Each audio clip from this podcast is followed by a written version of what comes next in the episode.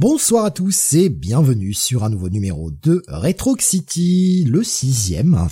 Déjà, nous sommes aujourd'hui le vendredi 1er septembre 2023 et avec moi ce soir pour bien revenir sur des anciens comics, des comics du passé. J'allais dire Don Jonathan, n'importe quoi. L'habitude. L'habitude. KL, évidemment. Alors, si tu me compares à Jonathan, je risque de le prendre assez mal. Mais c'est non, mais c'est l'habitude. J'ai fait c'est la troisième émission de la semaine. Jonathan était dans les deux premières et euh, voilà. Non, non, mais je, je, suis vexé. Pardon. Bon, c'est bien parce que c'est toi. Je suis à et genoux. Bah... Oh, ouf. Et bah bonsoir à tous. Euh, le programme de ce soir, eh bien, ça va être une émission consacrée aux Thunderbolts, euh, le, suite à la sortie de l'omnibus chez Panini, euh, qui reprend l'intégralité du run de Kurt Busiek sur le titre. Bon, on s'est dit, tiens, on va, on est, tant qu'on peut, on essaye de lier avec de l'actualité, si possible, en tout cas, nos, nos, nos rétro-reviews. Et bah là, c'était la meilleure occasion qu'elle a proposé ça. Et effectivement, c'était une très bonne idée, surtout que pour ma part, c'était une découverte, donc euh, moi je suis toujours preneur d'aller découvrir des trucs euh, euh, de force, on va dire, en tout cas de devoir me botter le cul pour aller lire des trucs où on se dit toujours oh je lirai un jour, je lirai un jour et puis on le fait jamais. Et donc là avec un petit peu d'actualité sur le titre, c'était la meilleure occasion pour pouvoir le traiter. Donc on va parler de cet omnibus dans l'intégralité. Je précise, comme d'habitude, que dans cette émission euh, rétro review, on va parler de l'intégralité. Donc des spoils sont à prévoir. On va pas ménager les spoils. Voilà, si vous voulez avoir les surprises, je vous invite plutôt à lire d'abord l'omnibus, à lire l'ensemble de la série, et puis de revenir écouter l'émission derrière. En sachant que le, le, premier vrai gros spoil, c'est à la fin de l'épisode 1, de toute façon. Après, c'est le thème de la série. Oui, tout à fait. Je suis désolé, je suis obligé de couper le micro parce qu'il y a des petits cons en, mobilette qui passent comme par hasard. C'est comme par hasard, au moment où tu mets le live en route. Quoi. Ah, des envies de meurtre. Donc euh, le, le effectivement il y aura des, des spoils à prévoir, mais c'est le, but de la série. Enfin, je pense qu'aujourd'hui tout le monde est au courant. C'est une série qui date de 97. Euh, tout le monde, euh, je pense, connaît euh, le, au moins le point de départ des Thunderbolts. Après, il y aura pas mal de spoils sur la suite. Tout le monde sait que c'est les X-Men. et, et après tout, hein, pour réécrire ça de manière différente. Ça pourrait être sympathique. Je pense qu'il y a de quoi faire en prenant des, des X-Men peu connus, en allant chercher des vieux Morlocks ou des choses comme ça, tu vois. Personnages dont on ne se doute pas. Laisse-les où ils sont. Oui. oui, pour certains, c'est peut-être pas plus mal. C'est toi que je regarde, Maro. oh. oh, j'aime pas Maro, putain. Personnage. Oui, bah. Je préfère Magot. Ah non bah non, je préfère Maro quand même. Ou Stacy X, enfin plein, plein de persos de l'époque. Ah ouais, Stacy X, putain. Oh, non, mais je sais pas, une histoire avec euh, Callisto, euh, Caliban, euh, tu vois, des, des, des, persos comme ça, quoi, des persos un peu connus, euh, puis deux, trois mutants un peu oubliés, quoi, donc on pourrait faire la même chose, en fait. Oui, bon, après, le, le concept des Thunderbolts, c'était quand même plutôt bon, donc on va, on va les garder comme ça. Euh, le tout, c'est Xavier, c'est ce que Xavier sous sa couverture nous disait Alexin.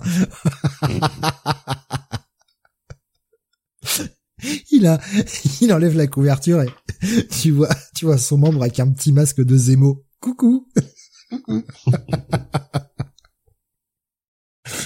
oh putain, je, suis en train d'imaginer des trucs. Euh, ben oui, on, va donc on va parler de, l'intégralité. C'est un, un, omnibus qui est déjà assez euh, assez épais quand même.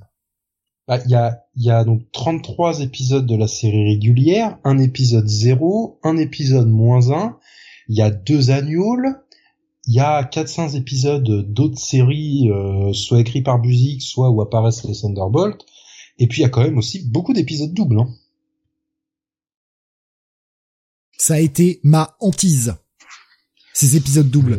J'étais là, Oh non, pas encore. Oh putain, je veux, je veux arriver à la fin. Non, non, arrête. On se plaint des épisodes. En fait, là où c'est pas de bol, c'est que bon, toi comment on l'a lu un peu euh, dans les derniers jours et il a fallu qu'on avance euh, super vite dessus. De plus, moi pour l'émission d'hier, j'avais euh, plus de la moitié de mes comics, c'était des épisodes doubles. Si tu là les épisodes doubles, j'en veux plus quoi. Je, Faites-moi des épisodes simples, s'il vous plaît. J'en peux plus, j'en ai marre des épisodes doubles. Voilà, parce que on était, je viens de vérifier, on est quand même sur un omnibus de, de 1100 pages, hein, donc euh, ouais, il y, avait de quoi lire. Gros morceau, euh, au prix de 90, hein, je crois, c'est ça? Ouais, c'est ça, c'est 90 euros. Et justement, là, on, voilà, on vous dira si c'était des, des, et des épisodes qu'on n'avait pas vus euh, depuis leur première édition dans, dans Marvel Select, hein, donc c'est ils étaient quand même assez attendus euh, par le, public français d'après ce qu'on voyait sur internet. Donc euh, est-ce que c'était à tort ou à raison? Ben on, va en parler ce soir. Est-ce que Thor sera dans la dans, dans l'émission eh ben il est sur la première page mais je ne suis pas sûr que tu l'aies prise euh, non je l'ai pas prise oui il, il, il, est dedans ah oui si il est dedans oui il est dedans il est dedans, On, le, voit un mot Alexa qui dit oui, mais la traite de l'omnibus, c'est toujours mon problème chez Panini. Ah, t'inquiète pas, on en parle tout à l'heure, Alex, hein, c'est prévu. On en parle. je vais juste euh, en, dire deux mots. Euh, la traite de l'omnibus, bah c'est euh, c'est la traite de l'époque. Hein. Donc ça ça a pas été repris. Donc on retrouve les les noms de l'époque. Hein. Geneviève est bien présente. La majorité des, des épisodes sont traduits par Sophie Vatine Vievard. Hein. Donc c'est pas catastrophique. J'ai pas, j'ai pas vu de gros problèmes. En fait, ça se lit de, façon assez fluide. Mais effectivement, quand Steve m'a montré euh, une fois ou deux des, des cases de la VO, bah, on voit qu'on a perdu certaines références.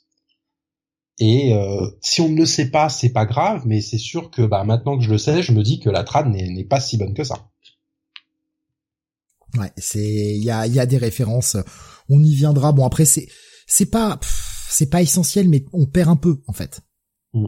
Puisque en inédit, euh, alors il y, a que quelques épisodes hein, qui étaient inédits. Euh, je pense que le le Heroes for Hire n'avait pas dû être traduit à l'époque, mais sinon euh, tous les autres c'est de la traduction des fin 90 début 2000 du coup.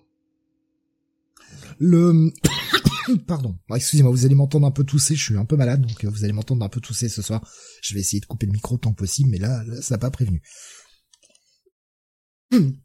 Alors, euh, au niveau de, bah, de, l'omnibus, euh, comme tu l'as dit, hein, on est sur grosso modo une bonne quarantaine d'épisodes avec euh, bah, des épisodes doubles, donc un, gros morceau. Est-ce qu'on peut attaquer les Thunderbolts comme ça? Bah, il y a quand même un, premier contexte au préalable. Oui, on est on est sur un contexte juste après Onslaught. Donc euh, Onslaught, hein, euh, un crossover principalement mutant, mais qui avait intégré tout l'univers Marvel au final, et à la fin duquel bah, les, principaux héros de la Terre, donc euh, les Avengers, les, une partie de Hulk, on va dire, et les Fantastic Four principalement, bah, étaient laissés pour morts. Donc on se retrouvait avec une, une Terre un petit peu délaissée, New York principalement était en ruine puisque Onslaught avait activé des sentinelles et il y avait eu quand même euh, pas mal de, milliers de morts et ça sera traité dans cet épisode avec certains personnages. Et on se retrouvait surtout avec euh, des, héros qui étaient bah, pas forcément les plus appréciés ou les, les plus iconiques. On avait quand même, bah, il restait les tous les mutants qui avaient pas pu aller faire le combat final contre Onslaught et donc euh, mourir mais il faut quand même se rappeler qu'on est dans une époque où les mutants étaient euh, particulièrement euh, détestés de la population. Hein. On est quand même euh, à ce moment-là, on a Graydon Creed qui est en passe de se faire élire président des États-Unis, alors que bah, ses idées principales c'est d'exterminer les mutants. Il nous reste des héros plutôt street level et pas spécialement aimés du public comme Spider-Man, hein, qui pendant longtemps avait été recherché par la police ou ou des personnages comme Daredevil. On a aussi euh, des les New Warriors, mais on est vraiment sur une équipe plus jeune, pas forcément reconnue. Donc, bah, il y, avait une place à prendre. Et un jour, bah, Kurt Busiek et Tom Brevoort, ils ont euh, eu une idée de, euh, bah, on va prendre la place avec un concept assez particulier qu'ils avaient été proposés à Bob Arras à l'époque. Et bah, Bob Arras avait dit tout de suite, ah bah oui, c'est génial, on y va. Et donc, bah, on était arrivé à, cet épisode des Thunderbolts où, euh, où une nouvelle équipe, des, tout nouveaux héros apparaissent euh, pour bah, prendre la place euh, qui était laissée vide.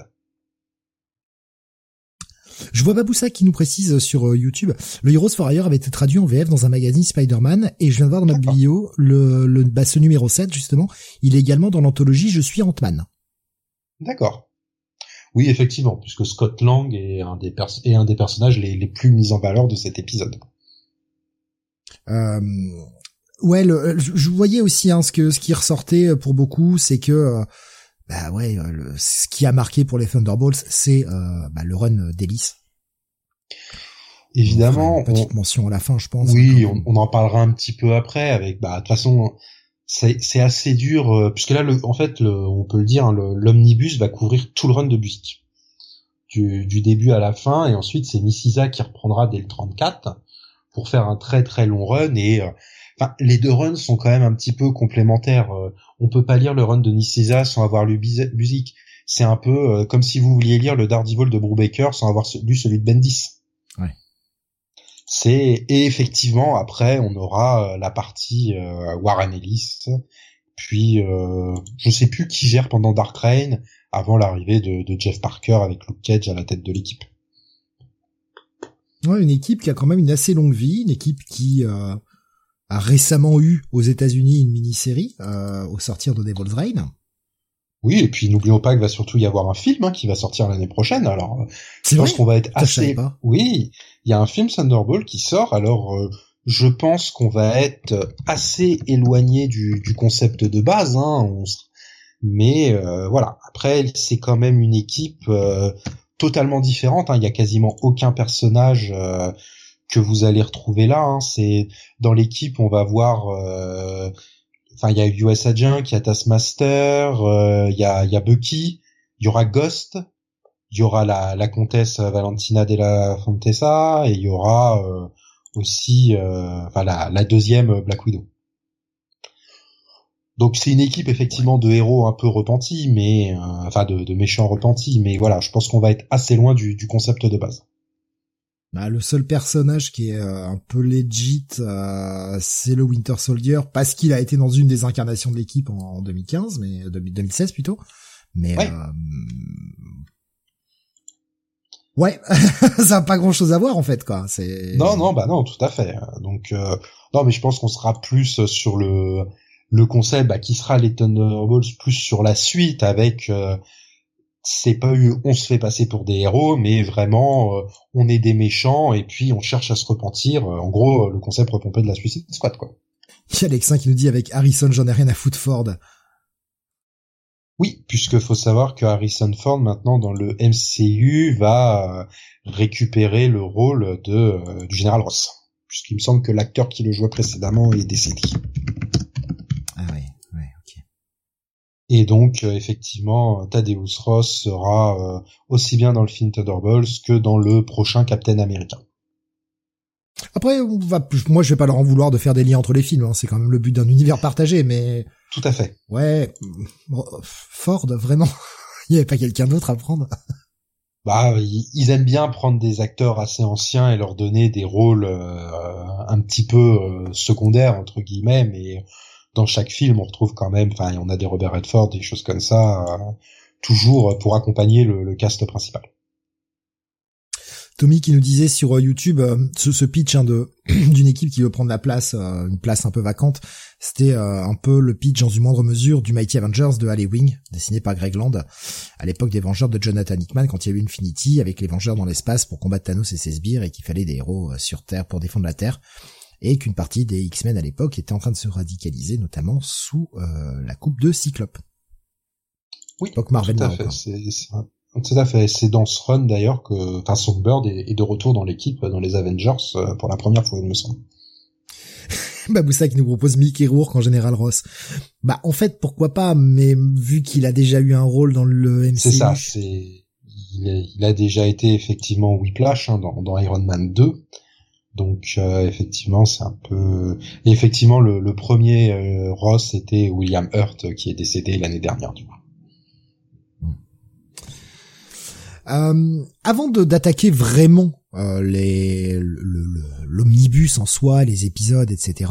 On a on a fait un peu le tour du contexte. On va peut-être parler de ce qu'on connaissait nous euh, sur les Thunderbolts, la façon dont on l'a lu, ce qu'on avait déjà lu, etc. Histoire de vous donner aussi euh, un peu la façon dont on a abordé cette cette lecture, parce que ça change aussi forcément les choses. Est-ce que c'est des choses qu'on lit pour la première fois? Est-ce que c'est des choses qu'on redécouvre? Pour ma part, moi, les Thunderbolts, euh, j'en avais lu quelques rares épisodes à l'époque où ça sortait, euh, euh, bah, à l'époque Marvel France puis Panini. C'était Marvel Select, je crois, si je dis pas de conneries. Oui. Bah le, le run de Buzik, les 33 premiers dans Marvel Select et, et ensuite ça passe dans, dans Marvel Heroes. Marvel Select, c'est pas un titre que j'ai acheté de façon régulière, euh, ce qui fait que bon, j'avais acheté le, le, premier numéro pour voir un petit peu ce que c'était euh, avec cette nouvelle série post onslaught et compagnie, mais euh, j'avais pas forcément le budget en plus de tous les mags X-Men que je prenais déjà, plus les mags Spider-Man et compagnie. Non, et et c'était quand même le, le mag le plus faible de l'époque, hein, parce que effectivement Thunderbolt c'était la tête d'affiche. Mais au début, on va se retrouver. Alors, on avait la, la série Silver Surfer, le volume 3, qui, qui arrivait sur la fin.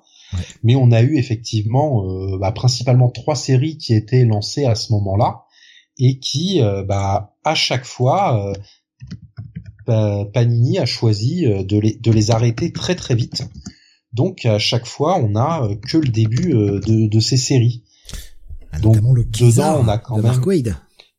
On a le, le de Mark Wade, on a un on a le Electra de Peter Milligan et Mike Deodato à l'époque. Et on aura aussi le, le volume 2 euh, d'Alpha Flight. Ouais, c'est vrai. Je, je, sais plus qui était dessus par contre, mais euh... Steven, Steven Seagal. Ouais, Steven Seagal. Steven dessus. Série qui a, qui a été assez court, je crois 12 épisodes de mémoire. En plus. Euh, c'est une série, c'est une série de 20 épisodes. Avant. Et euh, Panini justement n'a publié que les que les 12 premiers. Ok. Ouais, d'où mon erreur peut-être. Voilà, tout comme euh, le Casar, euh, pareil, série de 20 épisodes et euh, alors Panini avait fini le run de Mark puisque le, les six derniers c'est du Christopher Priest. Plus un peu après ça change même donc voilà et il y a que sur la fin effectivement on avait un peu de tout parce que on a le retour de Hulk avec John Byrne à l'époque qui récupère. On a la mini-série de, de Louis Simonson sur Galactus. Et euh, voilà, donc ce, ce, mag effectivement avait été euh, avait été assez vite euh, bancal, on va dire, au niveau du, du sommaire. C'est ouais, enfin le problème c'est ça, c'est que bah, quand tu en es à bon les Thunderbolts qui sont une création, pourquoi pas, surtout avec le twist, bon vous le connaissez tous, mais on y viendra tout à l'heure, on le garde encore un peu secret pour vraiment ceux qui connaîtraient pas. Mais bah, quand, on est réduit à faire une nouvelle série Kézar c'est vraiment que t'as plus de héros, quoi. Bah, c'est ça. Tandis que après, effectivement, à partir du 34, quand Nicieza arrive, la série va passer dans Marvel Heroes, et donc ça, ça sera avec Avengers Iron Man. On est quand même sur un Mac beaucoup plus euh, solide. Mais c'est, enfin, après, c'est pas que c'est mauvais, hein, Kézar. La série est pas mauvaise en soi. Pareil, j'en avais lu quelques épisodes, c'était pas non plus horrible. Mais bon, Kézar, c'est pas le héros qui te fait rêver, quoi. C'est pas vendeur. Non, bah non. Non, non, Alpha Flight c'est pas spécialement vendeur et euh, même Electra à l'époque euh, c'était pas non plus. Euh. Donc c'est sûr que quand il fallait faire des choix entre, enfin le même mois vous pouvez y voir, bah forcément c'est des vendeurs à l'époque. la partie Heroes Reborn, hein, il y avait quand même les deux mags à côté. Mhm. Donc forcément, vu les équipes créatives, vu les quatre séries qu'il y avait dedans, bah on avait quand même plus tendance à aller voir ça malheureusement, je serais tenté de dire. Et puis il y avait les Max le Max Spider-Man, et euh, surtout euh, le Mag X-Men et la tripotée de hors-série euh, de Marvel Mega qui traînait à l'époque, quoi, les Marvel Top et ce genre de choses. Donc c'est sûr que ce mag était vraiment un peu la dernière roue du carrosse. Donc du coup ouais j'en ai lu que quelques-uns de façon très éparse et euh, bah, Thunderbolt j'avais jamais suivi quoi. Je connaissais le pitch, je connaissais le, le, retournement de situation, même si à l'époque ma connaissance de l'univers Marvel faisait que je me disais ah ok Bon. vois, je, suis resté un peu... Ah, d'accord. Ouais, c'est Baron Zemo. Sauf que moi, le Baron Zemo, je le connaissais pas des masses à l'époque, quoi. J'étais pas vraiment très versé dans l'univers Avengers. Ça faisait euh, trois, trois, quatre ans que je disais du comics régulièrement, on va dire. Et euh, ouais, enfin, je, je, pour moi, le baron Zemo, je d'accord, mais putain, mais c'est qui en fait? Et c'est qui tous les autres crétins avec lui, quoi? C'est censé me dire quelque chose Si, The Beetle, ça me disait quelque chose. Parce que j'avais lu pas mal de Spider-Man, mais euh, les autres, j'étais là, genre, waouh, putain, j'en ai, je, sais pas quoi. Donc, euh, bah oui, ça m'avait pas plus intéressé que ça. Et puis bon, après, bah on apprend, on découvre, hein, forcément, avec des années, des années de lecture. Et euh, bah, j'ai jamais eu l'occasion de les lire, donc là, bah, c'était l'occasion pour moi de le découvrir vraiment. Oui, j'avais les grandes lignes de ce qui se passe, mais vraiment les grandes lignes. Je m'étais toujours dit, il faudra que je les lise. Je ne l'avais jamais fait. Donc là, ça a été l'occasion pour moi. Tu en avais déjà lu, toi, euh, euh Kael, de ce, ce run-là de Buzik C'est moi t'as encore failli m'appeler Jonathan? Oui. Pardon.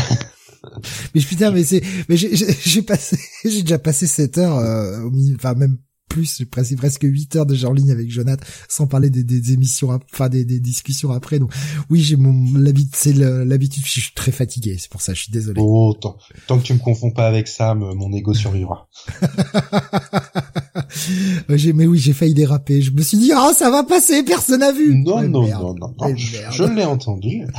Alors, moi, de, de mon côté, euh, quand, quand j'ai commencé les comics il y a une quinzaine d'années, euh, je m'étais, j'avais cherché un peu un point de départ aussi à un moment. J'avais acheté des intégrales des années 60 et bah, en fouillant un petit peu sur net, bah, le Onslaught me semblait un bon point de départ pour l'univers. Donc effectivement, bah, j'avais acheté euh, ce mag Marvel Select. Donc j'ai, j'avais déjà lu ce run à l'époque, ainsi que la suite, hein, puisque j'avais enchaîné avec les Marvel Heroes et euh, Panini avait conclu la série dans un dans un Marvel Monster à l'époque euh, pour euh, aller jusqu'au 75 où le, le premier run de Niciza se termine. Et euh, puisqu'après on partait sur quelques épisodes de John Arcudi à l'époque mais qui étaient totalement différents. Avant encore une relance de Nicieza sur New Thunderbolts puis à partir du 100 la série récupéra sa numérotation originale. Mais voilà toute cette partie Panini l'avait zappé à l'époque hormis les tie à Civil War donc voilà, j'avais lu les 75 premiers épisodes euh, à l'époque et bah j'avais beaucoup aimé. Et bah comme toi, effectivement, comme c'était une découverte, moi c'est tous ces héros, euh, j'avais aucune idée de qui c'était. Hein. D'accord, ouais. Donc euh, c'était euh, t'étais un peu dans le même cas, quoi. Mais là, en fait, là pour toi, c'est vraiment une relecture, certes moderne, mais c'est une relecture. C'est pas une découverte.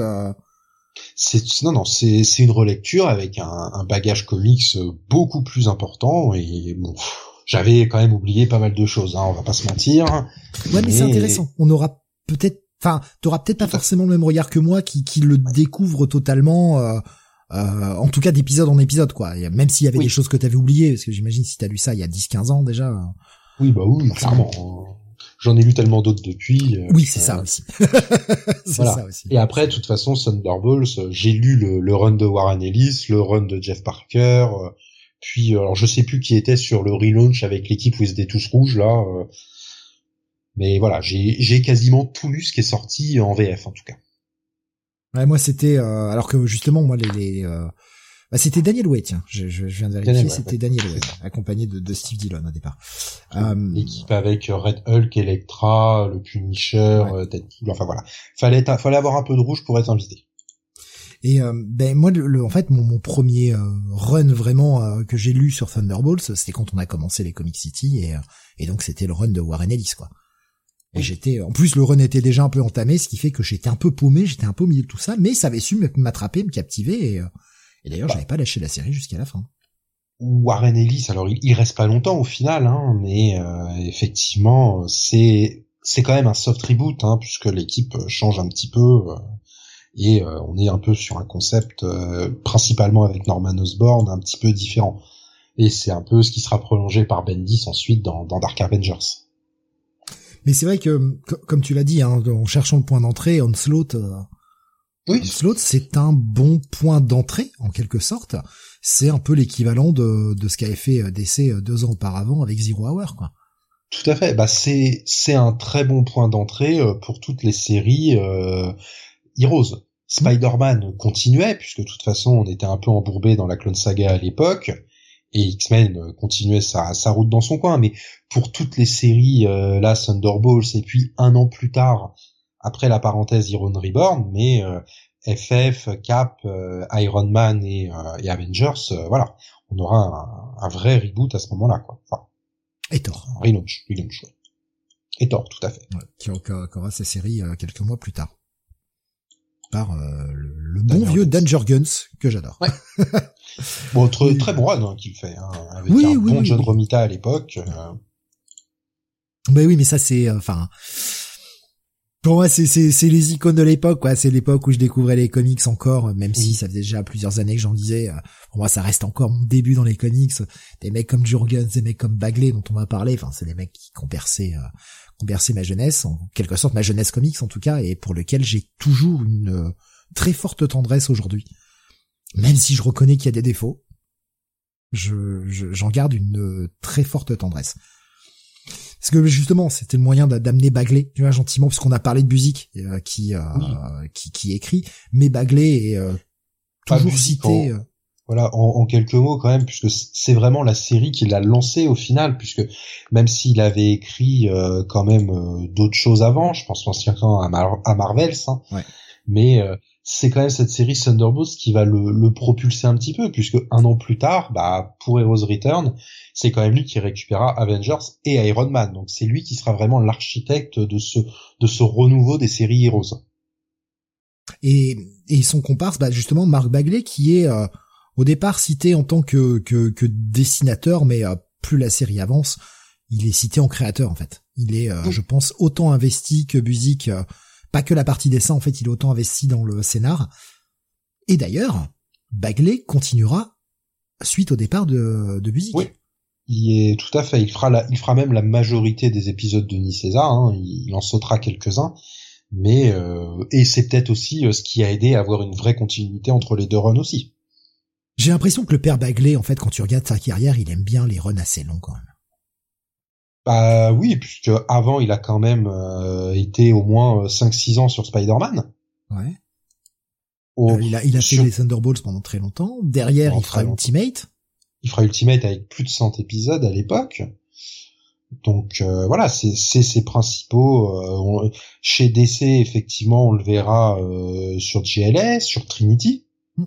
Trinity qui était, on le rappelle, alors oui, Trinity c'est moche. Ouais. On rappelle que c'est un tour de force, le mec fallait qu'il produise 12 pages par semaine, quoi. Voilà, et euh, il est sur les 52 épisodes, hein, donc... Euh... C'est euh, c'est pas rien, quoi, c'est c'est quand même un putain de...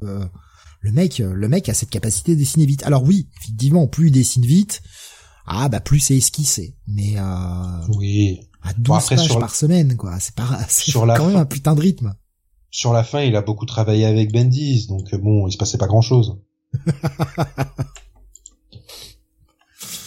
ouais, c'est euh, ouais Bagley, moi ça, enfin, mais Bagley, ça reste mon Spider-Man. Oui, oui, oui, clairement, c'est le Spider-Man des années 90. Il dessine pas mal d'épisodes pendant la Clone Saga. Euh, c'est un, très très bon dessinateur pour Spider-Man. Et bah là, il y a des défauts, certes, mais euh, bah, c'est quand même plutôt pas mal dans l'ensemble.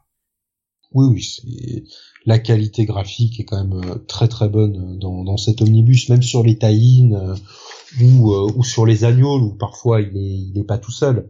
Mais bon, après c'est c'est pas des tâcherons qui l'accompagnent généralement. Ouais. Puis il faut penser que c'est quand même lui qui redesign tous ces personnages et justement ça va être le, moment de pouvoir vous les afficher euh, parce qu'on voit sur la, cover euh, du numéro 1 évidemment, c'est lui qui a, qui a redesigné tous ces personnages. Et ça, euh, ça c'est pareil. Enfin, il fallait, il fallait les les changer, les changer, les moderniser, parce que la plupart des personnages étaient quand même un petit peu has-been, hein. et et il a quand même réussi à faire des looks qui sont assez iconiques pour la plupart. Hein.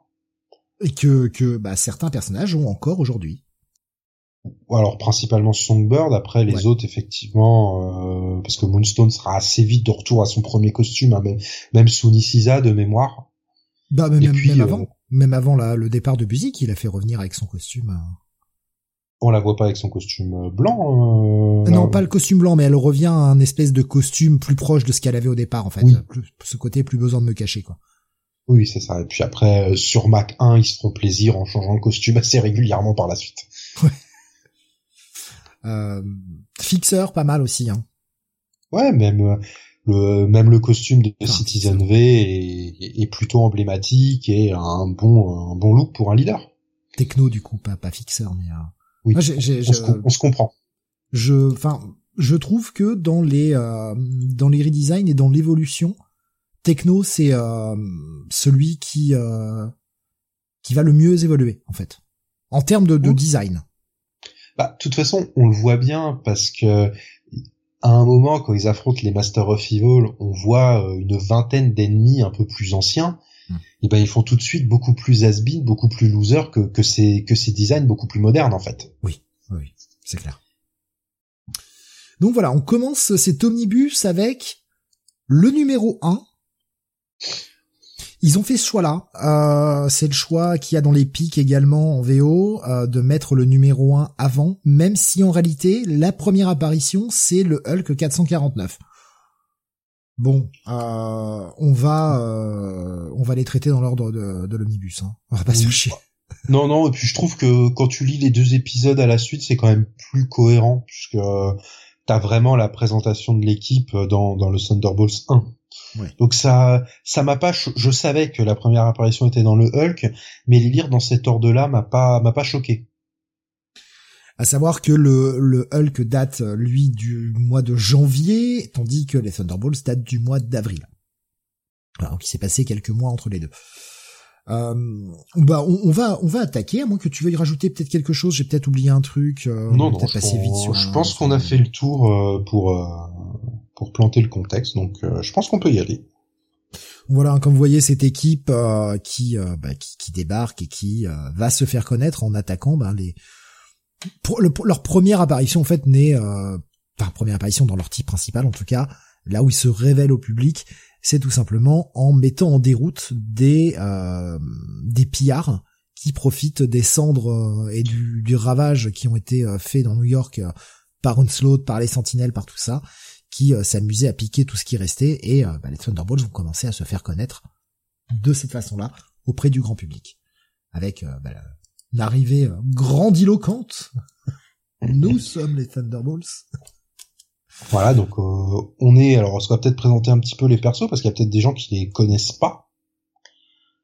Donc, on a effectivement bah, le leader euh, Citizen V avec son épée hein, qu'on voit en bas de la, en bas de l'image hein, pour pour ceux qui, qui peuvent voir. Et comme c'est euh, répété plein de fois, c'est un V, ce n'est pas un 5 en chiffre romain, un V pour victoire. Tout à fait, puisque c'est inspiré du, du Citizen V, qui était un héros de la, de la Seconde Guerre mondiale on retrouve euh, euh, Atlas, donc c'est le c'est le Jumpman de l'équipe. Hein. On a le perso de, de Techno, donc un, perso qui, euh, bah, comme son nom l'indique, peut créer à la volée plein d'armes, de machines et ce genre de choses. On a Météorite, la, la blonde de l'équipe qui, en gros, envoie des décharges de plasma. Mac qui peut voler, tout à fait, puisque et plus tard elle aura un petit peu d'autres pouvoirs, mais on y reviendra. Et on a Mac 1, donc euh, voilà, un personnage dans, une armure et qui vole, hein, et Songbird euh, qui, euh, avec sa voix, en gros, utilise le, pouvoir du son et peut le, le, solidifier pour créer des formes ou des choses comme ça. Et qui peut également voler en utilisant les ondes sonores.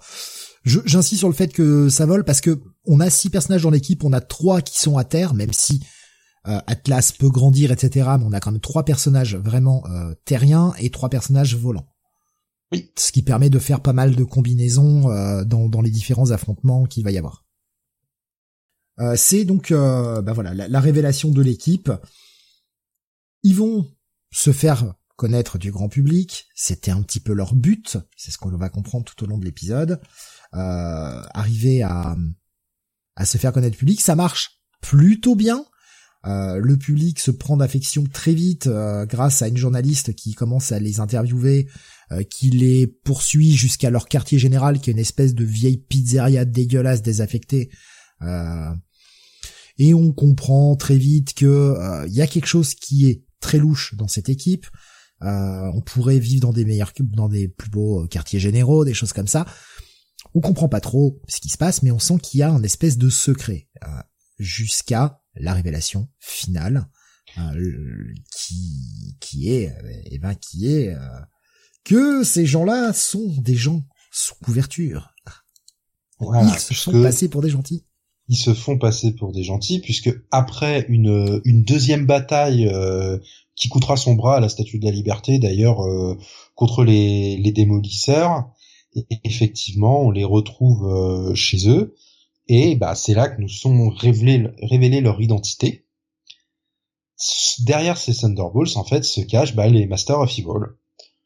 Donc, euh, bah voilà, Citizen V, bah, c'est le Baron Zemo. Techno Fixer. Mac 1, c'est Beetle. Screaming Mimi pour Sunbird. Le Goliath était Atlas. Et on a évidemment Moonstone à la place de Météorite.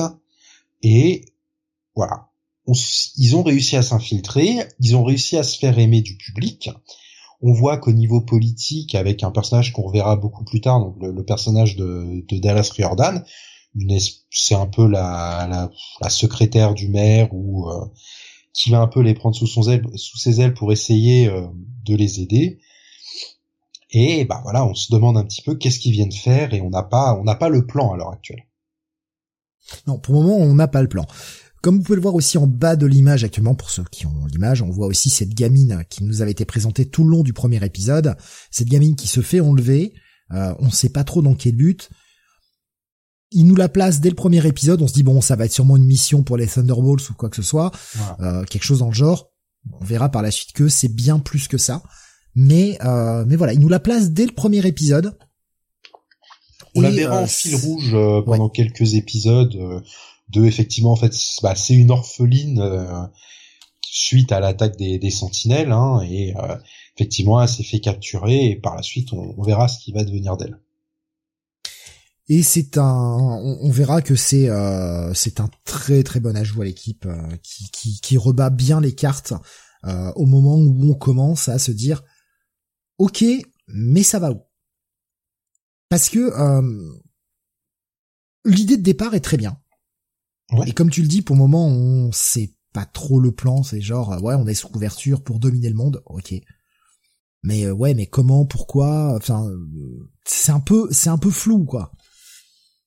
Et justement, on va avoir derrière l'épisode de Hulk, on voit sa première apparition, on voit leurs premières apparitions, pardon, où les mecs arrivent à mettre quand même en déroute Hulk, histoire de nous les présenter bien fort euh, tout de suite. On, on croirait dans le catch.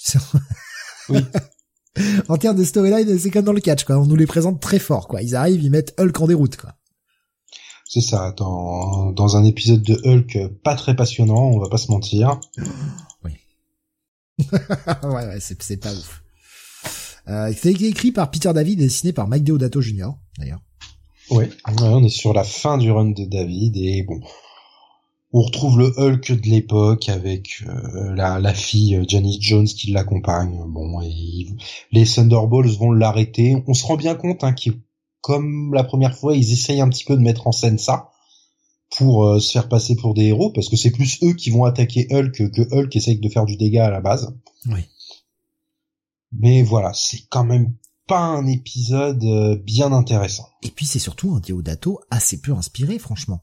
Oui, tu, quand je me rappelle ce qu'il avait fait sur The Crossing, euh, qu'on avait reviewé dans la première émission, on en est quand même assez loin. Hein. Alors, ça vient peut-être de son encreur qui est euh, Tom euh, Wegrzin, je sais pas trop comment le prononcer, qui est peut-être pas forcément un, encreur qu'il avait avec lequel il avait l'habitude de travailler, mais c'est vrai que ça fait bah, petit Deodato pas en forme, quoi.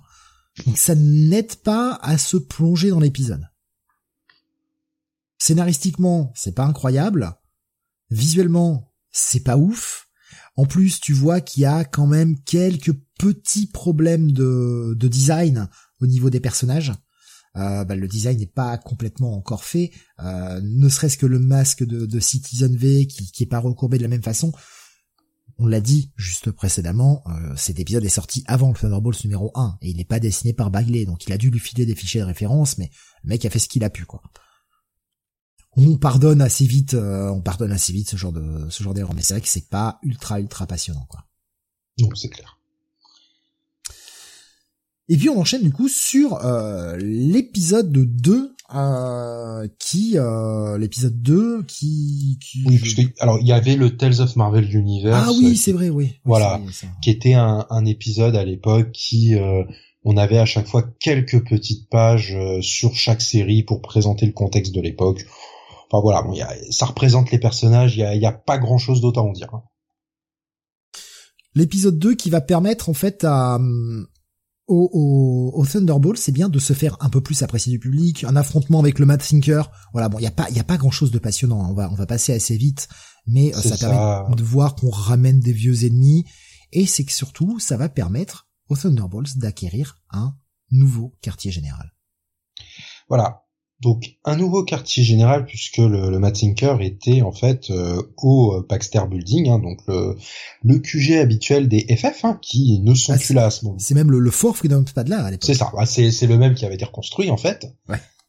Euh, effectivement, et euh, à la fin de l'épisode, effectivement, ils arrivent à récupérer ce quartier général bah, grâce à l'aide du maire et de Dallas Riordan qui les aide c'est un épisode qui permet aussi un petit peu de de développer les, les relations entre les personnages, hein, puisque on se rend compte que Songbird et euh, et Mac 1 sont en couple actuellement. Oui, un amour naissant euh, qui entre les euh, deux, voilà, qui, qui va se développer et qui bah rajoute aussi bah voilà des couches. Hein, voilà c'est toujours un épisode bah voilà on est sur un épisode d'exposition euh, sur euh, sur les personnages et bah, c'est ce qui va composer un petit peu la majorité de cette première année de toute façon. C'est vrai. Donc ils ont un nouveau quartier général, le public les aime de plus en plus, euh, Dallas qui est la liaison avec la mairie et un maire qui euh, qui cherche justement à exploiter cette nouvelle force euh, qui euh, bah, pour défendre ville puisque bah ouais les les FF sont plus là, les Avengers sont plus là, euh, ils sont un peu à la merci de tout le monde. donc oui, avoir une nouvelle équipe qui répond présent, eh ben on va on va s'engouffrer là-dedans et on va on va essayer justement de, bah, de, faire au mieux pour bah, pour leur donner de l'envie de rester à New York quoi. Donc on leur file le Four Freedoms Plaza, tranquille. Le plan se met peu à peu en place, tu sens qu'il gagne la confiance des gens, tu te dis d'accord, ah. et encore une fois, ça va où? Bah surtout qu'après, je vois que tu, tu n'as pas mis d'image, mais tu as quand même le magnifique épisode euh, qui, de Spider-Man Team Up. Ah oui. Qui, est entre les deux. Putain, c'est vrai que putain, qu'est-ce que la lecture est pénible au départ. Voilà, donc Spider-Man Team Up, euh, un épisode à côté où euh, encore une fois Spider-Man est accusé de meurtre, euh, mais voilà, les Thunderbolts vont réussir à l'innocenter et le principal développement de, de cet épisode, c'est le personnage de, de Mac 1 qui historiquement le Scarabée était un adversaire de Spider-Man et à la fin il, il avait la possibilité de de lui donner les images qui l'innocentaient et de les garder pour lui.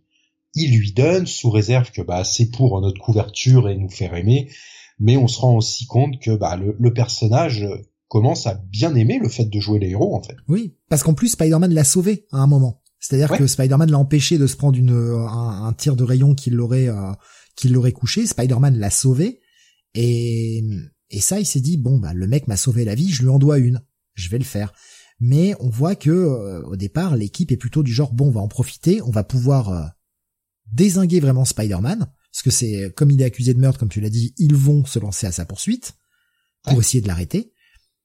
Quand bien même ils savent très bien que Spider-Man n'aura jamais commis de crime, ils le connaissent hein, le mec depuis le temps. Bien sûr. Mais euh, c'était l'occasion d'avoir un héros de moins pour pouvoir utiliser ce plan. Sauf que bah c'est Makwan qui va qui va on va dire innocenter le mec et euh, foutre un peu la merde, quoi. Et comme tu l'as dit, les premières dissensions avec euh, qui apprécie peut-être d'être adulé. Et, et Songbird aussi, hein, qui commence à dans ces épisodes un petit peu à, à apprécier d'être une héroïne, alors que les autres sont vraiment toujours dans l'optique de suivre Zemo et le plan initial. Euh, ça signera le dernier euh, épisode de la série Spider-Man Team Up qui continuera après sous le nom de Marvel Team Up. Hein, on relance le titre, bon titre qui était pas forcément pas très passionnant, dessiné par Sal Buscema.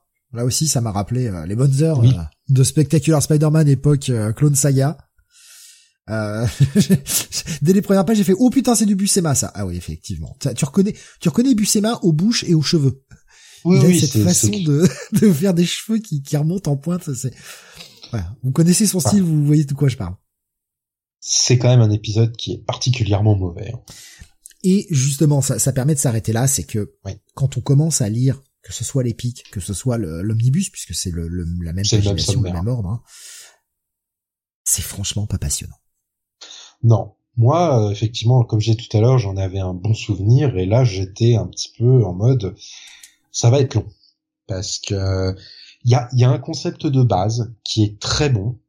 Il y a des personnages qui se mettent en place, qui sont pour la plupart intéressants. Certains sont encore assez peu développés. hein. Je pense à Fixer, par exemple. Oui. Et euh, voilà. Mais j'étais en train de me dire, bah en fait, euh, est-ce que c'est pas une série qui, qui ne vaut que pour son concept? Puisque Là, le- dans dans Ouais. la forme, c'est quand même assez compliqué. Déjà l'écriture, et on, y- on aura l'occasion de le répéter à de nombreuses fois, l'écriture est assez lourde, le style de musique est assez lourd dans sa narration, mais en plus, cette- ce- ces perpétuels allers-retours entre d'autres séries, et c'est même pas des crossovers, mais ils sont là, et on n'allait pas sauter des épisodes non plus pour parler de l'omnibus, quoi, donc il fallait qu'on les lise tous. Bien Mais euh, c'est un épisode de Thunderbolts, deux merdes à côté. Un épisode de Thunderbolts, deux merdes à côté. Ouais, c'est c'est particulièrement lourd comme type de lecture et euh, on a déjà lu là on est l'équivalent de 5 6 épisodes et on se fait chier quoi. On se dit bah ouais mais ça n'a pas avancé. Et c'est logique, on est que l'épisode 2 en réalité de la série. Ouais. Mais cette cette façon de le, de le publier et ils ont tout publié et ça on pourra pas leur reprocher de pas d'avoir oublié des trucs. C'est le principe mais de la collection. Ça ne sert ça je trouve que ça rend pas service au titre. Non, mais c'est plus, c'est aussi la, la façon d'écriture de Buzy qui on y reviendra, qui, qui n'aide pas. Épisode 3 justement avec un, un twist puisqu'on nous annonce euh, eh bien qu'ils vont devoir affronter les Masters of Evil, les maîtres du mal. Et là, oui, Comment c'est un ça petit peu étonnant. quand les maîtres du mal sous couverture affrontent les maîtres du mal? Voilà, donc on voit une, une nouvelle équipe des, des maîtres du mal euh, avec euh, à leur tête euh, Crimson Call, hein, donc une nouvelle version puisqu'on on comprend tout de suite que, que c'est une femme.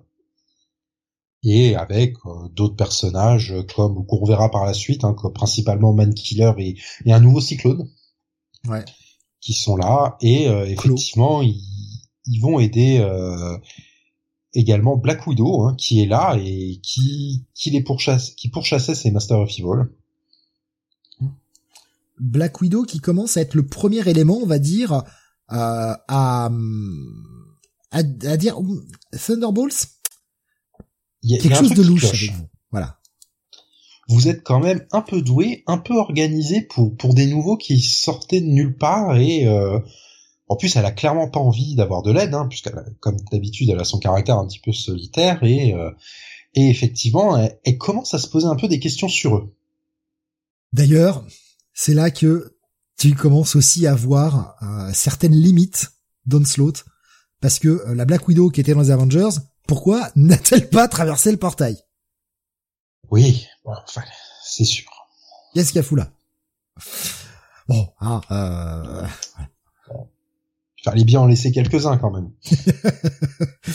dis, mais pourquoi t'es là, toi? Tu fais partie des Avengers, t'aurais dû passer avec eux, quoi.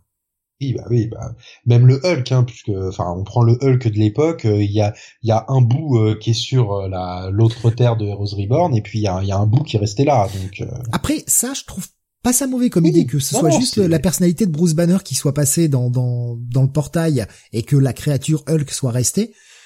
Ça pouvait justement euh, oui, faire bon, dans, dans de Heroes réécrire Reborn, quelque chose. au, final, euh, il- on, on verra un peu le Hulk euh, normal aussi, donc c'est un Bah petit oui. peu, euh, Bah oui, bah oui, ils en ont un rien petit fait. peu. euh, Non mais le départ était bien, mais ils en ont rien fait. surtout, surtout que la, je me rappelle de la case dans Onslaught où le, le Hulk tombe et on voit Banner qui fait bon allez, tant pis j'y vais et qui passe le portail tout seul. Donc non non, c'était plutôt bien fait, mais après ce sera un- comme beaucoup à l'époque un micmac éditorial euh, qui fera que bah, Heroes Reborn sera un fiasco de toute façon. Donc voilà, on commence à voir cette première euh, opposition. Tout Voilà. le monde n'est pas conquis par les Thunderbolts. Et, euh, et quand t'as Natasha Romanova au cul, enfin, tu fais gaffe, quoi. Tu te dis, ah! Bah oui, c'est quand même une espionne assez euh, douée. Et en rentrant à la fin de cet épisode, ils rentrent du coup dans leur nouveau QG et bah, ils retrouvent la, la fameuse fille hein, dont, dont on parlait tout à l'heure, qui, qui est chez eux. Et oui, et oui, elle a réussi à s'échapper. On va comprendre qu'elle a été torturée. on a fait des expériences sur elle et, euh, et surtout, eh bien, ça lui a euh, filé des pouvoirs. Des pouvoirs basés sur l'électricité principalement. Donc, euh, parce que de toute façon, dès la page suivante de l'épisode, euh, on voit qu'elle est dans l'équipe et qu'elle s'appelle euh, Jolt maintenant du coup. Et là, c'est le premier coup de génie, j'ai envie de dire, enfin, ou deuxième si on compte le le, hmm. le pitch de départ en fait. Mais euh, voilà, enfin comme ça, c'est le ce qui lançait la série. Je le compte pas en coup de génie, quoi. Mais c'est le premier coup de génie de la série, c'est que Jolt va rejoindre l'équipe, poussé par Moonstone, qui euh, elle aussi, on le voit, cherche à manipuler un peu son monde et ne veut pas être juste à la solde de Zemo. C'est là qu'on commence. On se rappelle, elle est, elle est psychiatre hein, de, de, formation, de toute façon, donc manipuler les gens, de toute façon, ça a été un petit peu toute sa vie, puisque on verra via divers flashbacks qu'elle a une façon assez bizarre euh, de la déontologie d'être psychiatre, hein, puisque il y a par exemple un. La déonto le quoi? C'est quoi ce mot? Elle reçoit une euh, une femme euh, qui euh, dont le qui pense que son mari la trompe et puis on voit qu'en fait c'est elle qui qui répand la rumeur et qui se fait passer pour pour la maîtresse du mari. Donc mais ça, lui fait un client. Elle la garde en tant que cliente elle continue de revenir et ça lui fait des séances en plus. Ouais. On n'a pas la même conception de la médecine dis donc voilà. Et donc, bah, dans cet épisode, on va un petit peu revenir euh, sur le personnage de, de Jolt, sur ce qui lui est arrivé. Donc, elle s'est fait capturer. C'est le personnage de Arnim Zola qui a fait des expériences sur elle et qui lui a fait, euh, qui lui a implanté ses pouvoirs. Et à la fin, effectivement, euh, Moonstone, donc euh, Carla, hein, de, son nom civil, euh, va réussir à manipuler un peu toute l'équipe en leur expliquant que bah, garder cette euh, jeune fille un petit peu nouvelle, bah, c'est une bonne chose pour l'image de l'équipe. Et c'est là que, comme je disais, ça crée ce premier coup de génie, c'est-à-dire qu'on a cette gamine qui pense bosser avec une équipe de super-héros, et d'ailleurs, ça fait aussi partie de son parcours, elle est fan de super-héros, ça c'est un bon point pour Buzik pour voilà, euh, nous balancer C'est un petit peu l'encyclopédie des Avengers. Hein, cette fille, elle connaît tout le monde, euh, tous les méchants, toutes leurs techniques. Elle s'en servira d'ailleurs hein, plusieurs fois dans l'histoire pour résoudre des situations. Donc, euh, et c'est, bah, voilà, ça permet aussi de mettre bah, au sein de l'équipe euh, quelqu'un qui a vraiment une vocation d'être un super héros et qui ne connaît pas leurs identités et le plan original des, des Thunderbolts. Ce qui fait que Zemo va devoir beaucoup plus manœuvrer en finesse pour qu'elle ne se rende compte de rien. Tandis que Moonstone, elle, commence justement à établir un peu son plan à elle, qui est de euh, ouais, c'est bien gentil de bosser pour Zemo, mais je m'en branle en fait. Moi, j'ai mes plans à moi et je veux manipuler le monde à ma façon. Et ça va créer beaucoup de dissensions dans l'équipe. Mais ça, c'est très bon retournement de situation parce que oui, clairement, l'épisode avec les Masters of Evil, c'était sympa de les voir s'affronter avec les autres Masters of Evil, avec Zemo qui à la fin euh, menace euh, en mode oh, tu prends pas mon nom et tout, euh, c'est mon équipe. Tout ça c'était cool, mais ça allait un peu nulle part quoi. Et, perso, alors je, je parle d'un point de vue personnel, je commençais à gentiment me faire chier. Là, je commençais à me dire, bah, ça va nulle part, quoi. C'est, c'est... Ça, ça, va nulle part. Le twist est bon et en plus, il permet d'enchaîner sur le, le premier annual, puisque bah, Jolt va se poser un petit peu des questions et va se dire, mais vous êtes qui les gars? Et bah, d'où venez-vous? Et donc, bah, il y a, y a Zemo qui va lui raconter. Euh, de façon un peu romancée pour elle et nous on va voir euh, ce qui s'est passé réellement, bah, comment il en est arrivé à cette idée et comment il a recruté euh, chaque membre de l'équipe. Et euh, ça va aussi poser bah, des, des plots pour la suite. on va voir comment il a récupéré le personnage d'Atlas qui était coincé dans une dans un autre monde, hein, le, sur Cosmos. Dont on aura l'occasion d'en reparler plus tard. On est obligé. On voit malheureusement, euh, on voit également euh, Melissa, donc Songbird, bah le fait que euh, elle, elle a toujours besoin d'être attachée à quelqu'un et à chaque fois ça finit mal. Et puis les autres, bon bah c'est là où il y avait le, le, petit flashback euh, sur Carla ou des choses comme ça euh, qui vont arriver. Et bah nous ça nous montre aussi un petit peu pourquoi Zemo fait ça et comment il s'y est pris. Très bon épisode. Franchement, voilà. c'est annual. Là, tu, là, ça remonte d'un cran. Tu dis bon, il y a l'arrivée de Jolt, ça va dynamiser un peu les choses.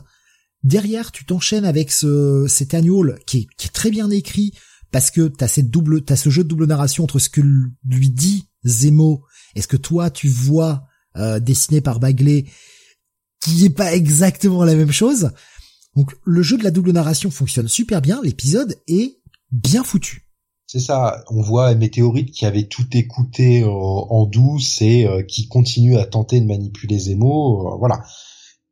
Donc non non c'est puis voilà on a quand même du Jen Collan, du Derek Robertson, du George Perez, du Tom Grumet donc voilà en plus graphiquement puisque puisque chaque en gros chaque petit flashback est dessiné et ancré par un auteur par un artiste différent. Là c'est moi le premier épisode qui me plaît vraiment de, de ce que j'ai lu. Alors ça le, numéro 1, ça lance le truc, ok, donc bon, bah, c'est un passage obligé. Mais là, celui-ci, je me dis, ah putain, ça y est, euh, là, je commence à accrocher. Je, je suis dedans, j'ai bien aimé ça, c'était, c'était cool. Je l'ai pas trouvé lourd comme les autres. Et malheureusement, malheureusement. Bah, déjà après, on enchaîne sur le, le moins 1. Et ouais, et alors ça, mais putain, quelle connerie. Donc le, le fameux gimmick de l'époque, euh, c'était le mois des épisodes moins 1, où on revenait à chaque fois dans le passé des personnages, ce qui fait que déjà on enchaîne deux épisodes dans le passé. Et euh, bah le problème c'est qu'à chaque fois on va suivre euh, tous les Thunderbolts dans leur passé, ce qui fait beaucoup de personnages pour pas beaucoup de pages, et au final on voit plein de choses qui ne sont pas développées. Et ouais, ça c'est un, un, vrai problème. deux épisodes passés à la suite Aïe aïe aïe. Alors celui-ci est dessiné par Steve Epting, par contre, euh, il n'est pas dessiné par euh, par Mark Bagley. Le Steve Epting euh, pas d'aujourd'hui, attention, le Steve Epting, c'était très c'était très bien. En plus, il imite très bien le style années 60 et compagnie. Visuellement, ça fonctionne bien. Mais ouais, on se tape deux épisodes passés. Quelle quelle quelle connerie de les avoir mis côte à côte quoi. Là, c'est un vrai raté quoi. C'est-à-dire que ça remonte bien et là moi pouf, ça redescend aussi sec quoi. C'est ça. Et ensuite, on arrivait euh, sur l'épisode 5 où euh, bon les l'équipe euh, sans émo hein, se, se, baladait dans, dans New York. On voit un petit peu de développement pour le personnage d'Atlas qui commence à nouer une relation sentimentale avec Dallas Jordan. Et bah voilà, il bon ajout, pas se balader. Bon ajout pour l'équipe. Le mec qui commence à avoir une une liaison avec leur liaison euh, à la mairie. Très intéressant. On voit un peu ce que fait Fixer. On voit que le mec est pas pas toujours clean. Euh, voilà. Et, là, tu dis bon bah ça, ils font un peu des trucs. C'est cool, c'est des héros, mais ils font un peu des trucs de de super vilains, notamment avec Fixer, quoi. Bon, même si c'est pas grand chose. Hein, il va juste à jouer aux cartes. Mais il va jouer aux cartes avec d'autres euh, avec d'autres malfrats, quoi. Donc il a pas perdu ses liens, ses connexions, même s'il change avec l'inducteur d'image, de visage et tout. Et là, je me dis, ah, il y a des idées. Mais l'ennemi, mais l'ennemi. Ouais, une, une espèce de, de robot géant. C'était particulièrement chiant. Et à la fin, euh, voilà. Après, ça sert aussi à, à Buzik à placer un plot, hein, puisqu'à la fin, en, en, mourant, le, le robot envoie une espèce de message dans l'espace. On comprend pas trop, et, et voilà.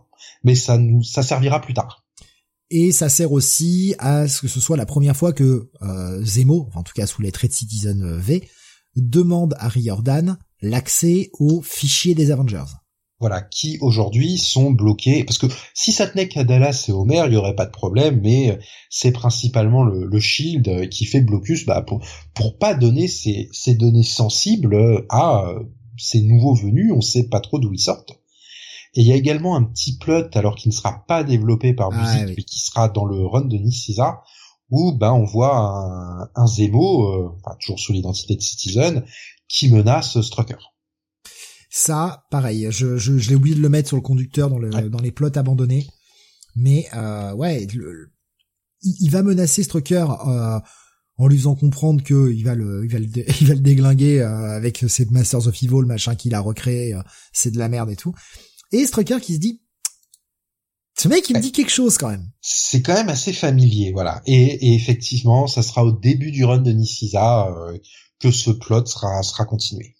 Et c'est c'est là un peu le problème. Vous verrez, euh, vous verrez le, on y reviendra, mais il y a quelques plots qui n'auront pas été terminés par Buzik. Alors on va les considérer comme abandonnés par Buzik. Attention, comprenez bien, par Buzik. Niciza en reprendra plusieurs euh, et tu auras l'occasion de nous en parler, Kael. Mais euh, voilà, au moment où Buzik partira du titre, ce sont des choses qui n'ont pas été résolues. Que moi je vais compter comme abandonnées par rapport à son run à lui, et en me basant que là-dessus. Euh, il y a Strucker, il y a aussi Arnim Zola. Ce que tu dis, putain, Zemo, quoi. Donc, tu lui mets Strucker en face, tu lui mets Zola, enfin, tu mets des éléments de son passé. À, à savoir que c'est vrai qu'on ne l'a pas précisé, on aurait peut-être dû. Mais c'est le fils du Zemo original. C'est pas le Zemo original, puisque le Zemo original, il est mort hein, il y a bien longtemps. Donc, euh, il y a quand même un espèce de passé, un espèce de lien entre ces personnages-là, qui aurait été cool de, de voir un peu plus développé, et c'est pas forcément le choix que fera Buzik. A-t-il manqué de temps? Est-il parti avant? A-t-il laissé tomber parce qu'il savait pas quoi en faire? Moi, j'ai pas la que parce que même Arnim Zola, on le on ne le revoit pas, mais euh, on en parle. il est recité puisqu'on en parle puisqu'il sera à l'origine d'un autre personnage dont on parlera plus tard. Mais voilà, il reste en toile de fond. Et c'est vraiment con qu'on n'ait pas eu cette confrontation, quoi. On n'ait pas eu des interactions. Ouais. Euh, bah, oui, donc on, continue avec bah après ce après ce personnage là de ce, petit monstre machin, euh, ce, petit robot, euh, euh, il va faire avancer un peu son histoire avec à faire entrer le Shield dans l'histoire. Le Shield qui à l'époque n'est plus dirigé par Nick Fury mais par Bridge. On voyait souvent dans Cable notamment. Oui. hein, toi qui toi qui les relis en ce moment, tu dois. oui, oui, tout à fait. Les bah les ils faisaient partie de la même équipe et puis bon, ils ont quand même une histoire un petit peu conflictuelle entre eux. Donc, euh, mais voilà, c'était lui le leader. Bon, il est, c'est pas Nick Fury, mais il a les mêmes méthodes, hein, de toute façon. Donc euh, voilà, et c'est vraiment, on le voit, euh, qui qui bloque pour donner ses fichiers et qui se pose vraiment des questions de bah, de qui tu es quoi. Et on arrive et surtout qu'il il cherche, on voit aussi qu'il cherche Zemo quoi. Il se pose des questions sur, enfin, il s'étonne que les héros n'étant plus là, euh, il a le champ libre, euh, étonnamment on le voit pas. Mais on arrive donc sur cet épisode 6 qui va lancer un arc en deux parties, un arc majeur parce qu'il va se passer beaucoup d'éléments, mais avec une première partie ô combien dégueulasse. Cet épisode 6 m'a m'a m'a saoulé, putain. Voilà. le combat contre les éléments là. Oh, oh là là quelle merde. C'est pas bon, quoi. C'est vraiment pas bon. De toute façon, c'est quasiment un épisode de combat, donc c'est chiant. Mais ça va amener à la première dissension réelle dans l'équipe, puisque euh, ils ont réussi à s'en sortir, mais les éléments euh, vont menacer plein d'autres gens. Et Citizen V, enfin Zemo, mais sous les traits de Citizen V, parce que rappelez-vous, il y a Jolt dans l'équipe, donc il est obligé de se cacher constamment bah, tous les Jolt veut aller euh, bah, aider les, innocents quoi. C'est putain on faut, est des Faut pas oublier que les autres Jolt les connaît sous leur euh, identité civile, puisque de toute façon Mac 1 personne connaissait sa tête avec son masque. Songbird a la puce à perruque blanche horrible et Fixer et Atlas ont quand même eu leur visage totalement modifié. Sauf que Zemo, c'est un peu compliqué de montrer son visage puisqu'on le rappelle, il est totalement brûlé et lui il refuse de, récupérer un visage soigné par euh, Techno. Donc il est, il est obligé de garder son costume en permanence.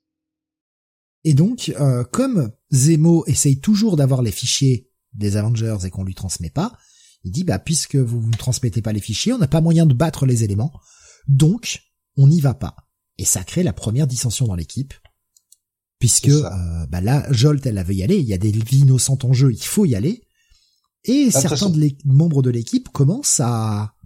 Bah, Atlas, Mac 1 et Songbird bah, sont un peu étonnés. Techno, lui, ça lui va puisque de toute façon, il est assez aligné avec euh, Zemo. Et celle qui est la plus heureuse, bah, c'est surtout Météorite parce qu'elle se dit que, ah, que c'est enfin là où ça va devenir amusant. Et pour nous aussi, en tant que lecteurs. Et l'équipe va désobéir et va se faire capturer. Et on va, euh, on va passer assez vite là-dessus parce que c'est quand même franchement, c'est un, un triptyque en plus. Hein, c'est vraiment en trois parties euh, tout ce truc-là. On a quand même la fin de l'épisode 2 qui va être. Alors on a un Zemo qui vient voir, qui vient assister au combat et qui fait euh, le meilleur plan possible, la retraite stratégique, en laissant son équipe crever comme des merdes. Quel bâtard. Euh, pour aller se plaindre en disant j'ai besoin de ça, toute mon équipe est capturée, ils sont peut-être morts, machin.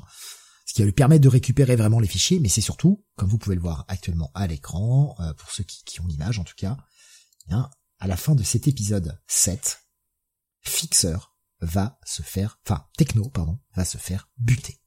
Voilà. C'est voilà, il se fait euh, briser le cou hein, par un membre des éléments, donc Bon, ça va pas durer longtemps, hein, puisque on va pas se mentir, hein, dès, l'épisode suivant, il est de retour. Sauf que, bah, il a réussi à fusionner avec le complexe et il va récupérer un corps euh, mécanique, ce qui donne enfin. Grâce à ce qui lui permettait en fait de de, de bouger tout le temps, d'utiliser des aimants mécaniques, son technopack qu'il avait depuis le départ, sur lequel on n'aura jamais vraiment d'explication de comment ça mm. marche, pourquoi, d'où ça vient, etc. En tout cas, dans le run de musique, on n'en aura jamais. Euh, ce technopack, qui a plus ou moins de volonté propre, va récupérer le corps de, de Fixer, va télécharger plus ou moins sa conscience et s'incruster dans le complexe et le, le faire revenir sous une forme totalement euh, mécanique et non plus organique. Voilà. Ce qui va enfin donner un petit peu quand même de développement en personnage parce que c'est quand même c'était un petit peu le parent pauvre de l'équipe de ce côté-là quoi. Donc là on a un vrai changement de statu quo euh, pour le personnage. Très bonne idée, très bon ajout, euh, beaucoup de possibilités avec le, personnage tel qu'il est maintenant. Surtout que là, au-delà de sa, de son enveloppe organique, son côté humain disparaît totalement. Le mec devient beaucoup plus froid. Déjà qu'il ne pensait qu'à la technologie, mais là maintenant il ne pense plus qu'à exploiter les différentes possibilités que son corps mécanique lui permet de faire. Lui qui euh, invente des trucs sans cesse, euh, essaye de repousser les limites du possible, il a plus que ça en tête. Le mec devient froid, devient une putain de machine, quoi. Ouais, donc c'est voilà. Enfin, le tous les personnages sont développés. Bon, et puis cet épisode va se terminer avec euh, la, grosse bataille qui va bien, aidé par euh, les New Warriors, les Rose Fire et tout le monde. Bah, ils vont réussir à s'en sortir et encore une nouvelle fois, bah, à se faire accepter par les autres héros et encore à augmenter leur image auprès du public. On est donc sur une situation euh, qui a bien évolué et euh, là encore une fois c'est pareil. C'est en fait c'est montagne russe jusque là. C'est que la forme, le rythme, c'est pas bon. En, tout cas à mon goût je trouve ça vraiment pas bon. Ça a pris vraiment une grosse claque dans la gueule. C'est vieillot. Et pourtant on est sur la fin des années 90 mais c'est très vieillot. Mais les idées sont là en fait. C'est ça. C'est c'est vraiment la forme. Euh, il y a une très bonne dynamique d'équipe. Il y a des bons personnages bien développés. Mais en fait, alors déjà, c'est quand même des épisodes avec beaucoup d'action. Et dès qu'il y a de l'action, on se fait chier. Oui, alors ça c'est dingue. C'est alors soit c'est des tartines de texte qui sont euh, parfois relativement indigestes à te répéter les mêmes choses sans cesse, soit c'est de l'action et on s'emmerde. voilà. Et du coup, et surtout à la fin de cet épisode, bah, Zemo dit quand même à son équipe que bah, ça va bientôt être le moment quand même de d'arrêter la blague et de mettre le vrai plan en action. En voulant euh, plusieurs fois d'ailleurs, il a, c'est vrai qu'on l'a pas précisé, mais plusieurs fois, il menace de buter la gamine. Hein. Bon, elle, a nous fait chier. Euh, c'est vraiment un frein. Il faudrait la faire disparaître par accident. Ce à quoi s'oppose euh, très vite Moonstone, qui aime bien manipuler son monde, mais a quand même, c'est quand même un peu attaché euh, à Jolt. Voilà, parce qu'elle elle, a beau lui dire que oui, mais t'imagines euh, si il euh, y a une gamine qui vient de nous rejoindre qui meurt, ça sera désastreux pour notre réputation. On se rend bien compte qu'elle a surtout envie de la garder, parce que, enfin, pour elle, c'est clairement un jouet intéressant, la, petite Jolt. C'est, c'est en fait ce qui, ce qui me dérange, et là, je j'anticipe un peu, c'est qu'on voit dans l'écriture que, que, que que propose musique sur le titre que oui, elle veut s'en servir pour ses plans, mais on sent qu'elle s'attache peu à peu parce que souvent il lui écrit, il écrit très souvent à Moonstone des phases de doute. Il en écrit énormément des phases de doute tout au long de ces 30 épisodes, ces 33 épisodes. Moonstone va être le personnage qui est euh, le plus dans le doute, je trouve, par rapport aux autres. Le problème, c'est que Moonstone, c'est avant, arrière, avant, arrière, avant, arrière. Et j'anticipe totalement sur euh, la fin et mon avis général, mais en tout cas sur ce personnage de Moonstone, hormis les quelques derniers épisodes, dont on parlera tout à l'heure, c'est vraiment le personnage le plus chiant. Parce qu'en fait, c'est le personnage qui évolue le moins, je trouve. Elle évoluera un petit peu sur la fin, quand et ça sera surtout développé dans le run de Nishisa, dans, avec la, la relation qu'elle va nouer avec un certain personnage. Mais là, effectivement, c'est assez compliqué sur sur ce run-là. C'est que d'un seul coup, elle, elle, va elle va commencer à évoluer. Tu dis bon, elle va changer. Et en fait, qu'elle change en bien, qu'elle change en mal, peu importe. Mais au moins qu'elle change, qu'elle qu'elle stagne pas. Et en fait, à chaque fois qu'il y a une avancée, bah on revient en arrière.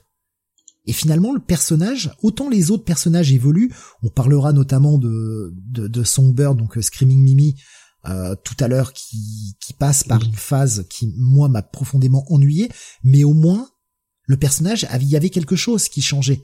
Et en plus, il va nous donner une explication, il va vraiment clore ce chapitre de bonne façon, je trouve en tout cas qu'il va, il va résoudre le truc. Avec, avec Moonstone, j'ai l'impression qu'il sait pas quoi faire jusqu'à jusqu'à son départ en fait. Ouais. Ah, je, me demande, je me demande vraiment, euh, excuse-moi, je, me permets de te couper juste pour finir ça, mais je me demande quelle a été, euh, et encore j'ai pas lu Nisisa, donc euh, c'est pour ça que je, suis encore dans l'interrogation, mais je me demande quelle a été l'implication de Nisisa avec Buzik sur euh, peut-être qu'il savait qu'il allait récupérer le titre, il a été voir Nisisa en lui disant bon écoute, comme c'est toi qui va reprendre, est-ce que tu veux que je commence à mettre des trucs en place pour que toi tu puisses t'en servir? Est-ce que Nisisa a repris de tout de but en blanc? Je sais pas trop parce qu'il y a quand même vraiment un changement, je trouve, sur les trois quatre derniers épisodes pour Moonstone. Ouais, c'est c'est possible puisque effectivement euh, Nisisa la traitera bien différemment. Et moi, de ce que je me rappelle, on a, parce que j'ai lu par-ci par-là quelques épisodes par la suite, personnage me paraissait plus intéressant. Là, ça a été, euh, pour moi, c'est la déception de, enfin, une des déceptions de de ce run dans l'intégralité, parce que le personnage euh, personnage est bloqué en fait. C'est vraiment un personnage bloqué qui qui fait du surplace, qui avance, qui recule, qui avance, qui recule et qui au final ne, ne bouge pas quoi. Ouais, je, je comprends. Et euh, bah autre point euh, et alors vous verrez, on, on, a pas mal de petits points négatifs tout au long de l'émission. Et pourtant, autant le dire tout de suite, c'est comme une lecture qui nous a plu. Bien sûr. Mais voilà, il y a, y a, quand même pas mal de choses euh, un peu plus compliquées, puisque en plus, encore une fois, on est qu'un peu coupé dans notre élan par un épisode d'Heroes for Hire. Ah oui, il y a cet épisode-là, qui, oui, là était pas mal celui-là. J'ai un, alors le, le pitch est très bon. Enfin, il y a un élément qui est très bon, c'est que bah, les Thunderbolts avec les Hire sont sont opposés aux super adaptoïdes. Donc, comme d'habitude, il copie les pouvoirs des adversaires qu'il affronte. Sauf que là, ben, et il prend aussi leur apparence d'ailleurs. Sauf que là, ben, au lieu de prendre l'apparence des Thunderbolts, il va prendre leur apparence des anciens Masters of Evil.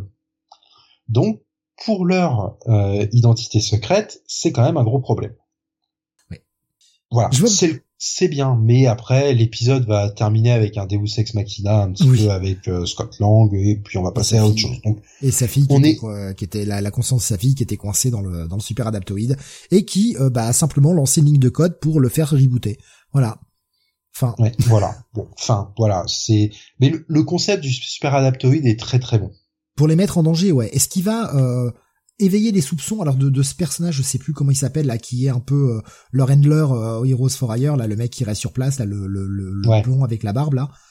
Euh, je sais plus comment il s'appelle ce perso. Euh, mais en, ah, honnêtement en fait qu'est-ce que cet épisode je l'ai trouvé sympa la menace était intéressante mais ça m'a surtout donné envie d'aller lire la série Heroes for Hire par Ostrander que je n'ai jamais lu parce que le peu d'éléments de d'interaction au sein de l'équipe des Heroes for Hire que l'on voit dans cet épisode-là m'a donné envie d'en savoir plus. Parce qu'il y a quand même, là aussi, c'est une équipe où il y a du bordel entre les membres, certains se cachent des infos, des choses comme ça. J'ai eu envie d'aller lire ça. Et j'ai trouvé d'ailleurs aussi l'épisode un peu plus digeste dans la, dans l'écriture.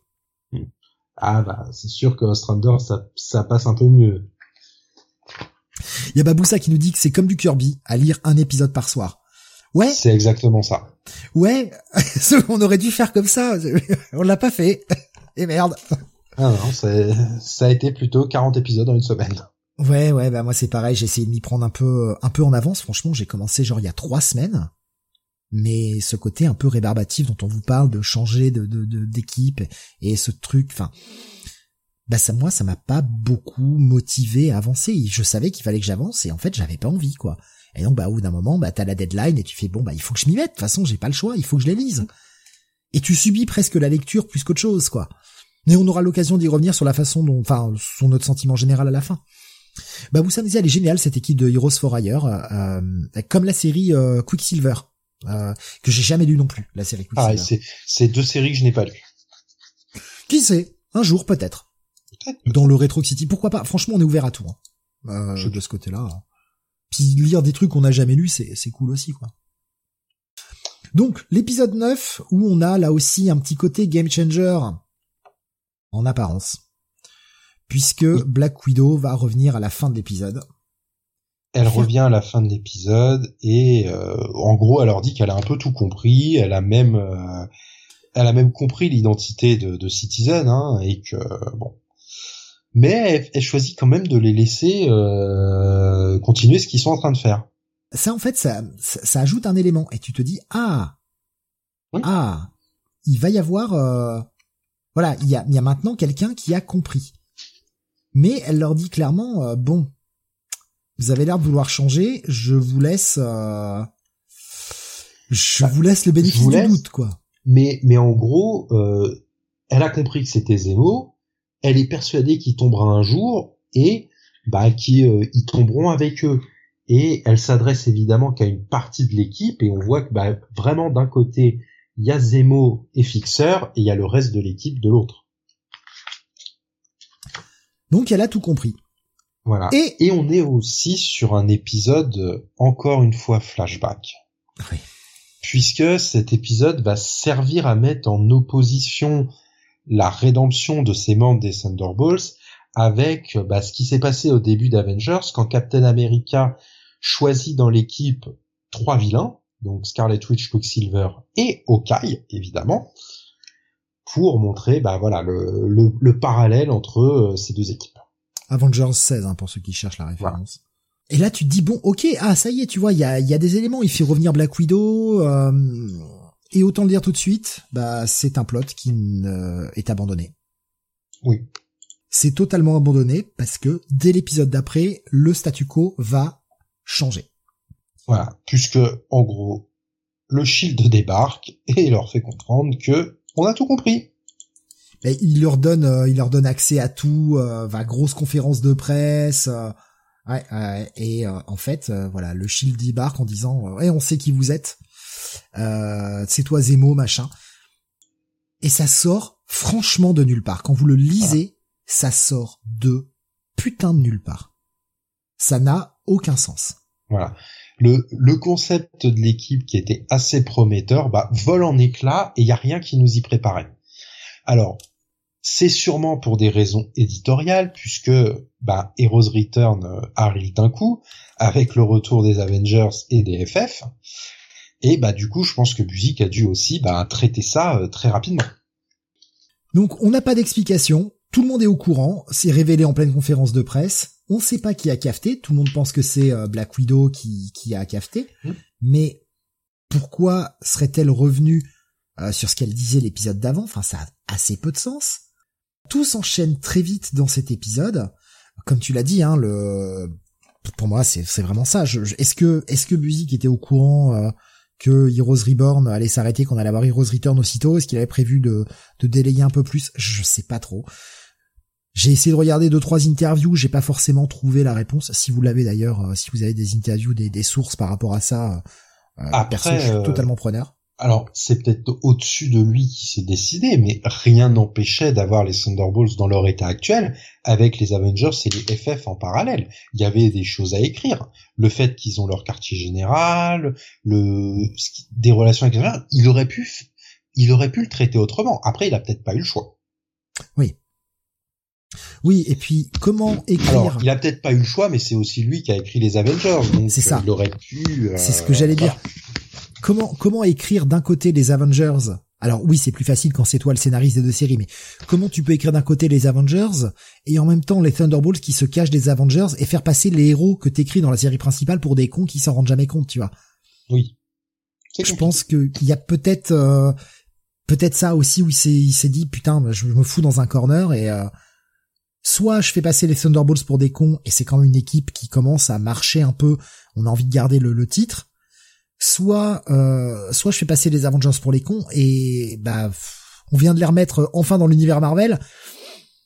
Faire passer pour des cons est-ce vraiment la bonne solution quoi? Donc ben voilà, il a tout saccagé et la réponse nous est donnée dans l'épisode directement. C'est Zemo qui a fait la fuite. Zéro sens. Zéro sens. Bon. Alors, le seul sens, c'est, ça sera expliqué un petit peu dans l'épisode d'après, puisque bon bah, comme d'hab, euh, grosse baston et et tout le monde se retrouve dans l'espace. Oui, parce Et, font- euh, quand ils partent, ils font péter le, le Fort Freedom Plaza au passage. Oui, voilà. Donc euh, les FF ont plus de, de quartier général. Hein. Ils seront dans un hangar sur un port hein, de mémoire hein, dans la dans la série de Claremont à ce moment-là. Et ils se retrouvent dans l'espace. Et c'est surtout que Zemo a réussi à contrôler tous les Avengers avec lui. Ouais, il va, les Avengers vont les suivre dans l'espace et euh, on va avoir cette grosse bataille qui euh, qui démarre. On, on va enchaîner les épisodes un peu vite, de plus en plus vite d'ailleurs, parce que on va Il y a des aussi. petits arcs en fait. hein. C'est ça. euh, C'est on commence à avoir vraiment cette écriture en arc de plus en plus qui se euh, qui se fait au sein de la série. c'est souvent des arcs de trois épisodes? Ouais. Mais effectivement, donc là, on va se retrouver euh, avec une bataille et ça va surtout venir euh, du fait que bah il y a la première vraie dissension dans l'équipe. euh, on a euh, on a Fixer et euh, Zemo dans leur coin. Et on a Atlas qui le Atlas suit qui parce le suit que parce que il il doit se sent chose. redevable, hein, voilà, euh, de, de du fait que Zemo l'avait sorti de Cosmos. Mais euh, Zemo va surtout euh, se dire que bah c'est le bon moment pour se débarrasser de Jolt, Et là, ça ne passera pas. puisque Atlas, on avait vu dans les flashbacks précédents qu'il se euh, qu'il se sentait responsable de la mort de sa petite sœur quand il était jeune, et il avait quand même commencé à nouer une relation avec Jolt. euh, et bah voilà, ça lui rappelait sa sœur, et c'est là qu'il va décider euh, de d'enfin le trahir. Et on va se retrouver vraiment avec euh, bah, les, les quatre autres membres euh, qui vont s'enfuir et encore une fois une nouvelle bagarre avec les Thunderbolts, avec les, les Avengers contre les pardon.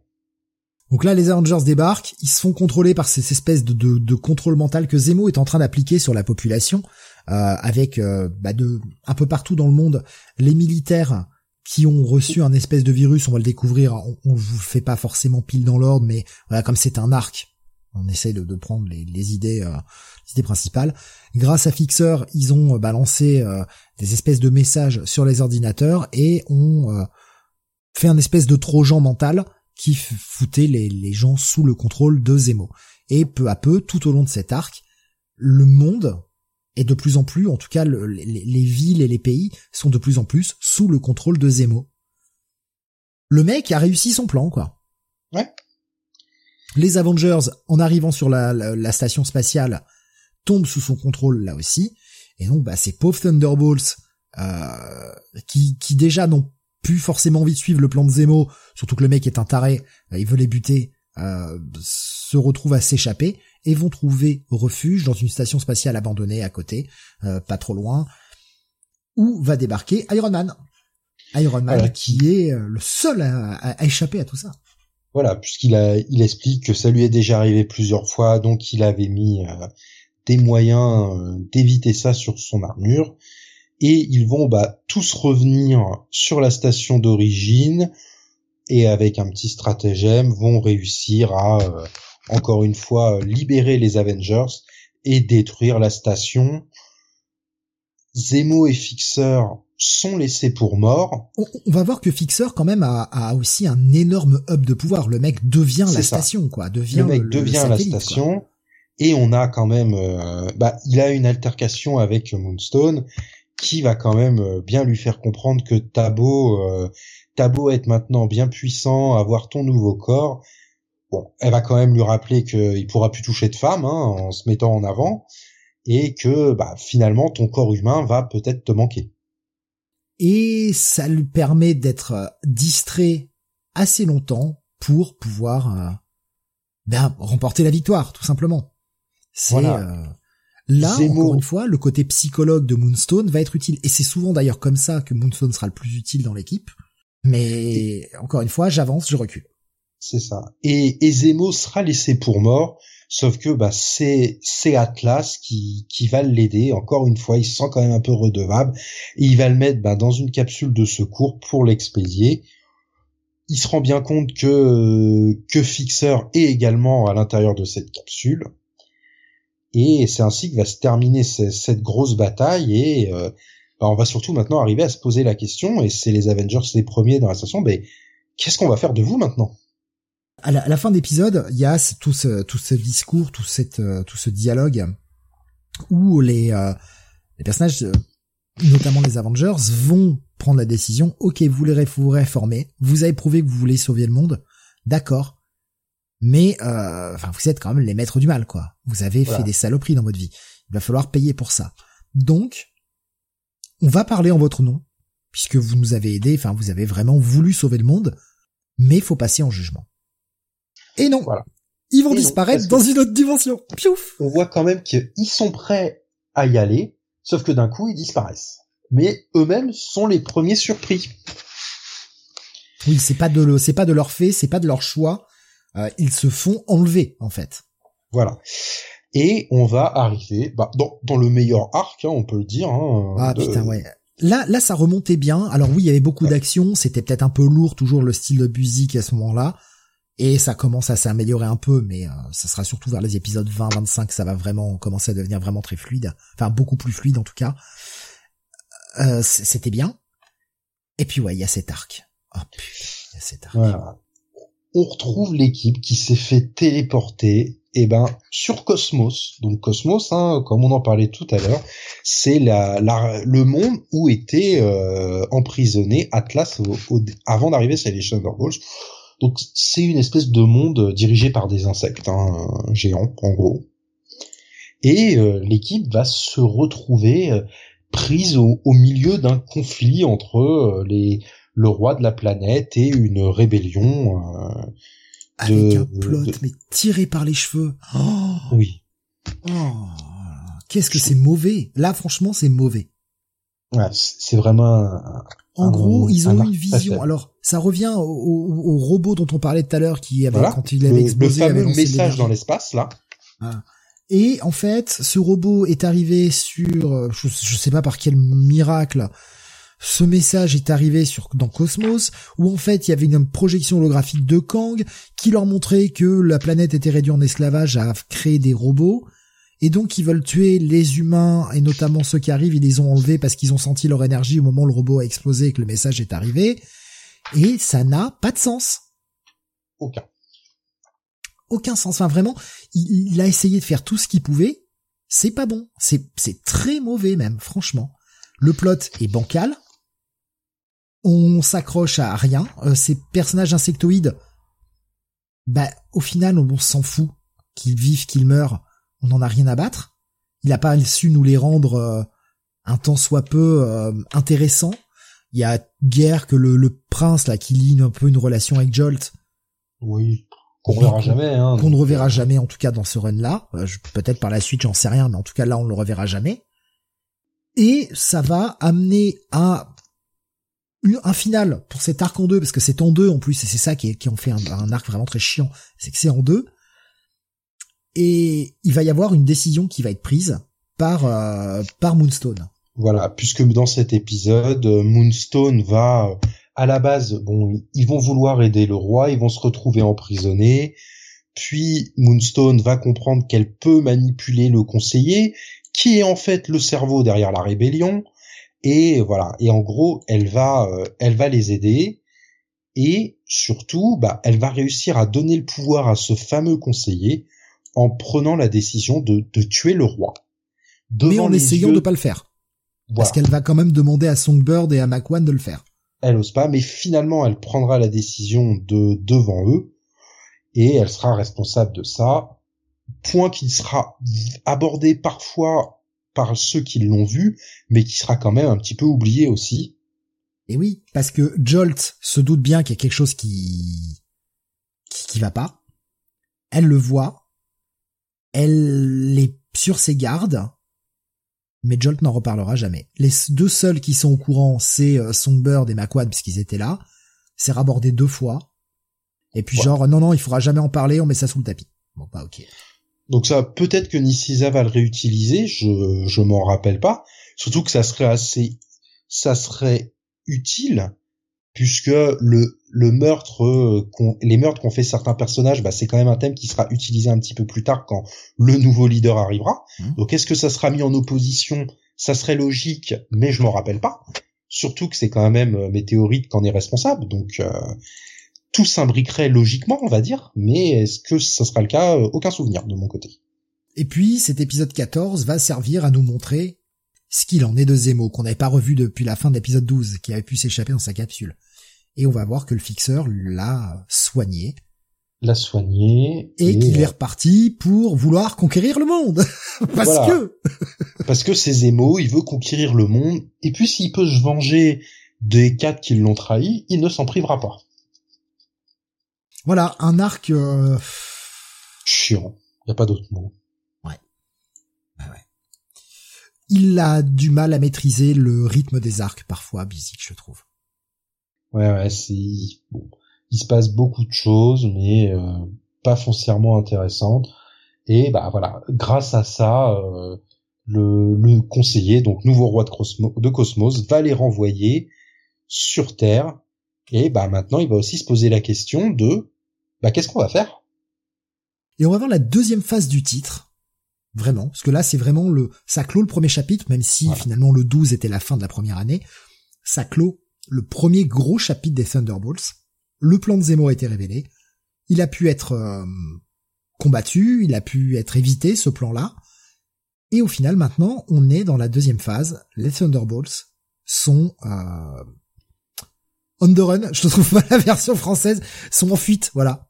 Sont en fuite, voilà. Et on va vraiment attaquer bah, la, ce qui sera le, le thème de la série Thunderbolts par la suite, hein, même sur les runs suivants, vraiment la, la partie réhabilitation des, des, personnages. Et donc, bah tout de suite, on, en, on, on nous les met euh, poursuivis, euh, essayant de se cacher, essayant de pas se montrer. Voilà. Tout le monde essaye de revenir à la vie civile. On les voit euh, travailler euh, dans dans des métiers, bah, en tant que serveur, manutentionnaire ou des choses comme ça, à la plonge. Bon, il y a que Carla hein, qui, comme dame, n'arrive pas à se mettre euh, aussi bas pour faire des, des basses besognes comme comme elle l'estime elle. Et on voit. On a un petit peu de news du, du personnage de, de Dallas, hein, qui en gros, bah, comme elle était la, la première fervente euh, défenseur des, de cette équipe, même si on voit qu'elle sert quand même un petit peu de fusible auprès du maire, hein, qui lui va rester en place, et ben elle quitte, euh, elle quitte son poste et on sait pas trop ce qu'elle va devenir et on voit évidemment que Atlas, bah, comme d'habitude, hein, va se lamenter un petit peu euh, puisqu'il l'aimait réellement. Les, ils vont se retrouver face du coup au Shield qui va les poursuivre. Shield qui leur a tendu un piège puisque ils vont affronter la GLA. Voilà. Euh, les Great Lake Avengers. Vous rêviez de les voir, hein, ils sont là. Pendant que pendant que bah, Fixer essaie de se faire un nouveau corps avec les cellules de Zemo et que Zemo dit non mais c'est mon corps. Non non jamais. Boum. il tire une balle dedans. Voilà mais quelques Moonstone premières... l'a atteint. Voilà. quelques premières petites dissensions aussi entre euh, Zemo et Fixer hein, qui qui sont pas forcément d'accord sur tout. Ce, ce combat contre la GLA, bon, la GLA pardon, va être assez euh, assez bof. Ah, de toute façon, Flatman, Doorman, Mister Immortal, Big Bertha, voilà, des, personnages que vous rêviez de voir. Ouais, c'est pas, c'est pas mauvais en soi, mais on s'en fout un peu, quoi. On nous ramène un Hulk, euh, qui est en fait un Hulk robot, donc on essaye de nous remettre face à la situation de Hulk, machin, mais c'est un Hulk robot. Et euh, surtout, bah, Zemo continue bah, de, de, les suivre de loin. Voilà. après c'est c'est un petit peu logique de, enfin, Buzik ramène cette équipe puisque ben ils étaient apparus à l'époque dans West Coast Avengers, il y avait eu quand même des histoires avec Hawkeye, puis ils étaient là quand ils avaient affronté Terminus, donc voilà, il lit un petit peu tout ça en faisant des rappels à la continuité. Mais enfin, c'est quand même une équipe assez faible qu'on n'a pas spécialement envie de voir. Le, gros intérêt en fait du, numéro, euh, parce que là on est, on est, au numéro 16 je crois, si je dis pas de bêtises, euh, ouais c'est ça numéro 16, c'est surtout cette dernière page que vous voyez à l'écran, avec un nouveau Citizen V qui débarque et qui n'est pas Zemo, puisqu'on le voit bien, ce Citizen V surveille Zemo. Alors qui est-il? Voilà. c'est une réponse que, bah, on peut le dire tout de suite, on n'aura pas dans le run de musique, hein, donc euh, c'est c'est Ni César hein, qui amènera la réponse. Ce combat se poursuit dans le 17 et va nous mener au retour de Graviton. Voilà. On avait tous envie de le voir. C'est ça. Alors, après... Il en a fait quelque chose de bien. Oui. Voilà. Et puis, on peut, enfin, sur cette première partie de, de run, Busiek a quand même utilisé beaucoup de second couteau. Pas vraiment d'ennemis emblématiques ou avec des pouvoirs assez, assez importants. Là, voilà, pour la première fois, alors c'est pas un personnage emblématique, mais Graviton, il est quand même sacrément puissant. Oui, là, il tombe face à vraiment un, véritable os et euh, bah, ils se font quoi. Franchement. Oui, bah voilà, il, possède un pouvoir sur la, gravité, donc même, bah, par exemple, Météorite, qui du coup réutilisait son pouvoir de phaser qu'elle cachait quand elle était euh, sous couverture, là, elle a beau, elle phaser, euh, Graviton, il s'en fiche, hein, il arrive à s'en débarrasser sans problème, et bah que ça soit les, les Great Lake Avengers ou euh, nos amis Thunderbolt, qui vont quand même prendre une branlée assez mémorable. Ils vont quand même réussir à défaire Graviton, vous imaginez bien, forcément, ils vont réussir à le battre. Euh, mais euh, effectivement, là, ils ont une grosse victoire. ils ont enfin un premier gros ennemi, surtout. Et oui, évidemment, comme je l'ai dit, on n'avait pas envie de revoir Graviton, tout le monde s'en branle de Graviton, mais Musique a su bien l'écrire et a su le rendre menaçant. A su l'écrire, et alors, c'est quand même une victoire assez particulière, hein, puisque euh, la victoire va mm. être obtenue euh, grâce à Moonstone, hein, qui encore, une fois va, va rentrer dans sa tête et va un peu lui dire euh, tes pouvoirs sont géniaux, mais qu'est-ce que tu veux faire de ta vie, mec, quand même? Et Graviton va, enfin, va quand même se dire, ah ouais, t'as pas raison, t'as raison, bah, je vais aller faire un petit tour et puis on se revoit plus tard. C'est, euh, c'est une victoire, voilà, qui, qui va resservir euh, le scénario par la suite. Mais euh, oui, ça reste une grosse victoire. Ils ont réussi à s'en débarrasser. Et c'est d'ailleurs un point que va lui reprocher Jolt, disant bah ouais, mais euh... ouais, ok, mais il va revenir forcément. Hmm. On a gagné, mais on n'a pas vraiment gagné. Et l'épisode d'après va nous faire revenir, eh bien, la menace. La menace qu'on avait vue au tout début. Il se passe quand même quelque chose à la fin de cet épisode, euh, puisque le, nouveau Citizen V va, va, va se dévoiler auprès de Zemo. Ah oui, c'est vrai. Oui, j'avais oublié. Et va, euh, et va rapidement le battre et euh, détruire son, son quartier général. Et il explique que bon, j'ai réussi à me venger de Zemo, même s'il se doute qu'il a quand même réussi à survivre, et maintenant, ben, il va être temps de m'attaquer au Thunderbolt, puisque alors je sais pas si c'est là qu'il révèle euh, son héritage réel ou si c'est plus tard. Euh, je crois que c'est plus tard, c'est dans le. C'est dans le l'annual. Ouais, c'est dans l'annual, ouais. Ok, bon, on en parlera à ce moment-là alors. Euh, ouais, donc l'épisode d'après, bon, ils vont essayer de, de reprendre un peu le, cours de leur vie, mais bah, les Masters of Evil reviennent à la charge. Voilà, et vont pour la 72e fois, et c'est pas la dernière, détruire leur QG. Ouais, alors ça, ça va être la blague récurrente. Dès qu'ils sont quelque part, ça se fait mais détruire de partout.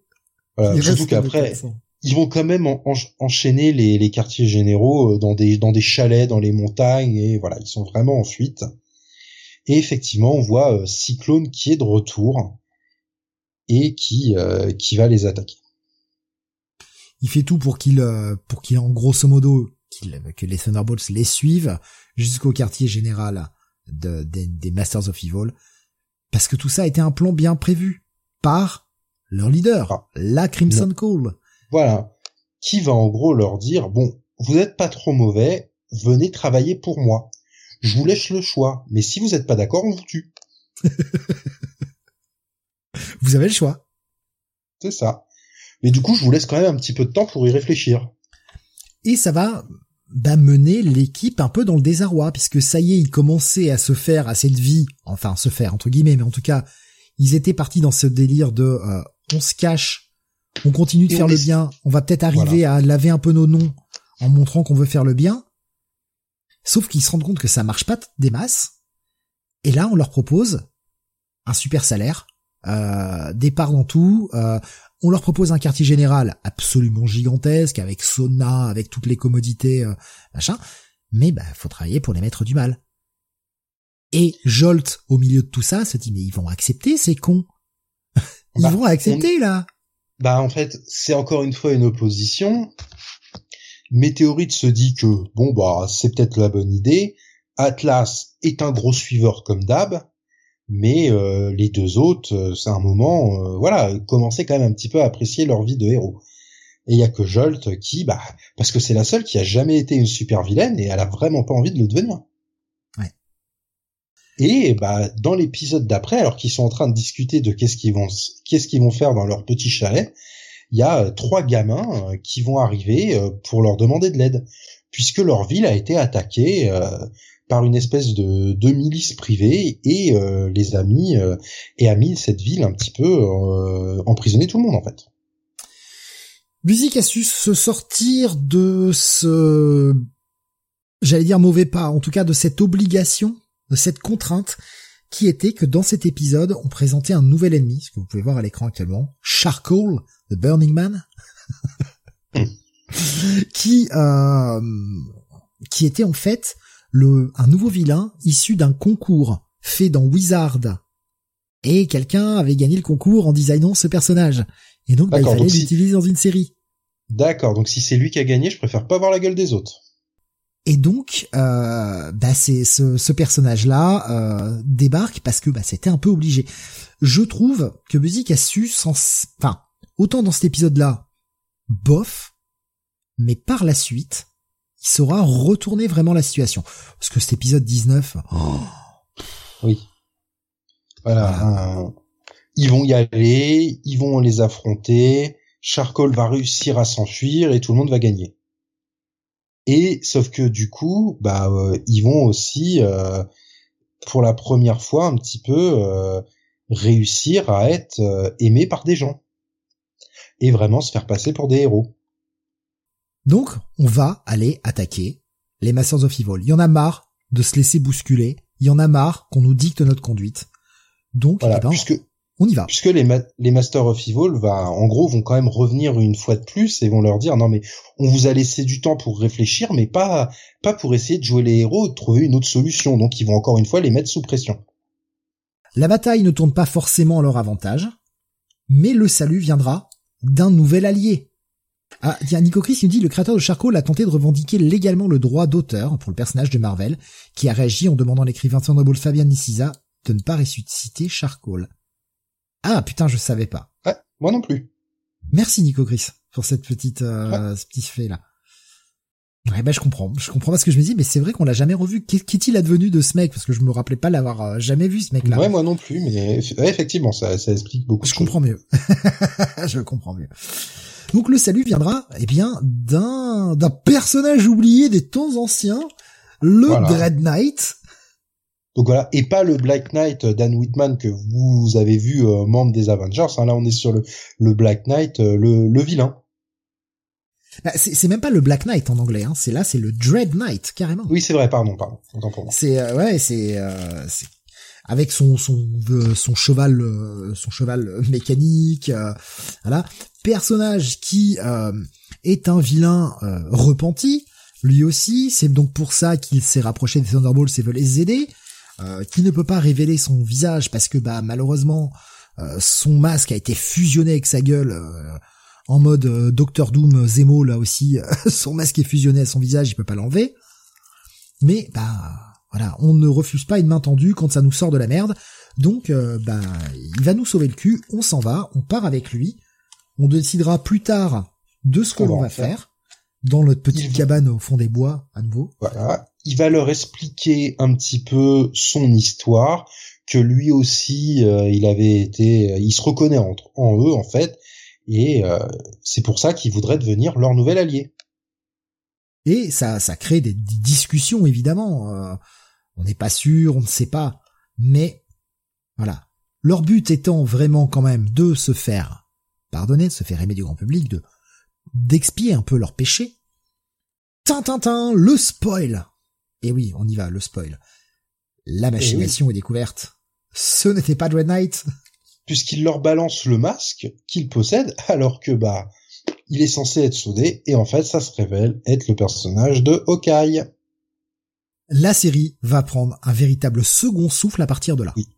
Cet, cet arc avec l'arrivée d'Hawkeye est, est, vraiment très très bon et surtout que ça a beaucoup de sens en fait d'avoir Hawkeye puisque comme on nous l'avait rappelé dans un épisode précédent c'est un ancien ennemi qui avait rejoint les Avengers dans, dans le 16 comme tu disais tout à l'heure.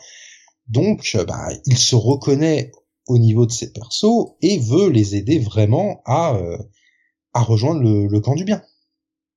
Après le mec qui débarque en disant bon alors en fait ok votre désir de changement il est réel je le vois bien par contre, je rejoins l'équipe, c'est moi le leader. Oui, et je vais vous amener sur la bonne voie, les gars. Puisqu'ils ont quand même cette discussion à un moment que, bah, depuis Zemo, on n'a pas de leader. Donc c'est Météorite qui l'a récupéré par défaut, mais en gros, personne veut d'elle. Et les autres, bah, voilà, se, se sentent pas une âme de leader. Donc ça tombe bien que Hawkeye arrive à ce moment-là, puisque, alors, Buzik lit un petit peu ces deux séries, puisque Hawkeye était un membre des Avengers hein, depuis Heroes Return. Sauf qu'il y avait eu pas mal de prises de bec avec Cap, puisque Hawkeye bah, avait un petit peu de mal après avoir été le leader euh, des West Coast Avengers pendant des années, bah, à se retrouver de nouveau à suivre les ordres. Donc, suite à une nouvelle altercation avec Cap, il avait choisi de quitter l'équipe. Et c'est là. Ça change pas trop du perso, hein, quand tu lis les premiers, il avait vraiment déjà du mal à suivre les ordres. C'est ça. Bah, Tête de ce qui nous est Tête de voilà et euh, il a du coup, bah, il en profite pour euh, vouloir redevenir un leader. Et bien sûr, les Thunderbolts vont finir par accepter la proposition, mais elle ne vient pas sans condition. Voilà. Il a une condition. Vous voulez prouver que vous êtes prêt à vous réformer. Dans l'équipe, il y a un seul réel meurtrier, puisqu'il n'est pas au courant que Carla a tué le roi de Cosmos. Et bah, le seul meurtrier, c'est peut-être celui qui avait le plus envie de se repentir, c'est le personnage de Mac 1. Et il lui demande de se rendre à la police pour prouver la bonne foi de l'équipe. Ce qui évidemment ne plaît pas trop à Songbird, hein, puisque même si depuis quelques épisodes elle se voulait un petit peu plus indépendante, elle a quand même envie de passer du temps avec lui. Ouais, Songbird qui devient, euh, c'est vrai qu'on on, l'a pas précisé, mais Songbird là qui depuis leur phase euh, Underrun euh, est, est, vraiment devenu quelqu'un d'autre. Et c'est ce qui embête Mac 1, c'est que elle reprend sa personnalité de Screaming Mimi de plus en plus. Elle est, elle est beaucoup plus violente que ça soit bah Mac 1 qui est vraiment amoureux d'elle et elle qui hésite pas à l'envoyer chier, ou aussi pendant les combats, elle, elle utilise ses pouvoirs de façon beaucoup plus agressive. Ouais. Et elle va quand même un petit peu euh, avoir plus celle qui va quand même le plus mal réagir au fait que Mac 1 est prêt à se rendre et elle va s'enfuir du coup et euh, voilà. Mac 1 va retourner foutre le bordel. Ils vont se retrouver euh, en plein milieu d'une d'une unité militaire et ils vont devoir base de la garde nationale en fait et qui, qui va forcément bah, leur tomber dessus tout de suite. Et c'est les Thunderbolts qui continuent d'être recherchés auprès du grand public. Hein. Ils sont recherchés pour les crimes qu'ils ont commis. Tout le monde sait que ce sont les maîtres du mal, donc euh, bah, il faut il faut les appréhender. il va être leur sauveur. Voilà. Il va, lui faire, gagner des points. Ça va lui faire gagner des points. Il va quand même se faire photographier euh, par euh, certains journalistes et, et donc certains plus tard se rendront compte qu'il est avec les Thunderbolts. Et effectivement, bah, il va gagner des points auprès de l'équipe qui va le reconnaître comme leader. Il va surtout leur expliquer qu'il a obtenu auprès de la commission le fait euh, qu'il puisse euh, être euh, autorisé à, à en gros à récupérer une immunité suite à tout ça. Et on voit bien qu'il aura menti. C'est ça, puisque au final, euh, la commission, donc bon bah, la fameuse commission de l'époque avec notre ami Henry Peter Guy Rich ou gros sac, ou Val Cooper, hein, qui sont là, leur avait dit mais jamais de la vie. Plot abandonné. Voilà, qui sera réutilisé par Niciza parce que ils vont le découvrir, hein, les autres, qu'il leur a menti.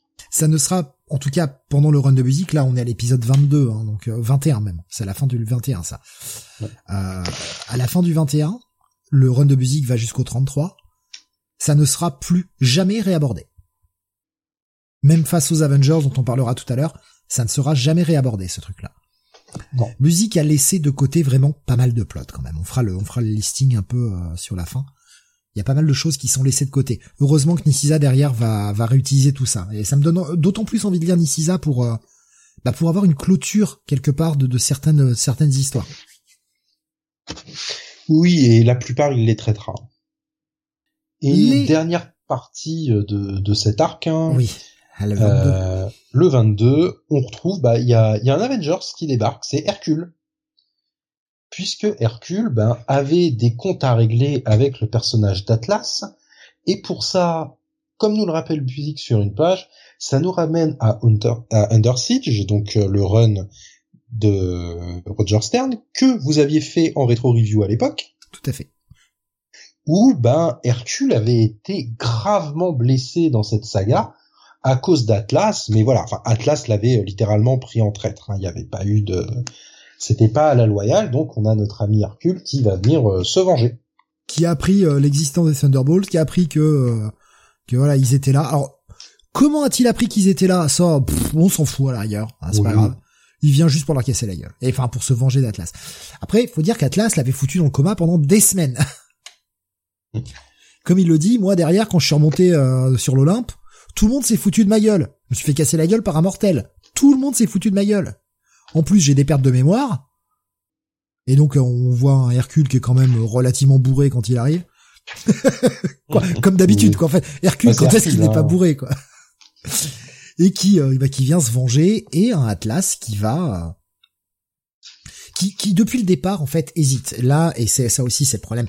Atlas, il commençait à vraiment me saouler là euh, sur ces sur les derniers épisodes. Le mec, c'était toujours ah mais tout ce que je touche, je le casse. J'ai trahi tout le monde. J'ai trahi Zemo. J'ai trahi machin. J'ai trahi. Ah le mec passe son temps à pleurer, à ne jamais prendre de décision, à se dire de toute façon je trahis tout le monde. Je suis pas une bonne personne, machin. Et là, il va se révéler vraiment avec cet épisode où le mec va accepter la branlée va lui mettre Hercule, quitte à défendre son équipe, puisque bah comme l'équipe commence à défendre euh, Atlas bah, Hercule se lâche, hein, c'est Hercule, c'est un taré. Et lui va protéger son équipe en disant à Hercule, mais vas-y, mais bute-moi en fait. Bute-moi d'une, je mérite, et laisse mon équipe tranquille, laisse-les, ils t'ont rien fait quoi. Et ce qui va lui permettre de, marquer les derniers points auprès de l'équipe. Oui. Et, euh, et Okai qui finira par résoudre la situation au prix de son amitié avec Hercule. Si Hercule a dit la prochaine fois qu'on se croise, mec, je te pète la gueule.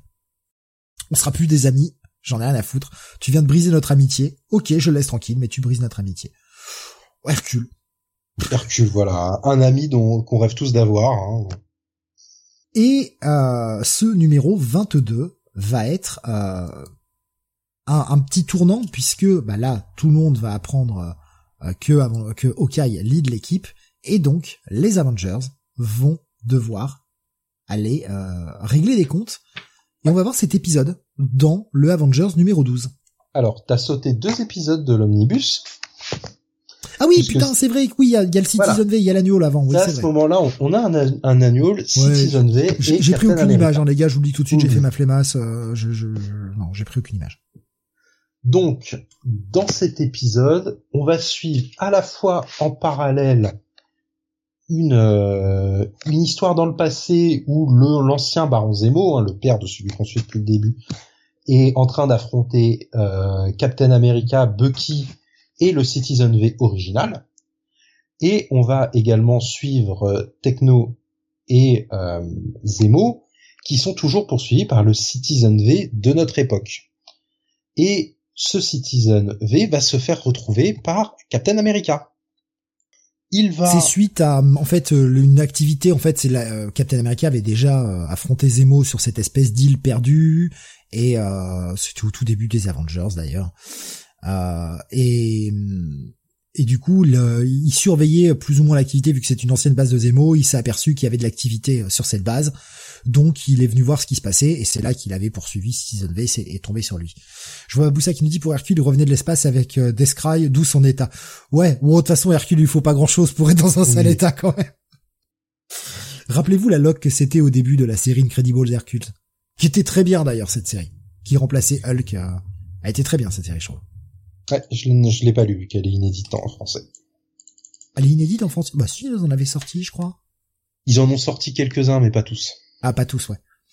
Ouais, parce que je me rappelle qu'on les avait traités dans les Comics City, donc euh, je me dis si on les a traités, c'est que c'est sorti en VF. Ils ont ils en ont ils en ont sorti un petit peu, ils ont évidemment sorti les tie de l'époque, mais voilà, tout n'est tout n'a pas été publié. D'accord, ok. Mais euh, j'en garde un bon souvenir. Peut-être que ça ça souffrirait d'une relecture, mais en tout cas à l'époque, je me rappelle que ça m'avait plutôt bien plu. Euh, je, te laisse continuer, pardon, sur l'anneau. Et et du coup, bah comme d'habitude, hein, les héros se battent entre eux, donc Captain America, prenant Citizen V pour euh, l'ancien, va l'attaquer directement. Euh, et ben il va assez vite se rendre compte qu'à la façon de qu'à la façon de bouger, notre ami euh, Citizen V n'est pas émo. Mais il va surtout se rendre compte que celui-là est une femme. Ils vont du coup, ils vont surtout aller affronter affronter Zemo, ils vont gagner. Et à la fin, on a la, on a cette nouvelle Citizen V qui va assumer son identité. Elle va se retrouver à, à changer son costume. Donc on va passer d'un costume violet un costume bleu.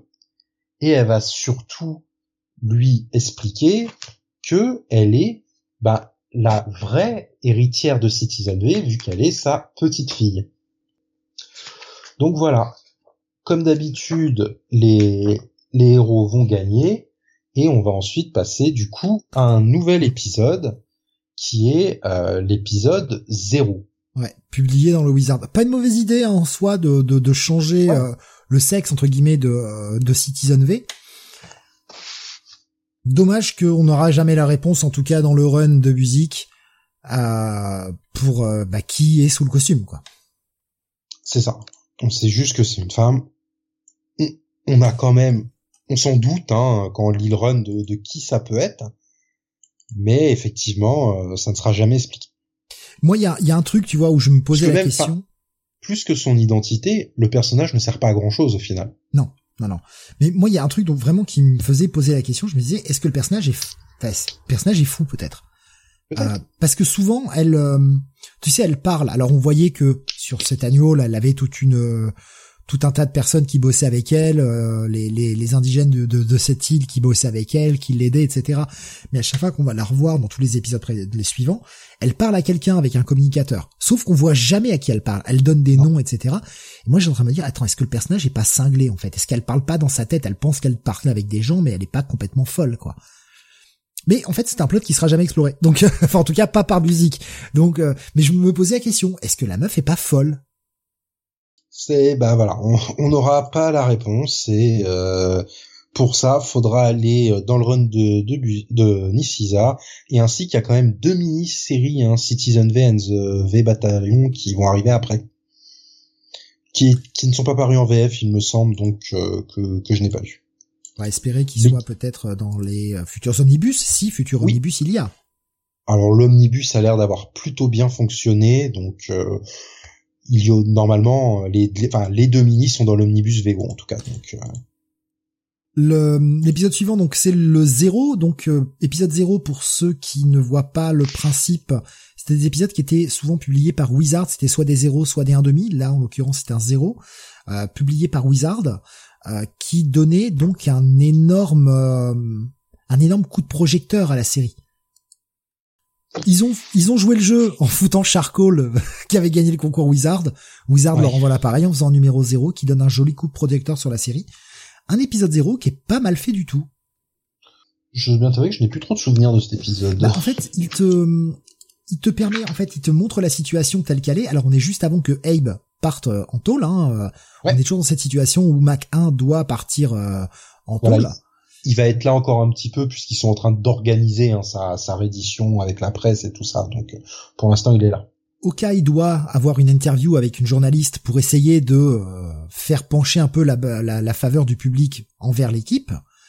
Et euh, bah, toute l'équipe, elle est dans un hôtel à New York et décide de prendre une petite soirée euh, au resto pour bah, pour décompresser avant que Abe parte en toile, quoi, une espèce de dernière soirée ensemble. Et l'épisode sert aussi à nous replacer tous les éléments que l'on a eu depuis les 22 premiers épisodes. Donc on a vraiment. Je me suis voilà. Que je me suis fait une joie de sauter ces pages. J'ai, en fait, j'ai relu vite fait. Alors, j'ai pas lu bien, mais j'ai relu un peu vite fait, voir si c'était quand même compréhensible pour quelqu'un qui n'aurait pas suivi la série. Franchement, le résumé est extrêmement bien fait. Alors, il prend des cases par-ci par-là. C'est pas des trucs redessinés, mais euh, je trouve que le résumé tient hyper bien la route et ça permet d'être vraiment euh, à jour sur ce qui s'est passé, de comprendre les vrais enjeux et on a la majorité des plots, on, comprend exactement les trucs. Et là, l'Hydra débarque parce qu'ils ont repéré les Thunderbolts. Donc l'Hydra débarque et euh, essaye de les capturer. Oka, il va devoir se révéler et euh, bon bah voilà, les sirènes arrivent, il faut partir. Et euh, bah on nous ramène en même temps dans ce numéro 0 puisqu'il sert aussi à faire un, espèce de joli coup de projecteur sur la série. Tous les ennemis au final, on voit que les Thunderbolts, oui, ont réussi à échapper à la police, ils essaient de se faire pardonner, ils sont toujours fugitifs, et qu'en même temps, ils sont surveillés à la fois par Zemo, qui continue de, vouloir les surveiller, à la fois par Crimson Call, qui continue de vouloir les surveiller, euh, et de, de, de, les récupérer, par Citizen V, nouvelle version, et aussi parce qu'il va arriver juste après, les Avengers, qui vont vouloir aller euh, demander des comptes à Hawkeye. Voilà. Puisque ce zéro-là, il sert vraiment bien les plans, quoi. Ouais, c'est. Ouais, alors je savais pas que c'était un épisode dans Wizard. Je pensais que c'était un épisode qui avait été publié de, de façon classique. Et ouais, il fait, il fait bien le travail dans l'ensemble. Et en plus, euh, épisode 0 qui est quand même fait par euh, l'équipe créative euh, de la série. Donc on est vraiment en terrain conquis. c'est Buzik et Bagley qui ont fait le, qui ont fait le truc, quoi. Et, donc le Avengers 12, parce que double duty pour ce, pour ce bon musique. Voilà, en plus un épisode double, hein qui est là, euh, dessiné par euh, Georges Pérez, où bah en gros voilà les les Avengers euh, vont aller retrouver les Thunderbolts pour demander des comptes à Hawkeye et essayer un peu, petit peu de comprendre ce qui se passe. Ils vont se retrouver dans une ancienne base de Dominus, hein, qui était un arc assez important des des West Coast Avengers à l'époque. Donc une fois de plus, Buzik va chercher la continuité. Et donc voilà, on a euh, classique, hein, les deux équipes s'affrontent puis s'allient, et euh, à la fin, ben vu qu'ils ont ils auraient pu prendre le contrôle de euh, alors de alors c'est c'est pas Terminus c'est Terminex Dominex. Dominex Terminus c'était un autre. Donc c'est Dominex qui est là. Et ils auraient pu prendre le contrôle de lui ils ont finalement appliqué le plan de base et donc les les Avengers reconnaissent à Hawkeye que bon, ok, on va te laisser voir, on va voir un petit peu ce que tu vas faire, mais on te surveille quand même. Et Hawkeye euh, va jusqu'à déchirer sa carte de membre des Avengers devant eux pour prouver que il est prêt à, euh, à aller jusqu'au bout de son plan aller jusqu'au bout de son plan et aussi ne pas mettre les Avengers dans la dans la merde parce que voilà en, en, en, révoquant son son appartenance euh, aux Avengers si je justement ça pète et que les Thunderbolts n'arrivent pas à se réformer, que euh, bah, ils reviennent à leurs anciens euh, travers, etc. Eh bien, les Avengers ne seront pas inquiétés. Il n'est plus un membre des Avengers officiellement. Donc le mec va jusqu'au bout, quoi. C'est, il est à fond. Et on va revenir après justement sur la série Thunderbolts. Et là, eh ben, c'est très bien. Enfin, nous n'aurons plus aucune interruption jusqu'à la fin. Enfin, plus d'interruption, en tout cas dans d'autres titres. Ah, là, on avait eu quand même un gros paquet hein, du, de l'épisode 9 jusqu'au jusqu'au 22 sans avoir à lire un autre, avoir à lire d'autres titres. Mais là, on avait quand même enchaîné euh, l'Agneau, le, le Zéro et euh, le Avengers, qui sont en plus quasiment tous des épisodes doubles. Donc, euh, et pas longtemps après, on a le 25. ah oui, c'est long, c'est long. C'est long, ouais, franchement. Et là, effectivement, on revient enfin au 23 de la série régulière, bah, qui commence par l'arrestation de Mac 1 qui qui se rend à la police devant les caméras. Et on voit bah pour le meurtre. Je je trouve qu'il passe assez vite. Alors, c'est peut-être moi mon esprit pointilleux.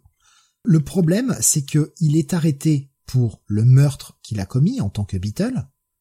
On ne va jamais lui reprocher ses agissements en tant que Thunderbolt, en tant que maître du mal, etc. Oui. Je ne sais pas par quel miracle. C'est pas vraiment expliqué. On passe là-dessus un peu, un peu en speed, je trouve.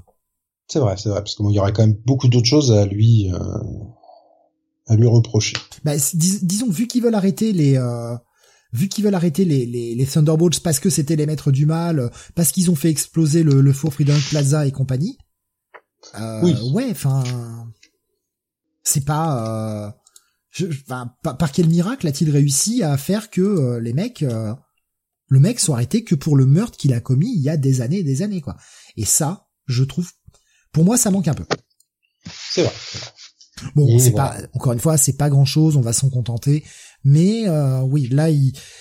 j'ai remarqué que Buzzy, quand il sait pas quoi faire d'un truc, il le met sous le tapis. oui. Bon, on verra plus tard. Et bon, en gros, euh, l'épisode continue. Okai euh, fait une petite conférence de presse et ben c'est fait assez sobrement par Buzzy qu'au détour d'une case, on voit un, jeune personnage qui dépose une espèce de petit caillou dans son costume.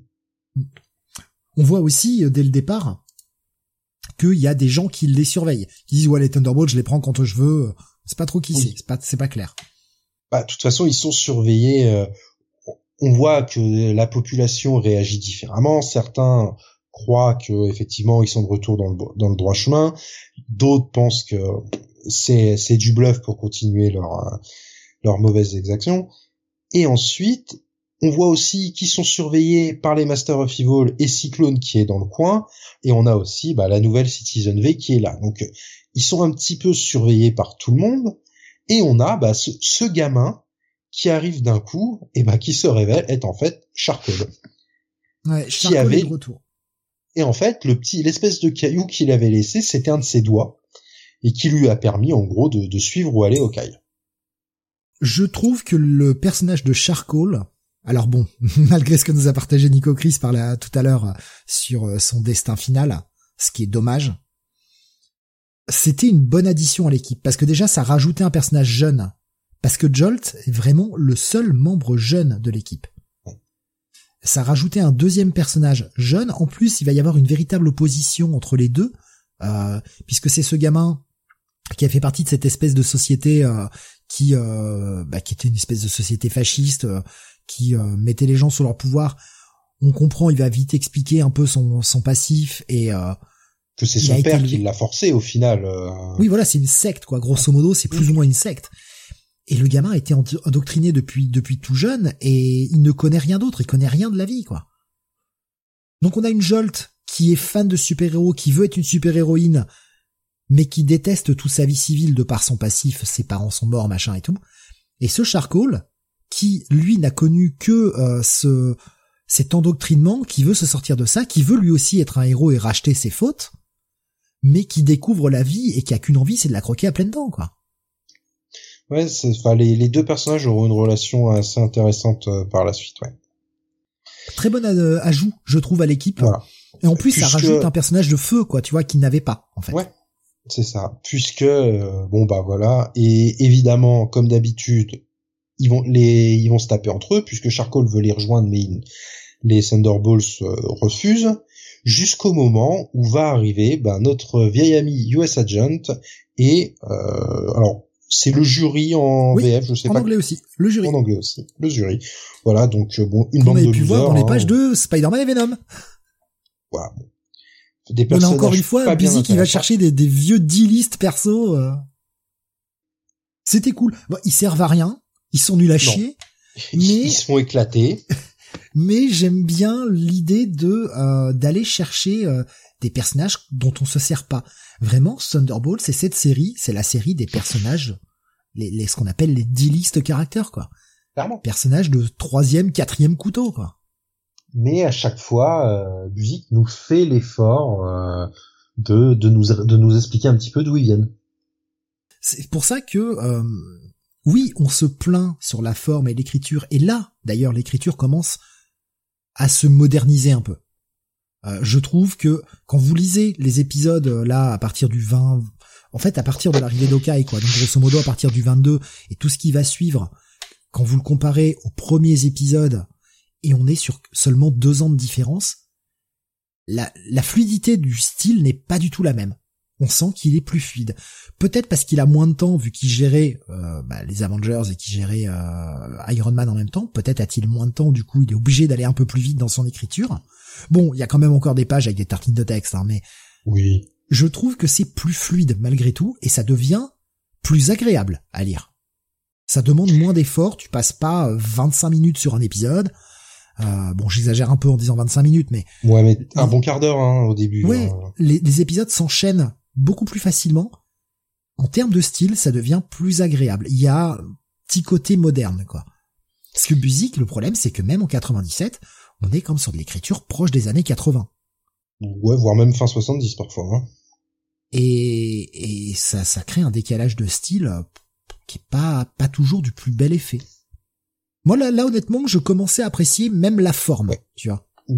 Oui, la, la fin sera, hormis un arc, hein, dont on reparlera tout à l'heure, mais Oui. là on est sur des épisodes qui sont plutôt bons. Ouais, ça s'enchaîne, les situations, euh, situations s'enchaînent. Je garderai euh, quelques éléments pour la, la conclusion sur le ressenti final, mais ouais, je là je commence à être encore plus investi. Enfin, ça y est, je suis plus investi dans l'histoire. Je, je l'étais déjà un peu quand même, mais là ça y est, je suis happé. J'ai envie de connaître la suite et j'y vais pas parce que je dois la lire.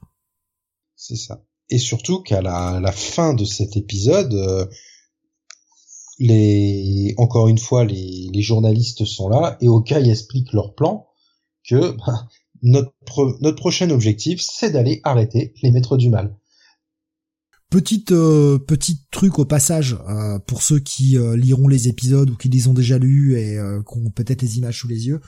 Souvent, il y a une journaliste qui est toujours la même, hein, qui parle des Thunderbolts depuis le départ, celle que l'on voit depuis l'épisode 1, euh, qui interviewe un mec qui a écrit un bouquin sur les super-héros, et notamment sur euh, les super-héros qui n'ont pas forcément toujours bien tourné, etc. C'est un espèce de psychologue qu'on voit assez fréquemment sur le plateau quand euh, on c'est au détour d'une case. Regardez bien ces musiques. Voilà. Regardez-le et euh, vous verrez, prenez des photos de l'époque, vous allez voir qu'en fait Bagley a foutu euh, pour ce, romancier, cet écrivain psychologue. C'est le, le petite blagounette, ce qui est pas mal parce qu'en plus vu que euh, le mec a écrit un, un- un livre sur le passé des super-héros, les trucs un peu obscurs, machin, ça correspond bien à l'idée que, que Buzik nous, nous, nous impose dans, dans son titre euh, avec des vieux persos. C'est ça. Ou comme tu l'as dit, on va aller péter la gueule des maîtres du mal. Sauf que ils n'avaient pas prévu que les maîtres du mal euh, avaient un gros plan et qu'ils étaient pas quatre. C'est ça. Puisque là, on aura tout un épisode où les, les Thunderbolts vont euh, vont sauver une ville du- d'une grosse tempête et vont encore une fois être euh, vraiment acceptés pour la première fois, vont avoir le droit à des- de la reconnaissance de la population. Ce qui Et de surtout, à mettre la en fin- place le plan des maîtres du mal pour l'épisode d'après. Voilà.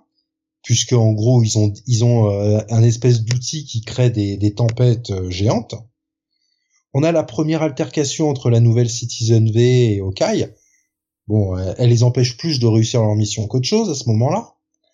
Et surtout à la fin, ils vont réussir à s'infiltrer dans la dans le QG des Masters of Evil et comme on le voit sur l'image, bah ils sont 25 en fait. Et oui, la petite blagounette pour le 25e épisode, 25 maîtres du mal. Voilà. On voit alors euh, sacré sacré bande de losers hein, dans l'ensemble. hein. Je vais être honnête, j'ai pas aimé cet épisode 25. moi. Il est un peu chiant, en fait. Ouais ouais. longué pour ce qu'il veut raconter. Au final, ce qu'il raconte est pas mal, mais c'est long, quoi. Beaucoup d'actions, beaucoup de séquences de bagarres et s'il y a bien un truc que ne sait pas gérer, Buzik, c'est les séquences de bagarre. Non, il en met beaucoup. C'est ça le problème.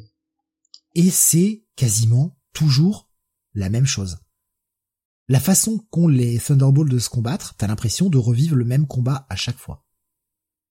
Heureusement que là, Hawkeye commence à changer un peu la donne. Et ça va surtout se révéler sur les épisodes d'après. Mais là, je, en fait, cet épisode 25, je me suis dit, oh putain, je veux plus de séquences de combat, j'en peux plus, quoi. ça, non, ça y est, là, c'est la goutte d'eau. c'est la goutte d'eau. Alors, c'est super pour Mark Bagley, qui s'éclate à dessiner plein de persos qui se tapent dessus. Mais alors, pour nous, en tant que lecteur, euh, c'est lourd. C'est très lourd. C'est oh là là, euh, mon dieu, ils nous ont pris par surprise, on n'a pas réussi à comboter comme il fallait. Et puis après, ah ça y est, en fait, on n'a qu'à changer d'ennemi. Mais vous faites ça depuis 15 épisodes, putain Merde Vous faites chier, quoi Comment ça, vous vous faites encore avoir Ça fait 15 épisodes que, à chaque fois, vous êtes « Oh là là, mon dieu, je n'arrive pas à euh, faire... Euh, à, combattre les ennemis. » Et après, ils changent à la fin de l'épisode, et en fait, ça marche. C'est toujours la même recette, quoi. putain, c'est horrible euh, euh, Baboussa qui nous dit sa meilleure séquence à musique, c'est le JLA versus Avengers numéro 4, sa meilleure séquence de combat. Je m'en rappelle plus. J'ai pas Je m'en rappelle plus. Je m'en rappelle plus du tout. J'avoue, c'est lui il y a trop longtemps. Je, plus, plus de souvenirs. Euh, ah, dans, ce, dans cet épisode 25, il se passe mal de choses. Euh, le plan, c'est d'envoyer Moonstone s'infiltrer seul parce que bah c'est la plus instable, hein, tout le monde le sait. À un moment, elle essaye de dire ah comment ça moi, mais bon, elle trompe personne. Euh, tout le monde sait qu'elle qu'elle est. Tout le monde sait que s'il y a quelqu'un qui peut trahir, c'est elle. ça c'est énorme quoi. Et la meuf a fait encore moi, mais oh mais oh oh comment ça moi? Bon finalement ça marche pas, elle va se retrouver aux arrêts. Finalement, les autres Thunderbolts vont s'infiltrer en piquant des costumes, en cassant la gueule à des mecs un peu euh, dans la base, en piquant des costumes. Mais Moonstone va les trahir un peu à la dernière minute puisqu'elle va retrouver magiquement dans sa cellule la clé de, de sa cellule et elle comprend pas trop comment la clé est apparue. Sauf que bon, elle va essayer de se sortir de ça. Elle a reconnu la voix des Thunderbolts qui était déguisée. Donc elle va dire allez me chercher Crimson Call, amenez-moi à Crimson Call parce que j'ai quelque chose à lui dire. Elle va dire les Thunderbolts se sont infiltrés et elle va essayer de se sauver le cul comme ça. Mais à la dernière minute, eh bien non. Elle deviendra, elle restera du côté des gentils en trahissant Crimson Call et en restant du côté des Thunderbolts. Et on a la révélation. Voilà, puisque elle va, elle va retirer la, la cagoule de Crimson Call et ça va se révéler être Dallas Riordan. Alors, ça sort de nulle part. C'est absolument pas crédible puisque euh, en termes de temporalité, c'était un petit peu compliqué. Mais voilà. Et c'est encore un point qui sera pas traité par musique et qu'on retrouvera vraiment dans le run de Niciza derrière. Et non seulement c'est un, un, un, point qui est pas traité par musique, mais c'est un point qu'il refuse de traiter. Ça se voit tout de suite. La façon dont il l'écrit, Là, vous voyez la page à l'écran actuellement où, bah, justement, Atlas lui dit non mais euh, pourquoi? Enfin, mais tu m'as reproché de te mentir euh, quand euh, t'as appris qu'on était des maîtres, des anciens maîtres du mal. Et là, en fait, Crimson Call était apparu bien avant. Et, et en fait, c'est toi qui montes depuis le départ. Explique-toi et tout. Non, je te donne aucune explication. On la reverra dans deux trois épisodes où elle refusera de s'expliquer. Voilà. Et euh, D'ailleurs, ça me fait penser que c'est absolument pas cohérent avec autre chose. Mais bon, je vais, je vais pas spoiler, hein, mais voilà. Euh, Baboussa nous disait Moonstone, la baladure des méchants. Oui. Ou Sarko, comme tu veux. le couteau dans le dos. Euh, Nico Chris disait j'aime les personnages largement oubliés dans les titres Marvel et si j'ai des choses amusantes que je peux faire avec eux, pourquoi ne pas le faire? C'est une citation de Kurt Busiek et c'est un super état d'esprit, c'est ce qu'on a envie de voir tout le temps on, ne cesse de le dire dans les émissions euh, bah, comme les Comics Weekly ou les Comic City. Pourquoi les auteurs nous cassent les couilles à inventer des nouveaux persos si ce n'est pour se toucher les droits d'auteur par la suite? Pourquoi nous faire des persos qui ne servent à rien, qui seront oubliés dès qu'ils auront quitté le titre? Bah parce que personne n'a envie de travailler avec, plutôt qu'essayer de réformer des anciens personnages et de les réécrire et de les moderniser. Enfin, j'ai donné la réponse déjà, hein, juste pour les droits d'auteur, parce que si un jour, comme aujourd'hui on est en l'air des films, si un jour ces personnages sont adaptés à l'écran, bah ils toucheront des royalties.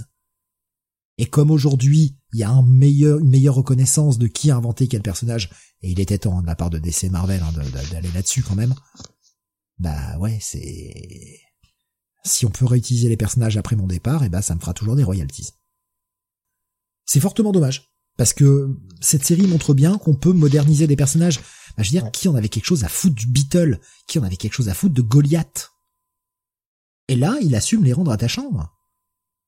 Il assume me, me, faire m'intéresser à ces persos.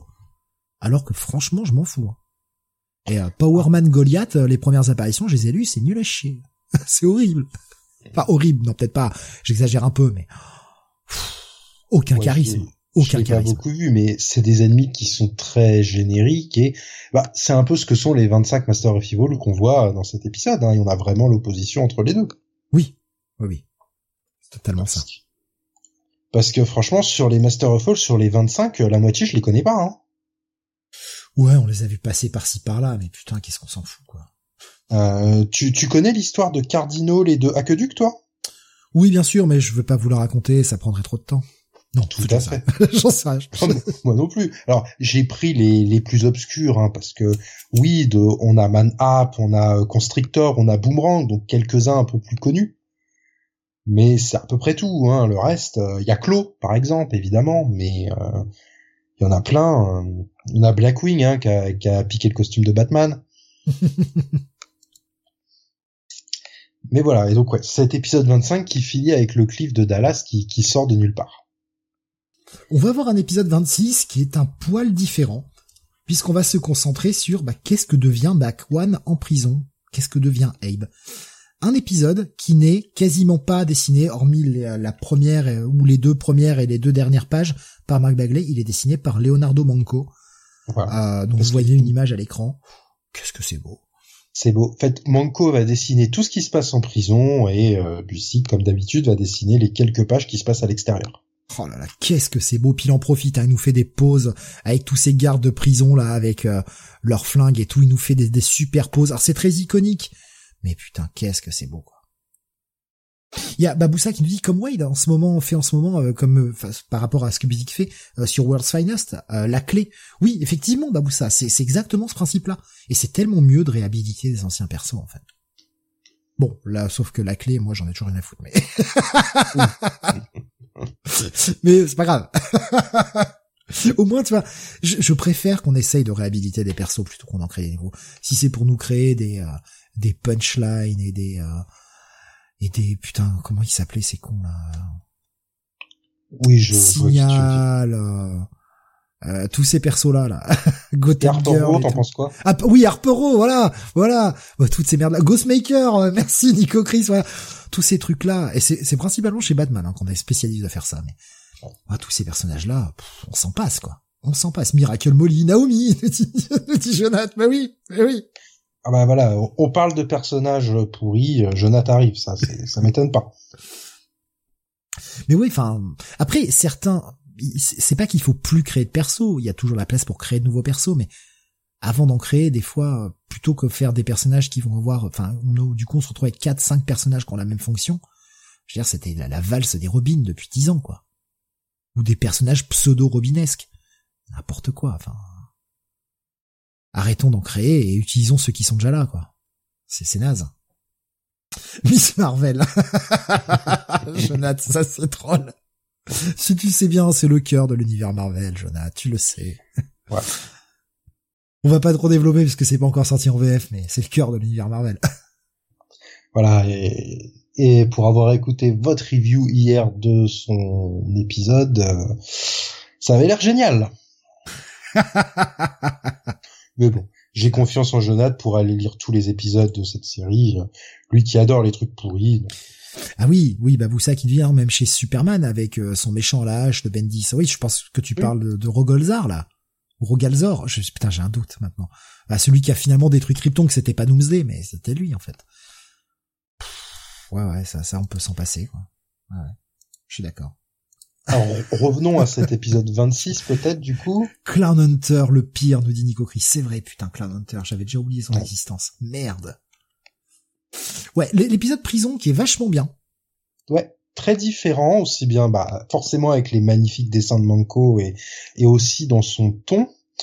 On retrouve bah notre ami euh, Mac 1 euh, en prison qui euh, rêve d'être un héros, littéralement hein, pendant la nuit. Et bah on commence à voir son, son quotidien dans, dans la prison jusqu'au moment où il est contacté euh, par euh, Justin Hammer, alors qui n'est pas là par hasard, mais vous pouvez pas le comprendre si vous voulez imiter au run de Buzik, puisqu'il faudra attendre le run de Nice pour voir une petite référence à ça. Et parce que toi, du coup, Steve, tu vois peut-être de quoi je parle vu ce que je t'ai dit avant. Mais oui, oui, parce qu'on en a parlé avant, mais oui. Mais ça, bon, à la rigueur, on dira peut-être que quelques petits trucs en spoiler à la fin, peut-être, mais on va pas le dire maintenant. Oui, pour vous donner envie d'aller lire la suite éventuellement. Voilà. Et euh, et en fait, euh, voilà, il y a tout un sujet autour du Rhino qui est enfermé dans cette prison et ils ont besoin de lui euh, pour le faire s'évader. Va donc s'enclencher bah, une mutinerie au sein de la prison et notre ami Mac 1 va, bah, au lieu d'en profiter, va jouer le héros littéralement et va bah, enriner la mutinerie et remettre de l'ordre dans la prison. Il pense en plus le faire de façon euh, inconsciente vu que personne ne saura que c'est lui, mais il est juste heureux d'avoir réussi pour une fois d'être vraiment le héros. Sauf que ben on voit euh, sur la dernière page que la fameuse commission avec notre ami Guy Rich et Cooper ont bien compris que c'était lui et ben ont un petit plan qui euh, le concerne. Ça, c'était vachement bien amené. Je trouve que justement, on, voit que Abe est vraiment passé du côté des héros parce que le mec fait vraiment l'acte désintéressé. Il pourrait s'en servir pour essayer d'avoir une réduction de peine peut-être. Pour, il pourrait marchander, il pourrait faire n'importe quoi.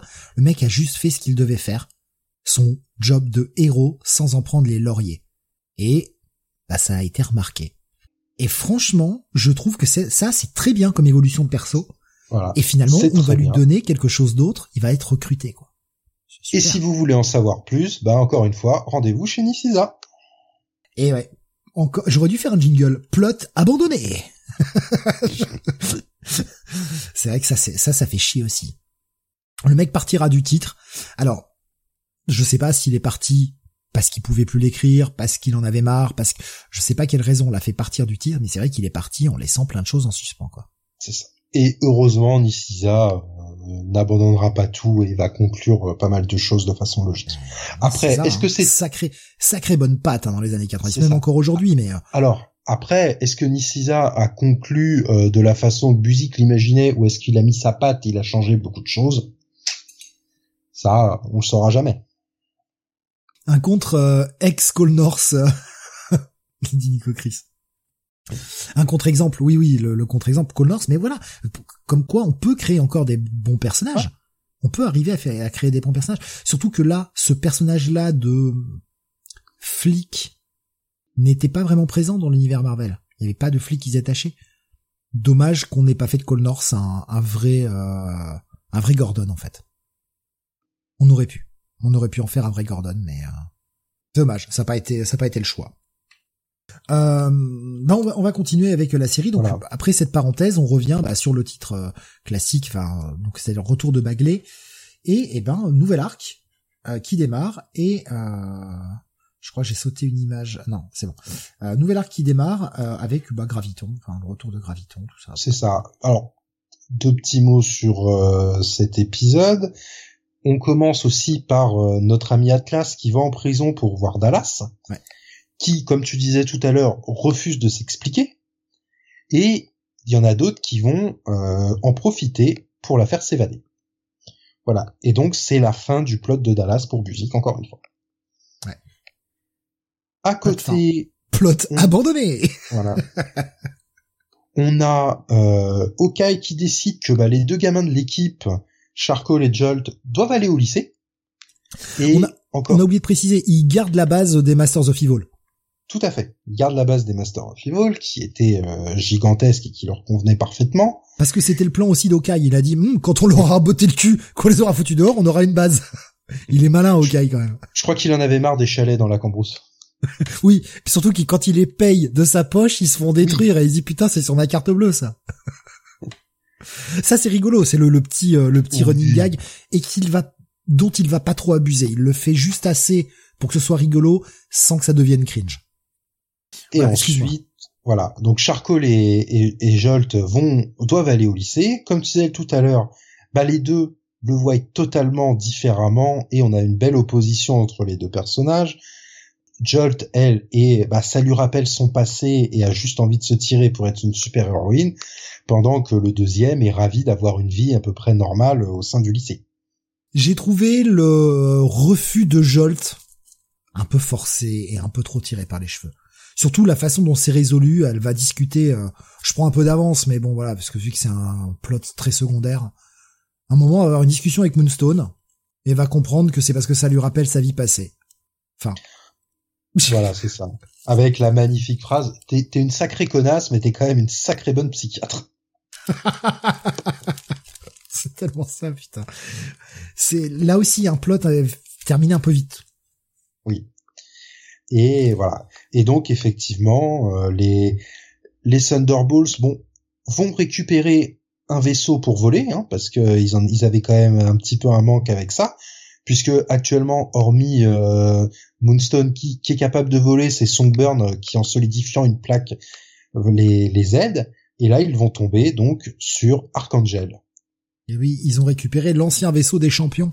Voilà, que on comprend qu'Okai avait demandé de l'aide à, à, Black Widow, et puis euh, voilà, Archangel vient les faire un petit tour, et comme tu le disais, c'est le retour de Graviton qui a enfin trouvé quoi faire de sa vie. Tu vois, encore un petit euh, un petit twist parce que c'est vrai que tu, je l'ai lu tout à l'heure, pourtant ça aurait dû me sauter euh, à la gueule, mais je, je c'est maintenant que tu en parles que que ça fait tilt. Oka, il a demandé de l'aide à la Widow. Ok, le passé des deux personnages, tout ça, ok. Mm. Ouais, euh, il était pas temps de faire amener Black Widow par rapport à ce qu'elle savait sur les Thunderbolts, machin? Rien à foutre. Oui, bah oui. Surtout qu'elle ne sera que mentionnée, on ne la verra pas. Mais euh, là aussi, un petit acte manqué, je trouve. Euh. Voilà, c'est sûr. Et donc Graviton, bah, il a trouvé quoi faire de sa vie, c'est-à-dire se proclamer dictateur, s'entourer de loupards et de filles à moitié à poil. Vous vous rappelez euh, Thor euh, par JMS qui volait juste au-dessus de l'Arizona? Pareil. C'est ça.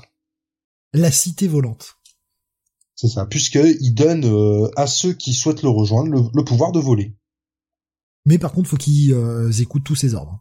Et pas touche à son harem. Sinon... C'est ça, puisque le, le seul qui a osé y toucher, ben il est mort. Vas-y, vole.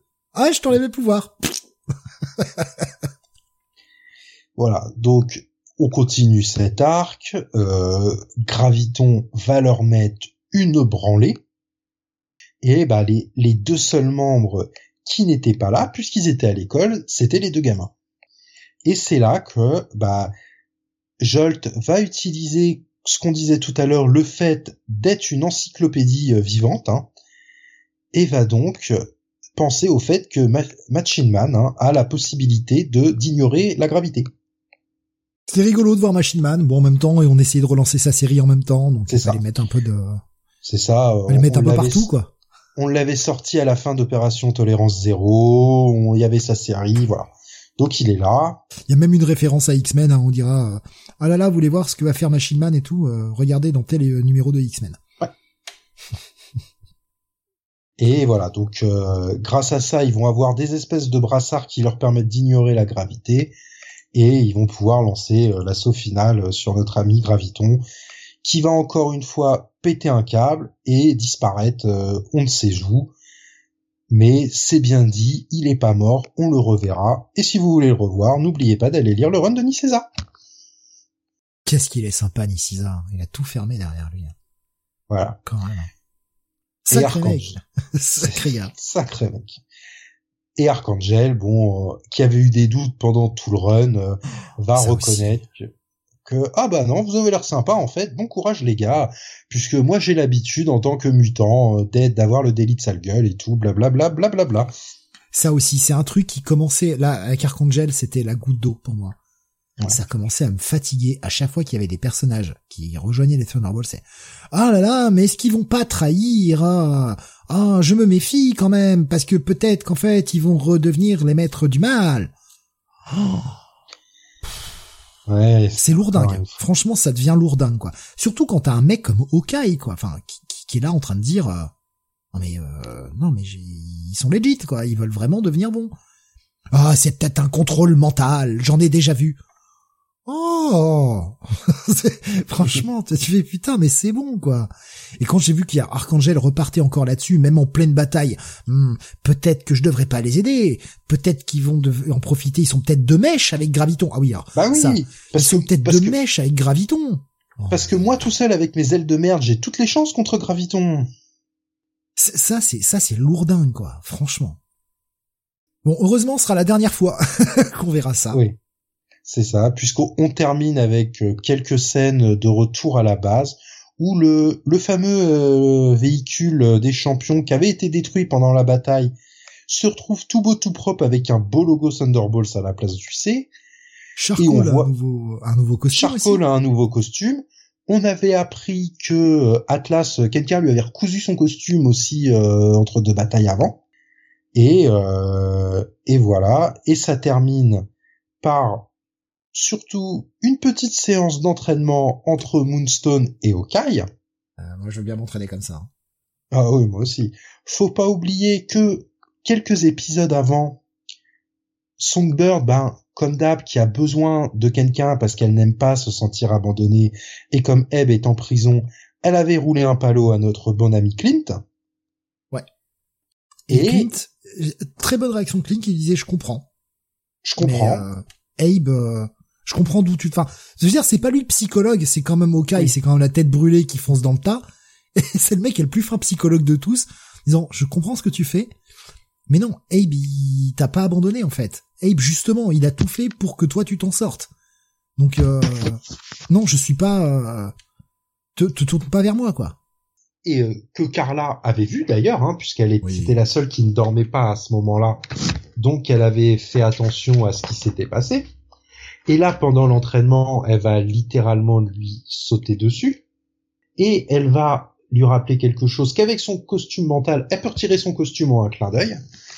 Et donc, bah, ils commencent à s'embrasser. Et, avant d'aller plus loin, on a notre ami Songbird qui tombe sur eux, vu que Charcoal s'est fait capturer par la bande de fascistes qu'on avait vu dans les épisodes précédents. Et là, on attaque le dernier arc voilà, qui est aussi bien que l'arc Cosmos, hein, on va pas se mentir.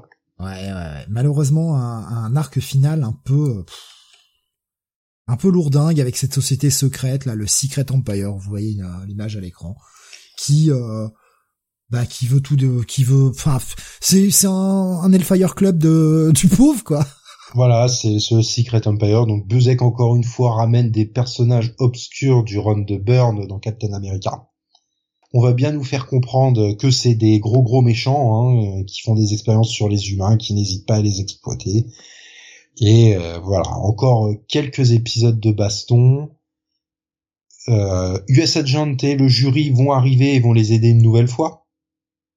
Ouais, après euh, après qu'on les ait vus aussi euh, déjà parce que c'est c'est une espèce de milice privée au service d'une d'une grosse boîte qui euh, a pour but de capturer les Thunderbolts, mais le chef, euh, enfin le, dirigeant de cette boîte dit euh, alors vous irez quand moi je vous dirai d'y aller, pas avant. Donc on voyait qu'il y avait un petit peu de l'attention et que bon, ils ont plus ou moins gagné le respect du US Agent quoi, qui dit qui dit finit en disant oui je reviendrai, je vous capturerai un jour. oui. Voilà.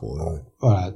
Des épisodes pas bien passionnants. On comprend que le Secret Empire était aussi de mèche avec avec Zemo, hein, mais voilà, un arc très très chiant. Ouais.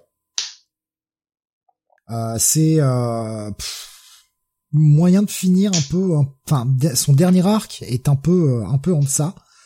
Reste le le bah, le dernier épisode. Oui, un épisode euh, totalement différent, beaucoup plus intimiste et donc beaucoup plus intéressant. Ouais. Où bah les les Thunderbolts depuis quelques épisodes euh, avec entre la clé qui était apparue à Météorite pendant qu'elle était enfermée par les Masters of Evil, les costumes réparés, le, le véhicule, bah les, avec nouvelles motojets. Euh... Voilà, chacun avait des motojets dédiés. Atlas en avait une plus grande. Ben euh, s'étonnait un petit peu de ce qui se passait et pensait que bah, c'était Fixer qui était de retour pour les aider puisqu'il avait euh, quitté Zemo il y a quelques épisodes déjà puisque chacun avait un petit peu atteint leur but et chacun retournait un peu à leur vie. Et en fait, dans un, ils essayent au début de le trouver de force, puis en fait ils vont réussir à l'appâter. Il s'agissait du personnage de Ogre. Vous savez pas qui c'est? C'est normal. Personne sait qui c'est. Voilà. Sauf musique. C'est le seul qui savait qui c'était. Ogre, donc c'est un vieux personnage, hein, donc on va on va nous refaire tout son historique, euh, qui est à la base un ennemi des X-Men, hein, c'était toute la partie euh, facteur 3 au tout début. Hein. J'ai lu ces épisodes euh, il y a pas si longtemps que ça, je n'ai aucun souvenir de ce personnage. Et voilà, et vont nous expliquer que bah, le personnage, même au sein des différentes équipes de méchants auxquelles il a participé, euh, il a toujours été traité comme de la merde, hein, on peut le dire. Tout le monde se fichait de lui. Et parfois, ils lui ont même demandé, bah, attends-nous, on revient, et puis il a attendu des années que quelqu'un vienne. La base a été exploitée par plein d'autres groupes, que ce soit l'Hydra et tout. le mec, le mec est toujours resté dans la base, il se cachait. Et là, pour une fois, ben, euh, il a vu, euh, il a vu des gens qui avaient l'air sympas, il a commencé à les aider, et bah, on lui propose, euh, au cas, il lui dit, bon, je vais me renseigner un peu sur toi, parce que bah, comme tout le monde, je sais pas qui t'es, mais si c'est clean, bah c'est avec grand plaisir que je te prends dans l'équipe et voilà. Et lui, c'est le premier avis pour une fois d'avoir trouvé des amis. Qui lui dit ça, te dirait d'être le l'ingénieur résident dans, dans la base? Il fait ah ouais ouais ouais. Attends, est-ce que je suis obligé de sortir? Oui. Il lui dit bah non. Il fait ok ça va alors. Moi c'est c'est con mais ça m'a fait marrer et le personnage, il te l'écrit de façon à ce que tu l'apprécies tout de suite. Tu dis, oh, c'est cool. Ah oui. On a énormément d'empathie parce qu'il nous est présenté de façon tellement misérable. On n'a que de la pitié pour ce personnage. Et euh, on est euh, on est heureux que bah voilà il a enfin trouvé quelque chose euh, pour l'aider. Puis tu te dis ça va apporter un plus peut-être à l'équipe d'avoir enfin un ingénieur puisque bah Fixer n'est plus dans l'équipe depuis un moment et le seul autre ingénieur bah c'était Makwan qui est en tôle. Enfin en tout cas c'est ce qui, qui avait un petit et qui avait pas le même niveau. On se rendait compte qu'il avait un peu de mal à réparer son armure, euh, voilà. Et Jonathan dit c'est Roderick Strong, c'est vrai. c'est pas loin. C'est ça. Et arrivent les deux dernières pages. Ouais, bah, juste, juste avant qu'on parle de ces deux dernières pages, il y a quand même le retour d'un Beetle. C'est ça, moi je comptais en parler après, mais. En gros, en grosse armure, bah comme c'est le gros cliffhanger, je garde le cliffhanger sur Ogre pour la fin. Une espèce de gigantesque armure parce que Songbird essaye d'envoyer des messages, comme souvent avec Abe, sauf qu'il il a jamais répondu à ces messages de la dernière, de la semaine d'avant. Il les a même pas ouverts. Ça l'inquiète un peu. Et là, on va découvrir qu'un nouveau Beetle, avec une énorme armure, a braqué une banque. Et on se demande ce qui se passe. Donc, petit cliffhanger, voilà, petit plot qui est posé là. Voilà, rendez-vous chez Mrs. Bah, oui, voilà, c'est ça. Boussac c'est Paul McCartney sur, sur YouTube. Et oui, et ces deux dernières pages. Ah là là. Alors que notre ami Ogre retourne dans les bas-fonds de son, de son QG, et eh ben, est attaqué par quelqu'un. On retrouve notre bon ami Fixer, qui va le mettre dans une, dans un caisson de cryonisation, et il va prendre sa place au sein de l'équipe. Et là, tu te dis, ah! Alors, ça fait chier pour Ogre parce que le personnage avait l'air sympathique, mais tu dis putain, ça rebat les cartes, ça va rajouter quelque chose.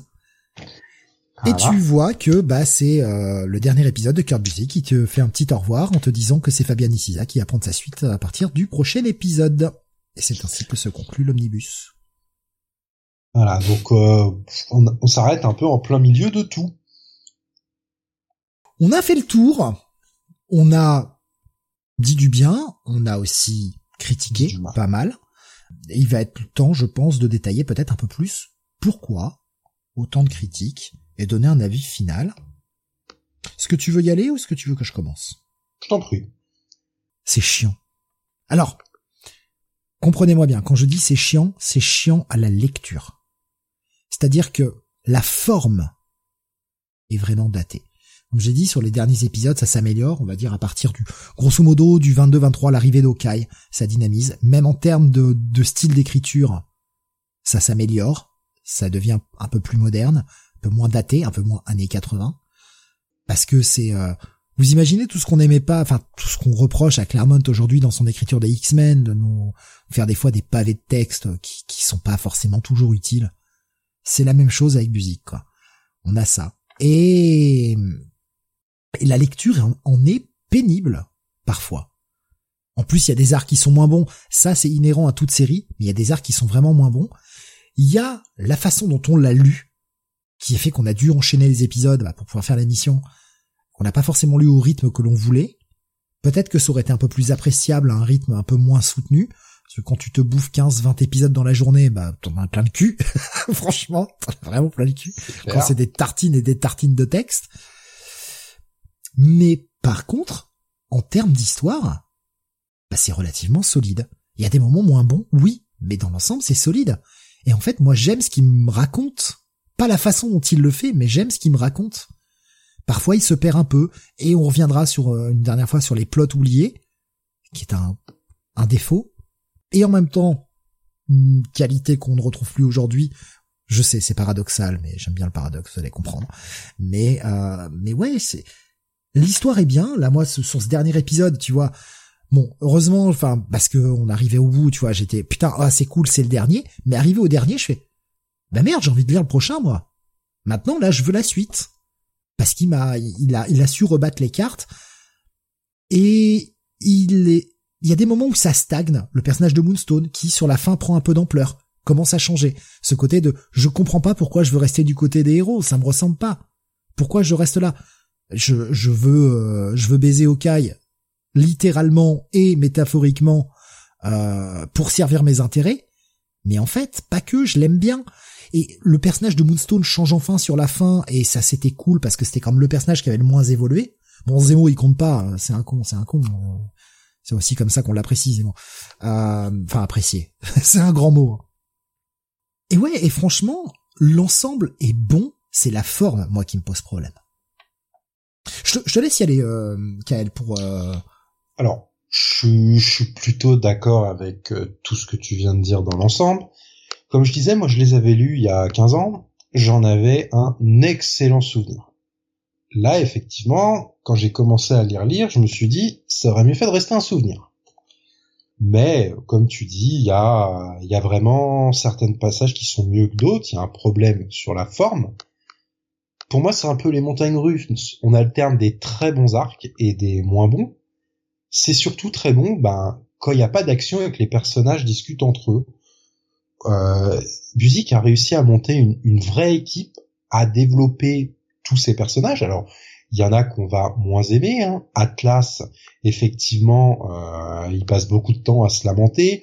Il y a tout un plot sur la fin dont on n'a pas trop parlé avec euh, le fait que ben il ait retrouvé Mankiller, qui était un, un des deux seuls membres des Master of Evil qui avait réussi à s'échapper. Donc il va la retrouver dans un bar où elle est serveuse. Donc il va se poser la question de est-ce que je dois le dire à mon équipe, mais si je leur dis pas, je vais les trahir et blablabla et blablabla. Bon, voilà. Et en même temps, elle est comme moi, là, elle fait rien, elle cherche à se réformer elle aussi. C'est ça. On comprend, on comprend son interrogation. Là, par contre, c'est juste la façon dont c'est raconté, c'est un peu lourdeau. Voilà. On a alors le personnage de Fixer qui là est resté assez euh, proche de Zemo et plutôt méchant. Il va continuer à évoluer pendant le run de Nisisa. Le personnage de Mac 1 qui est vraiment euh, celui qui cherche le plus à se repentir et qui va et qui rêve vraiment d'être un super héros après avoir été un super vilain raté. Je vais être quand même un peu moins critique que toi sur euh, Moonstone.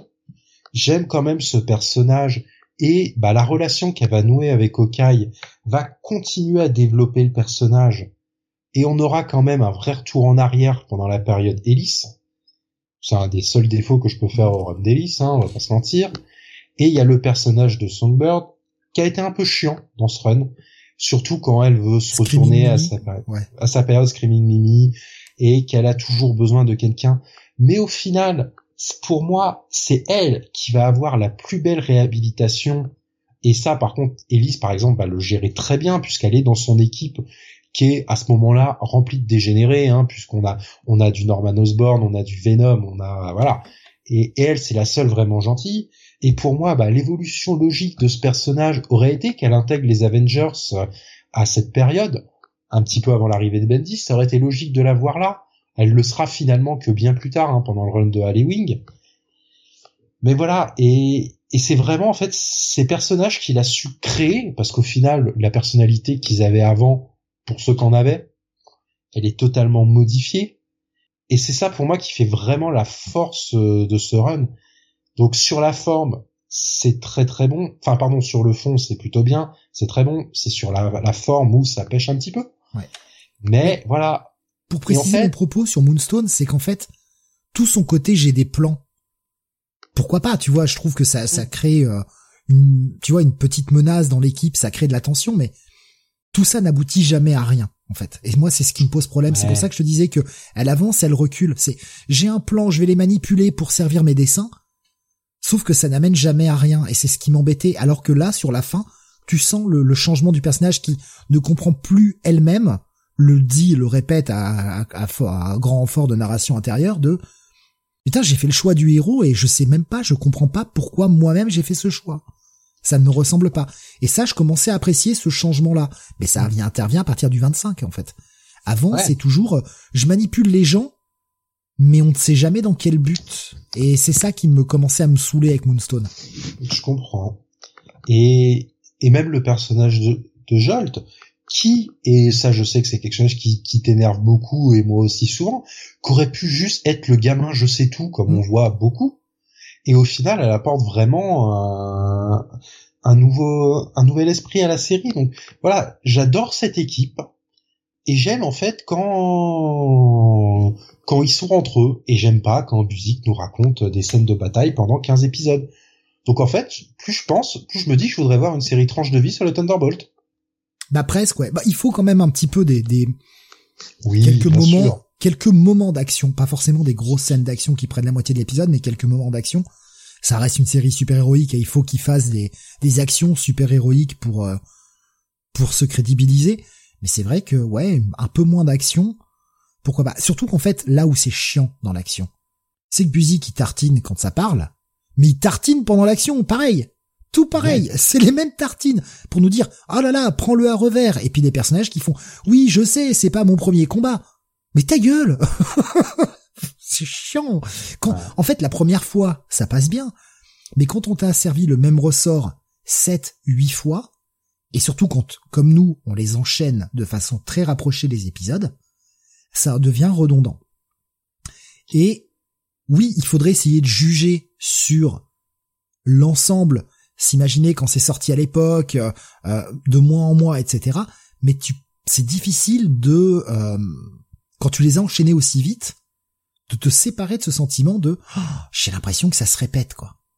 Ouais. Et alors je sais plus ce que je voulais dire. Ah, pardon. Désolé. je sais plus. Ah oui, si, si, si. Euh, effectivement, comme je disais, j'en ai, j'en avais un très bon souvenir. Mais euh, enfin je veux dire à l'époque je découvrais les comics euh, je lisais des épisodes. Enfin je faisais pas attention à qui était Buzy qui était Nissisa quand est-ce que l'un a arrêté et ainsi de suite. Donc forcément ça se trouve mes bons souvenirs ne vont dater que des prochains épisodes de Nissisa en fait. Et dans mon souvenir la fin de la série donc euh, la première partie hein, au 75 était un petit peu en dessous Déjà, l'équipe va énormément s'agrandir avec euh, pas mal de nouveaux personnages. Donc euh, voilà. Donc faudra voir. Je me rappelle de certains twists hein, que, que va, amener parce que le début de son run est excellent de mémoire. Il va clôturer pas mal d'intrigues et, et, changer pas mal de personnages. Je vais pas vous spoiler là, on verra si on discute de deux trois trucs à la fin en vous prévenant avant. Mais effectivement, comme toi, j'ai pas tout aimé. Parfois, j'ai trouvé ça très long, mais j'ai vraiment envie de faire la suite. Ah, de toute façon, on va vous la faire. Hein, on fera une. Euh, alors, euh, pas le mois prochain ni non, ensuite, mais euh, on, on va laisser passer plusieurs mois. Voilà. Je là les Thunderbolts. Va... Oh, je, je, suis très intéressé pour la suite. Je mentirais en disant que j'ai pas envie d'aller à la fin de cette émission, j'ai pas envie d'aller lire le 34.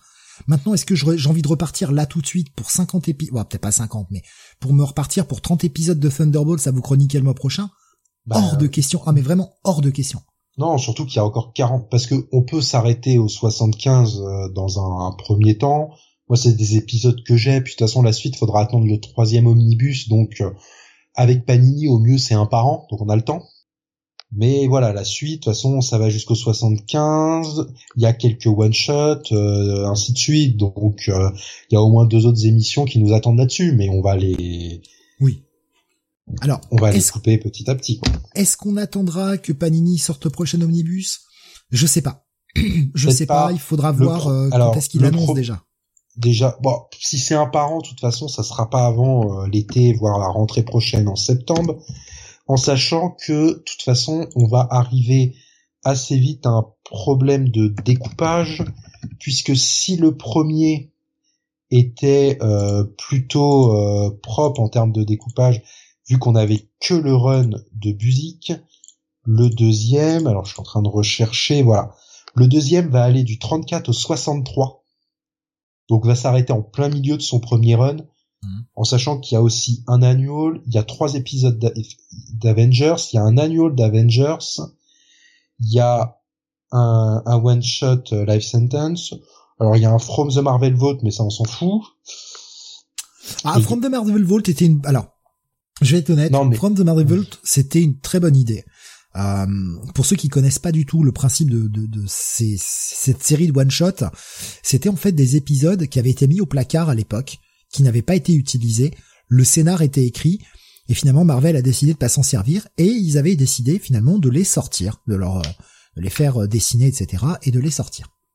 Et euh, bah, ça ne sert à rien. Là, c'est plus un intérêt pour les fans, en fait. Oui. Mais oui, en soi, on s'en branle. il y a les deux mini-séries euh, Citizen V et le Bataillon V également qui sont dedans. Donc voilà, le problème de cet omnibus, c'est qu'il coupe en plein milieu du premier run de Buzy, de, de pardon, et le troisième va effectivement contenir Thunderbolts 64 à 75, la mini-série Avengers Thunderbolts 1 à 6 qu'il faudra lire. Oui. Donc pour moi déjà il y a deux émissions à faire parce qu'on va pas pouvoir traiter ça en une, hein, soyons clairs. Et effectivement, le dernier omnibus contient la, le deuxième run de Niciza, après l'arrivée de John Arcudi qui restera six épisodes, on a les New Thunderbolts 1 à 18, on a le retour à la numérotation originale du 100 au 109, qui va nous amener euh, jusqu'à Civil War, hein, en gros, hein, puisque la série sera taille à ce moment-là, et on a la mini-série euh, Zemo Born Beater.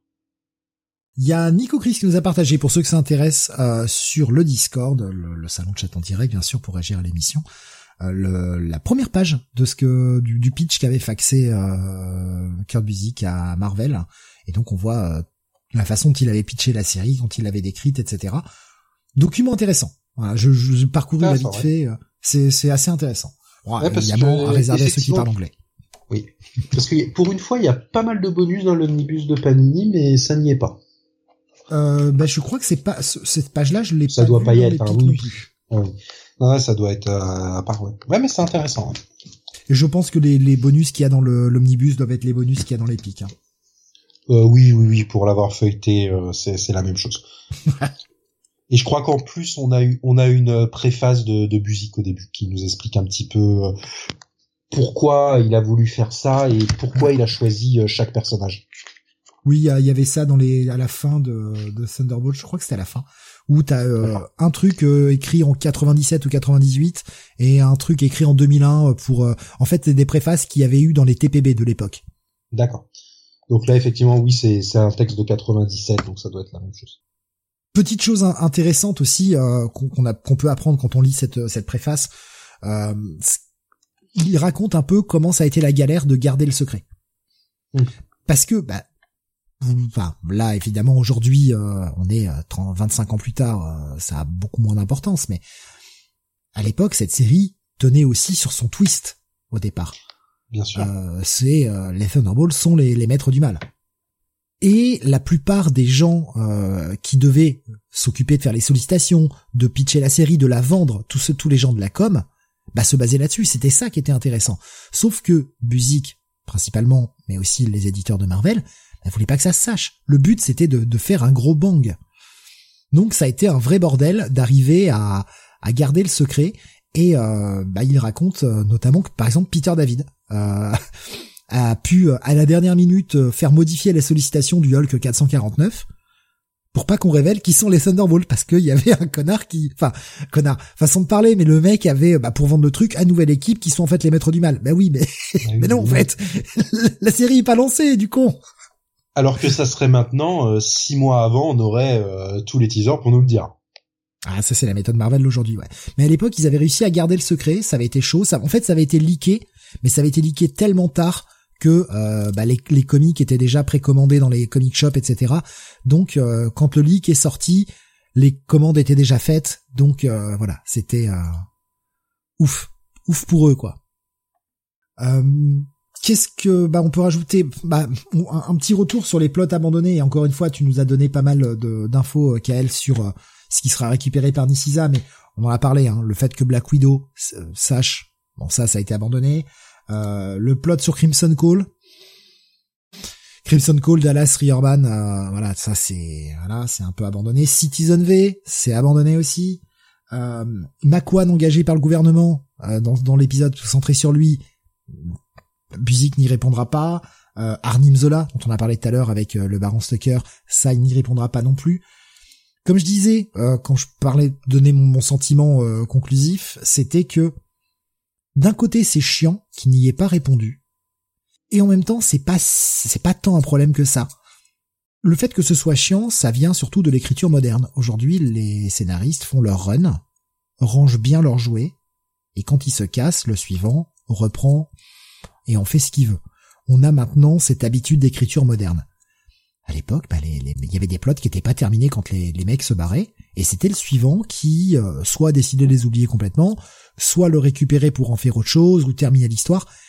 C'était une écriture normale. C'est vrai qu'aujourd'hui, par rapport à l'écriture d'aujourd'hui, tu dis putain mec c'est barré sans sans répondre à tout. Mais en fait, il a laissé euh, il a laissé le travail pour les autres quoi.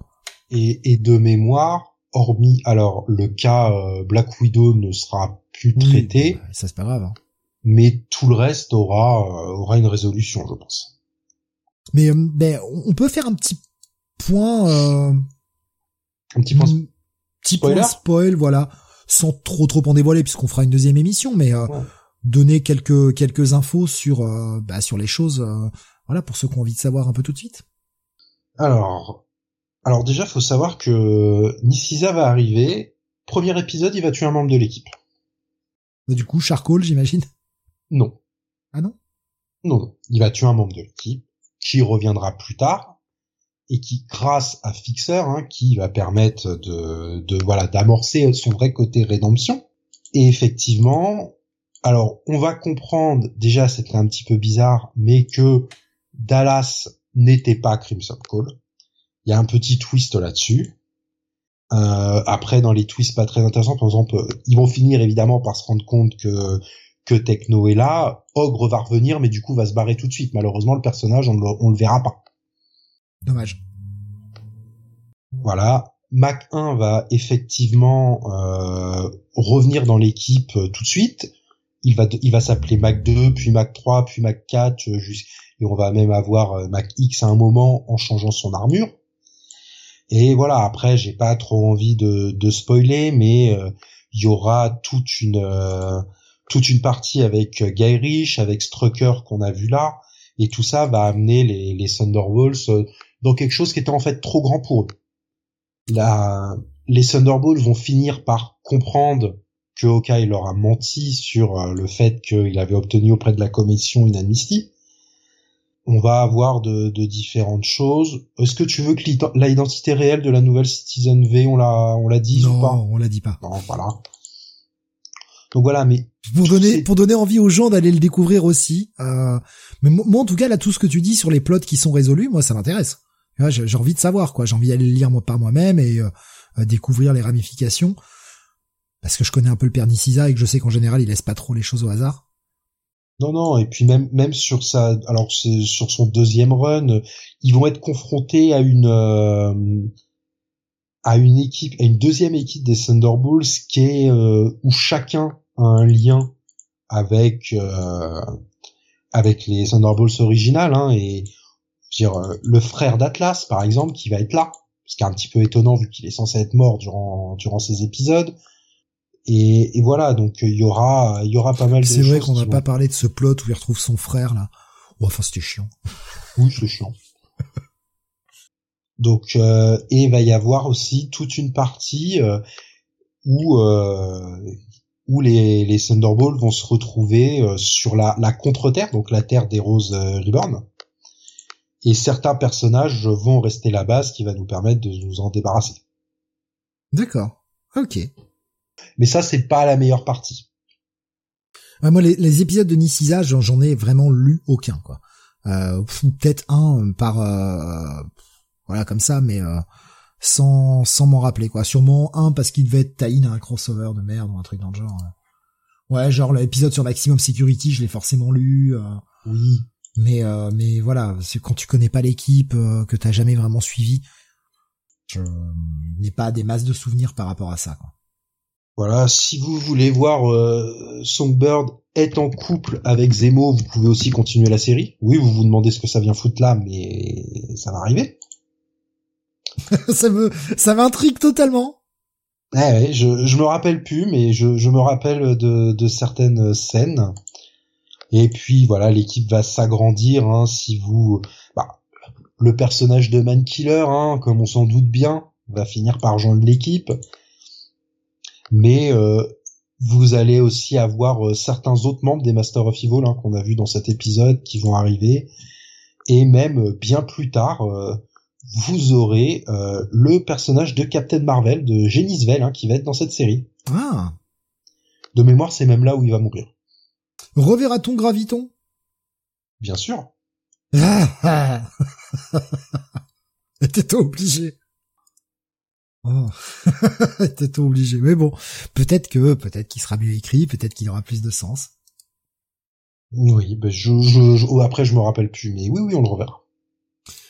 En tout cas, on fera la suite euh, un jour, euh, pas pas forcément dans les prochains mois, mais on fera la suite, enfin dans les prochains mois, dans les deux trois prochains mois, c'est pas forcément ce qui est prévu, mais euh, vous, vous, aurez la suite, nous on continuera, même si Panini ne continue pas euh, sur euh, sur ses omnibus continuera de faire la série. De toute façon, ça a plus de 20 ans, c'est legit. oui. Et d'ailleurs, Steve, qu'allons-nous faire le mois prochain? Ah, ah, ah, bon, on, a fait déjà de Marvel. Hein, donc, euh. Oui, on vous l'avait déjà annoncé, on a fait beaucoup de Marvel, donc on va passer chez DC pour le mois prochain. Et là aussi, on va être un peu dans l'actu euh, de ce qui sort en VF pour du vieux matos. Du côté de, de chez Urban, euh, dans la collection Nomade est sorti oh, un petit petit truc euh, qui s'appelle Crisis on Infinitors. Je n'ai jamais lu. Mais je me dis que par contre, faut pas que je le lise en une semaine parce que pour le digérer. Ouais, là je te conseille de faire, euh, d'essayer de prendre de l'avance et de faire un épisode par jour, si possible. Ah, Tommy dit ah un petit truc, ouais, ouais. c'est ambitieux. Euh, on veut le faire en une émission, c'est ambitieux. Je, je me rends pas compte. Ah, Nico Crisis, c'est quoi? J'ai pas écouté. Crisis on Infinite Earth. Euh, Earth pardon. Voilà, qui, euh, comme disait euh, Steve, on essaye d'un peu de s'aligner sur ce qui sort en VF, vu qu'il vient euh, la semaine dernière de ressortir en Urban Nomade. C'est ça. Donc vous pouvez le trouver à 10 balles. alors, c'est écrit petit, ouais. Pour avoir regardé, je l'ai maté en magasin avant, je me, je me suis dit je, je, le prends ou pas. Je l'ai regardé en magasin, je me suis dit, wow, ça a l'air lisible. J'ai testé de lire quelques pages et euh, je trouve ça lisible. Alors oui, c'est petit. Si vraiment vous avez des problèmes de vue, euh, peut-être pas la meilleure des éditions. En tout cas, euh, moi pour moi ça, me pose pas de problème en termes de lecture. je, ouais, c'est un peu petit bien sûr, bah c'est un plus petit format et en même temps Crazy à 10 balles. Voilà. Mais non non, bah, c'est ça reste ça reste franchement très agréable. c'est pas c'est c'est pas je m'attendais peut-être que ce soit difficile et c'est pour ça que j'hésitais à l'achat. Et au final euh, en tout cas sur les ce que j'ai feuilleté en magasin et les premières pages que j'ai que j'ai relues là juste pour voir un peu si ça si ça allait en termes de lecture j'ai eu zéro souci et j'ai pas lu dans le enfin je veux dire il y avait quand même un peu de pénombre chez moi c'était pas un grand soleil c'était pas en pleine lumière naturelle ou quoi que ce soit. Donc euh, enfin pour moi j'ai trouvé ça relativement lisible. Je trouve même ça presque plus lisible que Watchmen ou Watchmen, j'ai beaucoup plus besoin de lumière naturelle pour pouvoir euh, pouvoir le lire sur ce format nomade. Après, j'ai peut-être les yeux moins fatigués ce jour-là, j'en sais rien. Mais on verra bien. En tout cas, euh, voilà, ce sera au euh, sommaire du prochain numéro. Ce sera plutôt fin septembre, j'ai pas encore la date, on vous la communiquera, mais voilà, ce sera, ce sera vraiment fin septembre ou vraiment au plus tard début octobre, mais un peu, un peu comme là, quoi. Où ce sera, de toute façon, ce sera soit le 30, soit le 7, hein, par là on vous, vous dira. C'est par rapport à mes, mes jours de boulot, c'est un peu un peu la merde. Donc je, je vous dirai, je vous dirai ce qu'il en est. Euh, Tommy qui dit bon courage pour lire Crisis en petit format. Je peux apporter certains éclairages quant à quelques tie de Crisis, euh, Swamp Thing par exemple. Il y avait euh, Nico Chris qui nous disait je les prends nomades, ça passe bien niveau texte selon moi. Donc euh, moi j'ai l'ancienne version d'Urban en grand format, donc il ne devrait pas y avoir de soucis. Les deux, les deux existent. Prenez la version qui vous intéresse, en tout cas. Euh, bah voilà, vous l'avez en version 10 balles, vous l'avez en version euh, bah, plus grand format, euh, je sais plus quel prix, 30 balles je crois, quelque chose comme ça 35 peut-être? Ouais, 35 je pense à l'époque. Donc euh, oui, c'est euh, voilà, vous avez vous avez les deux éditions qui existent. C'est ça qui est bien en fait, c'est que bah, vous avez le format qui vous intéresse en fonction de, de, de vos finances disponibles. Vous n'avez pas juste le petit format qui existe et puis rien d'autre. Donc bah vous pouvez vous pouvez prendre ce que vous voulez quoi. Tommy nous disait moi j'ai le Absolute sorti chez Panini en 2008-2009. Ouais, bah oui. Ah, là, là, les dessins, tu les vois bien.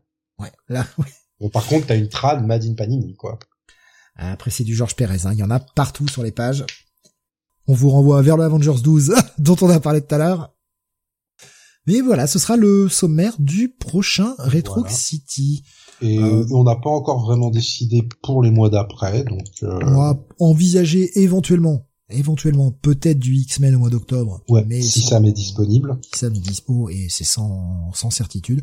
Mais vous inquiétez pas, on a plein d'idées. Oui. On a plein d'idées. Je vais quand même. Euh... Mais je t'ai dit, faut qu'on faut qu'on le lance en hebdo. Ouais.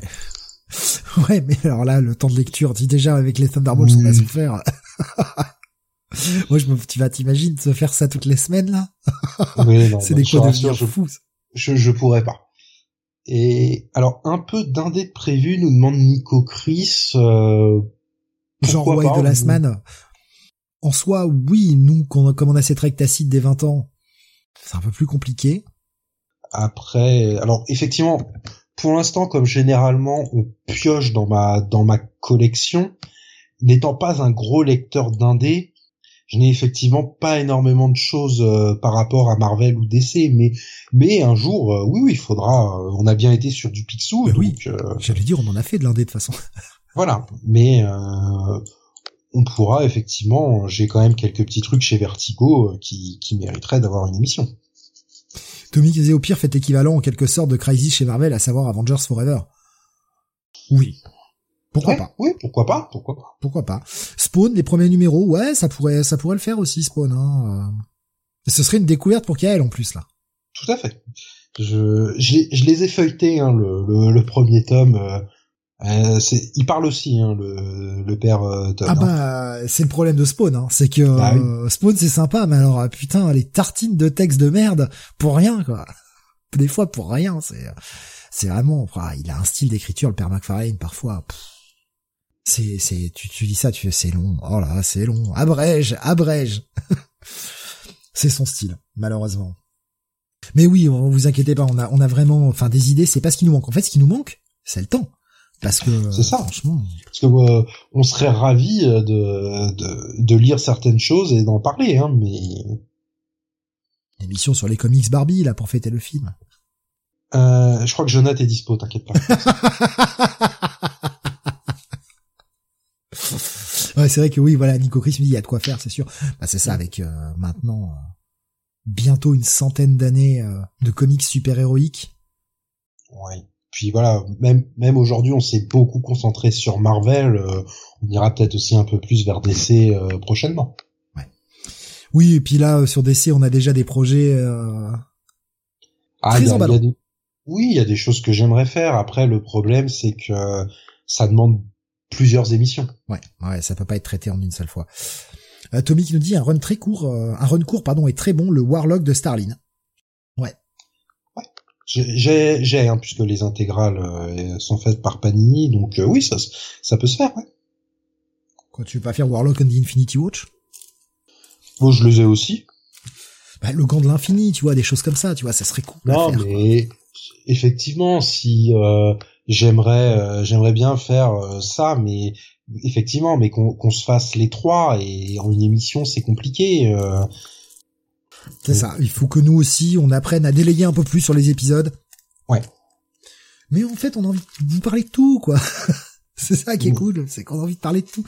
Ça en fait des émissions un peu longues. Ouais. Silver Surfer Parabole, nous dit euh, Nico Chris.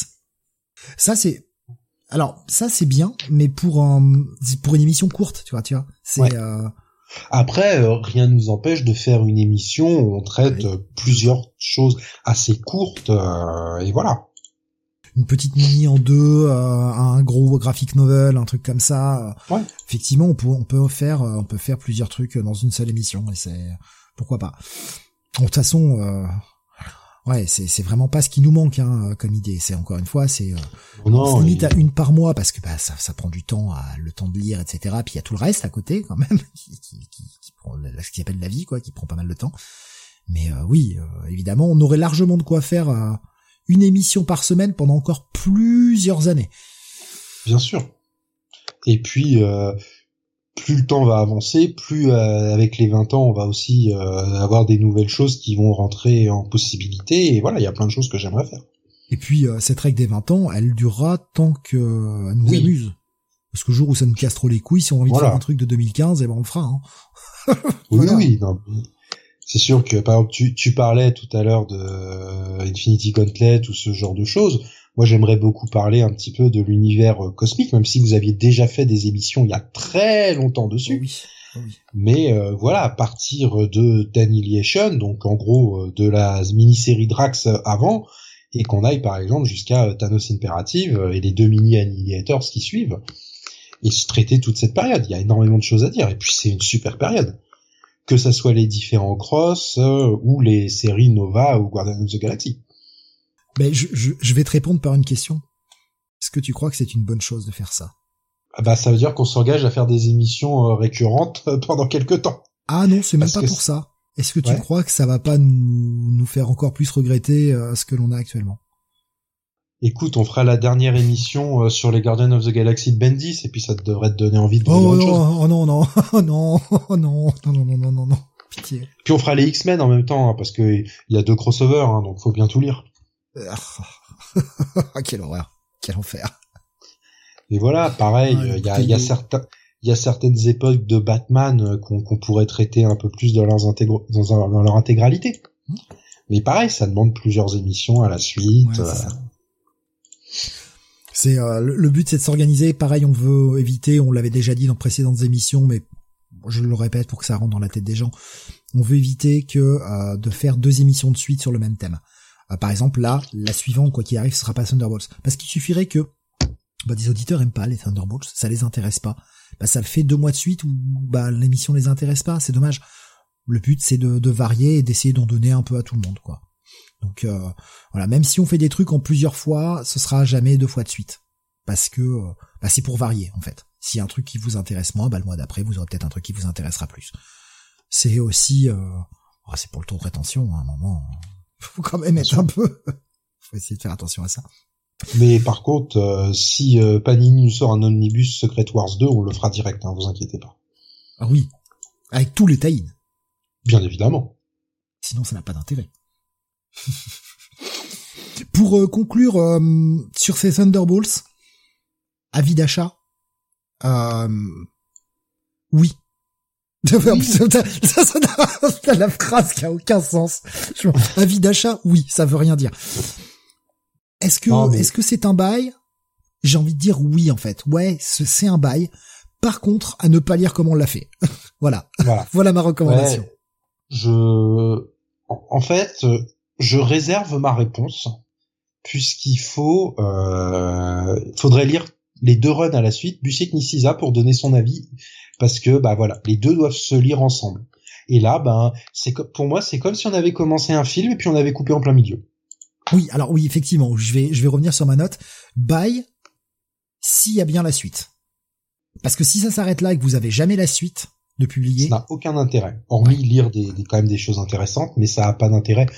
Mais alors, euh, Panini est pas le plus régulier pour sortir des suites hein, sur les omnibus. mais euh, vu qu'il il était quand même en rupture sur Amazon au bout de quelques jours. Alors ils ont récupéré du stock, hein, mais euh, pendant quelques jours, euh, vous pouviez plus le commander hormis attendre quelques semaines. je pense qu'il a quand même eu un assez bon démarrage, donc on peut espérer un tome 2 euh, l'année prochaine. Surtout que le tome 2 est déjà disponible aux USA, je crois. Oui, les. Ah, de toute façon, euh, les hommes aux USA, euh, alors hormis le run d'Ellis qui est pas assez long pour tenir sur un omnibus, mais euh, il y a déjà euh, trois omnibus pour les jusqu'à donc quasiment jusqu'au 120 hormis la partie Arcody qui est pas répétée et il y a des omnibus ensuite pour la partie Jeff Parker Jeff Parker ou Daniel Way hein, donc tout est disponible facilement. Le matos est dispo voilà parce que c'est aussi ça on sait très bien que Panini si le matos n'est pas dispo voilà et puis bon là le matos est dispo. voilà enfin et puis surtout ils sont pas très doués hein, puisqu'ils savent pas très bien ce qu'ils publient. Ils viennent d'annoncer par exemple là euh, le run de, de, Peter David en trois omnibus euh, sur X Factor bon, bah, c'est une très bonne chose. Sauf que bah euh, ils ont pas fait gaffe que pour avoir tout le run faudra un quatrième omnibus qui est pas sorti puisque alors le premier omnibus est le run des années 90 hein, et ensuite du 2 au 4, euh, ça sera le l'excellent run euh, des années 2000. Hmm. Ah ouais, quand même. Pardon.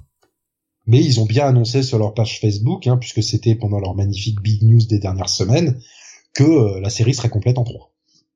Avant qu'ils revoient la pagination? Non, non. Oui, puis c'est surtout qu'il faudrait rajouter euh, 40 épisodes dans deux omnibus. C'est un peu compliqué, surtout qu'ils sont déjà assez gros. Ah oui. oui, là, ça va pas le faire. Tommy disait mine de rien est très bon tie à Secret Wars 2 et Secret Wars 2 est hyper nanardesque. Ouais, ouais, ouais, oui, oui. Ouais, sûrement. Honnêtement, j'ai j'ai lu que quelques tie euh, bah, c'était les tie dans X-Men, dans New Mutants. c'est même si le sur New Mutants, ils auraient pu faire quelque chose d'assez intéressant puisque bah les Beyond, le Beyonders les il les tue même pas, il il réduit leur existence à néant et voilà.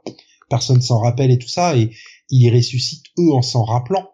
Donc ça aurait pu être bien traité, mais c'est pas le cas. Et puis bon, un jour, Contest of Champions. Non, je déconne. Ouais, on fera Secret Wars d'abord.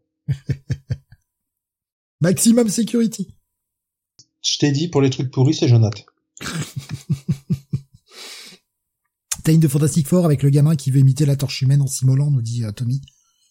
Putain, ça me dit rien, ça, j'ai pas dû le lire, Ouais, moi pareil, c'est quelque chose que j'ai pas lu. Putain, par contre, ça me donne envie d'aller voir. Curiosité malsaine. Maximum Carnage, me dit Nico Chris. Mais oui, il y a un épique. En VF, dispo. Je l'ai lu l'année dernière, et ben c'est pas aussi mauvais qu'on ce qu'on pourrait penser. Ouais, ça se laisse lire. Allez, on va remballer pour ce euh, sixième Retro City. On est à 3h30 quasiment. Pas mal, tu vois, j'avais dit 2h, euh, 2h30, j'étais totalement à côté. Comme, comme d'hab, non et oui, effectivement, j'étais en train de vérifier euh, ce que dit Tommy. Euh, c'est un épisode qui est dans l'omnibus burn, donc euh, je vais peut-être y aller jeter un œil tout à l'heure, parce que je, je les aime. oui, on a la curiosité malsaine, nous des enfants qui se crament, ça nous fait rire. Oui, c'est ça de lire du Jeff Lemire, Steve. ça me manque d'enfants qui brûlent quand même. Euh, eh ben merci de nous avoir suivis jusqu'au si tard. J'espère que ça vous aura donné envie, euh, soit de le relire, soit d'aller découvrir les Thunderbolts, même si c'est vrai qu'on vous a euh, spoilé l'intégralité. Il y a des choses sur lesquelles on est passé un peu vite. Évidemment, il y a eu des mises en garde euh, sur le style, mais si vous ne le lisez pas comme nous, on l'a fait, euh, c'est-à-dire à bourrer à 10, 15 épisodes par jour, 20 épisodes par jour, ça devrait passer mieux. Prenez votre temps pour le lire, prenez le temps de, de, vous en délecter, et ça passera sûrement beaucoup mieux, je pense. On se retrouvera donc, euh, bah, mardi, pour du podcast. Et eh oui, encore du cassage de gueule. D'ailleurs, faut qu'on discute avec elle après, à savoir euh, comment on s'organise, euh, si on peut voir les, émissions ensemble. Enfin, les, les pay-per-view ensemble. Euh, donc, de, demain soir, de, oui, parce que demain on est samedi, donc demain soir, il y a le pay-per-view au WWE Payback. Et puis, dimanche soir, il y a le pay-per-view AEW qui s'appelle All Out. Donc on chroniquera ça dans le podcast mardi soir. Jeudi, vous aurez le Comics Weekly. Et euh, vendredi, je sais pas, j'ai encore fait le programme parce que je suis, euh, je suis, enfin, c'est la galère. Donc euh, je, vous fais le programme et je vous annonce ça en début de semaine parce que parce que je, je peux pas faire autrement là. Normalement, normalement, si on reste sur ce qu'on avait plus ou moins prévu, vendredi prochain, c'est Manga City. J'ai bien normalement.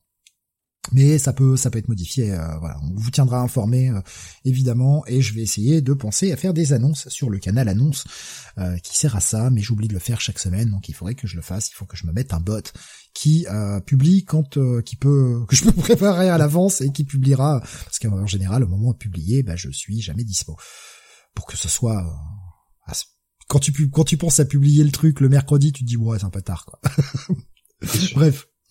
Merci encore, merci infiniment de nous avoir suivis. Rendez-vous la semaine prochaine. Passez un excellent week-end. Reposez-vous bien, profitez-en.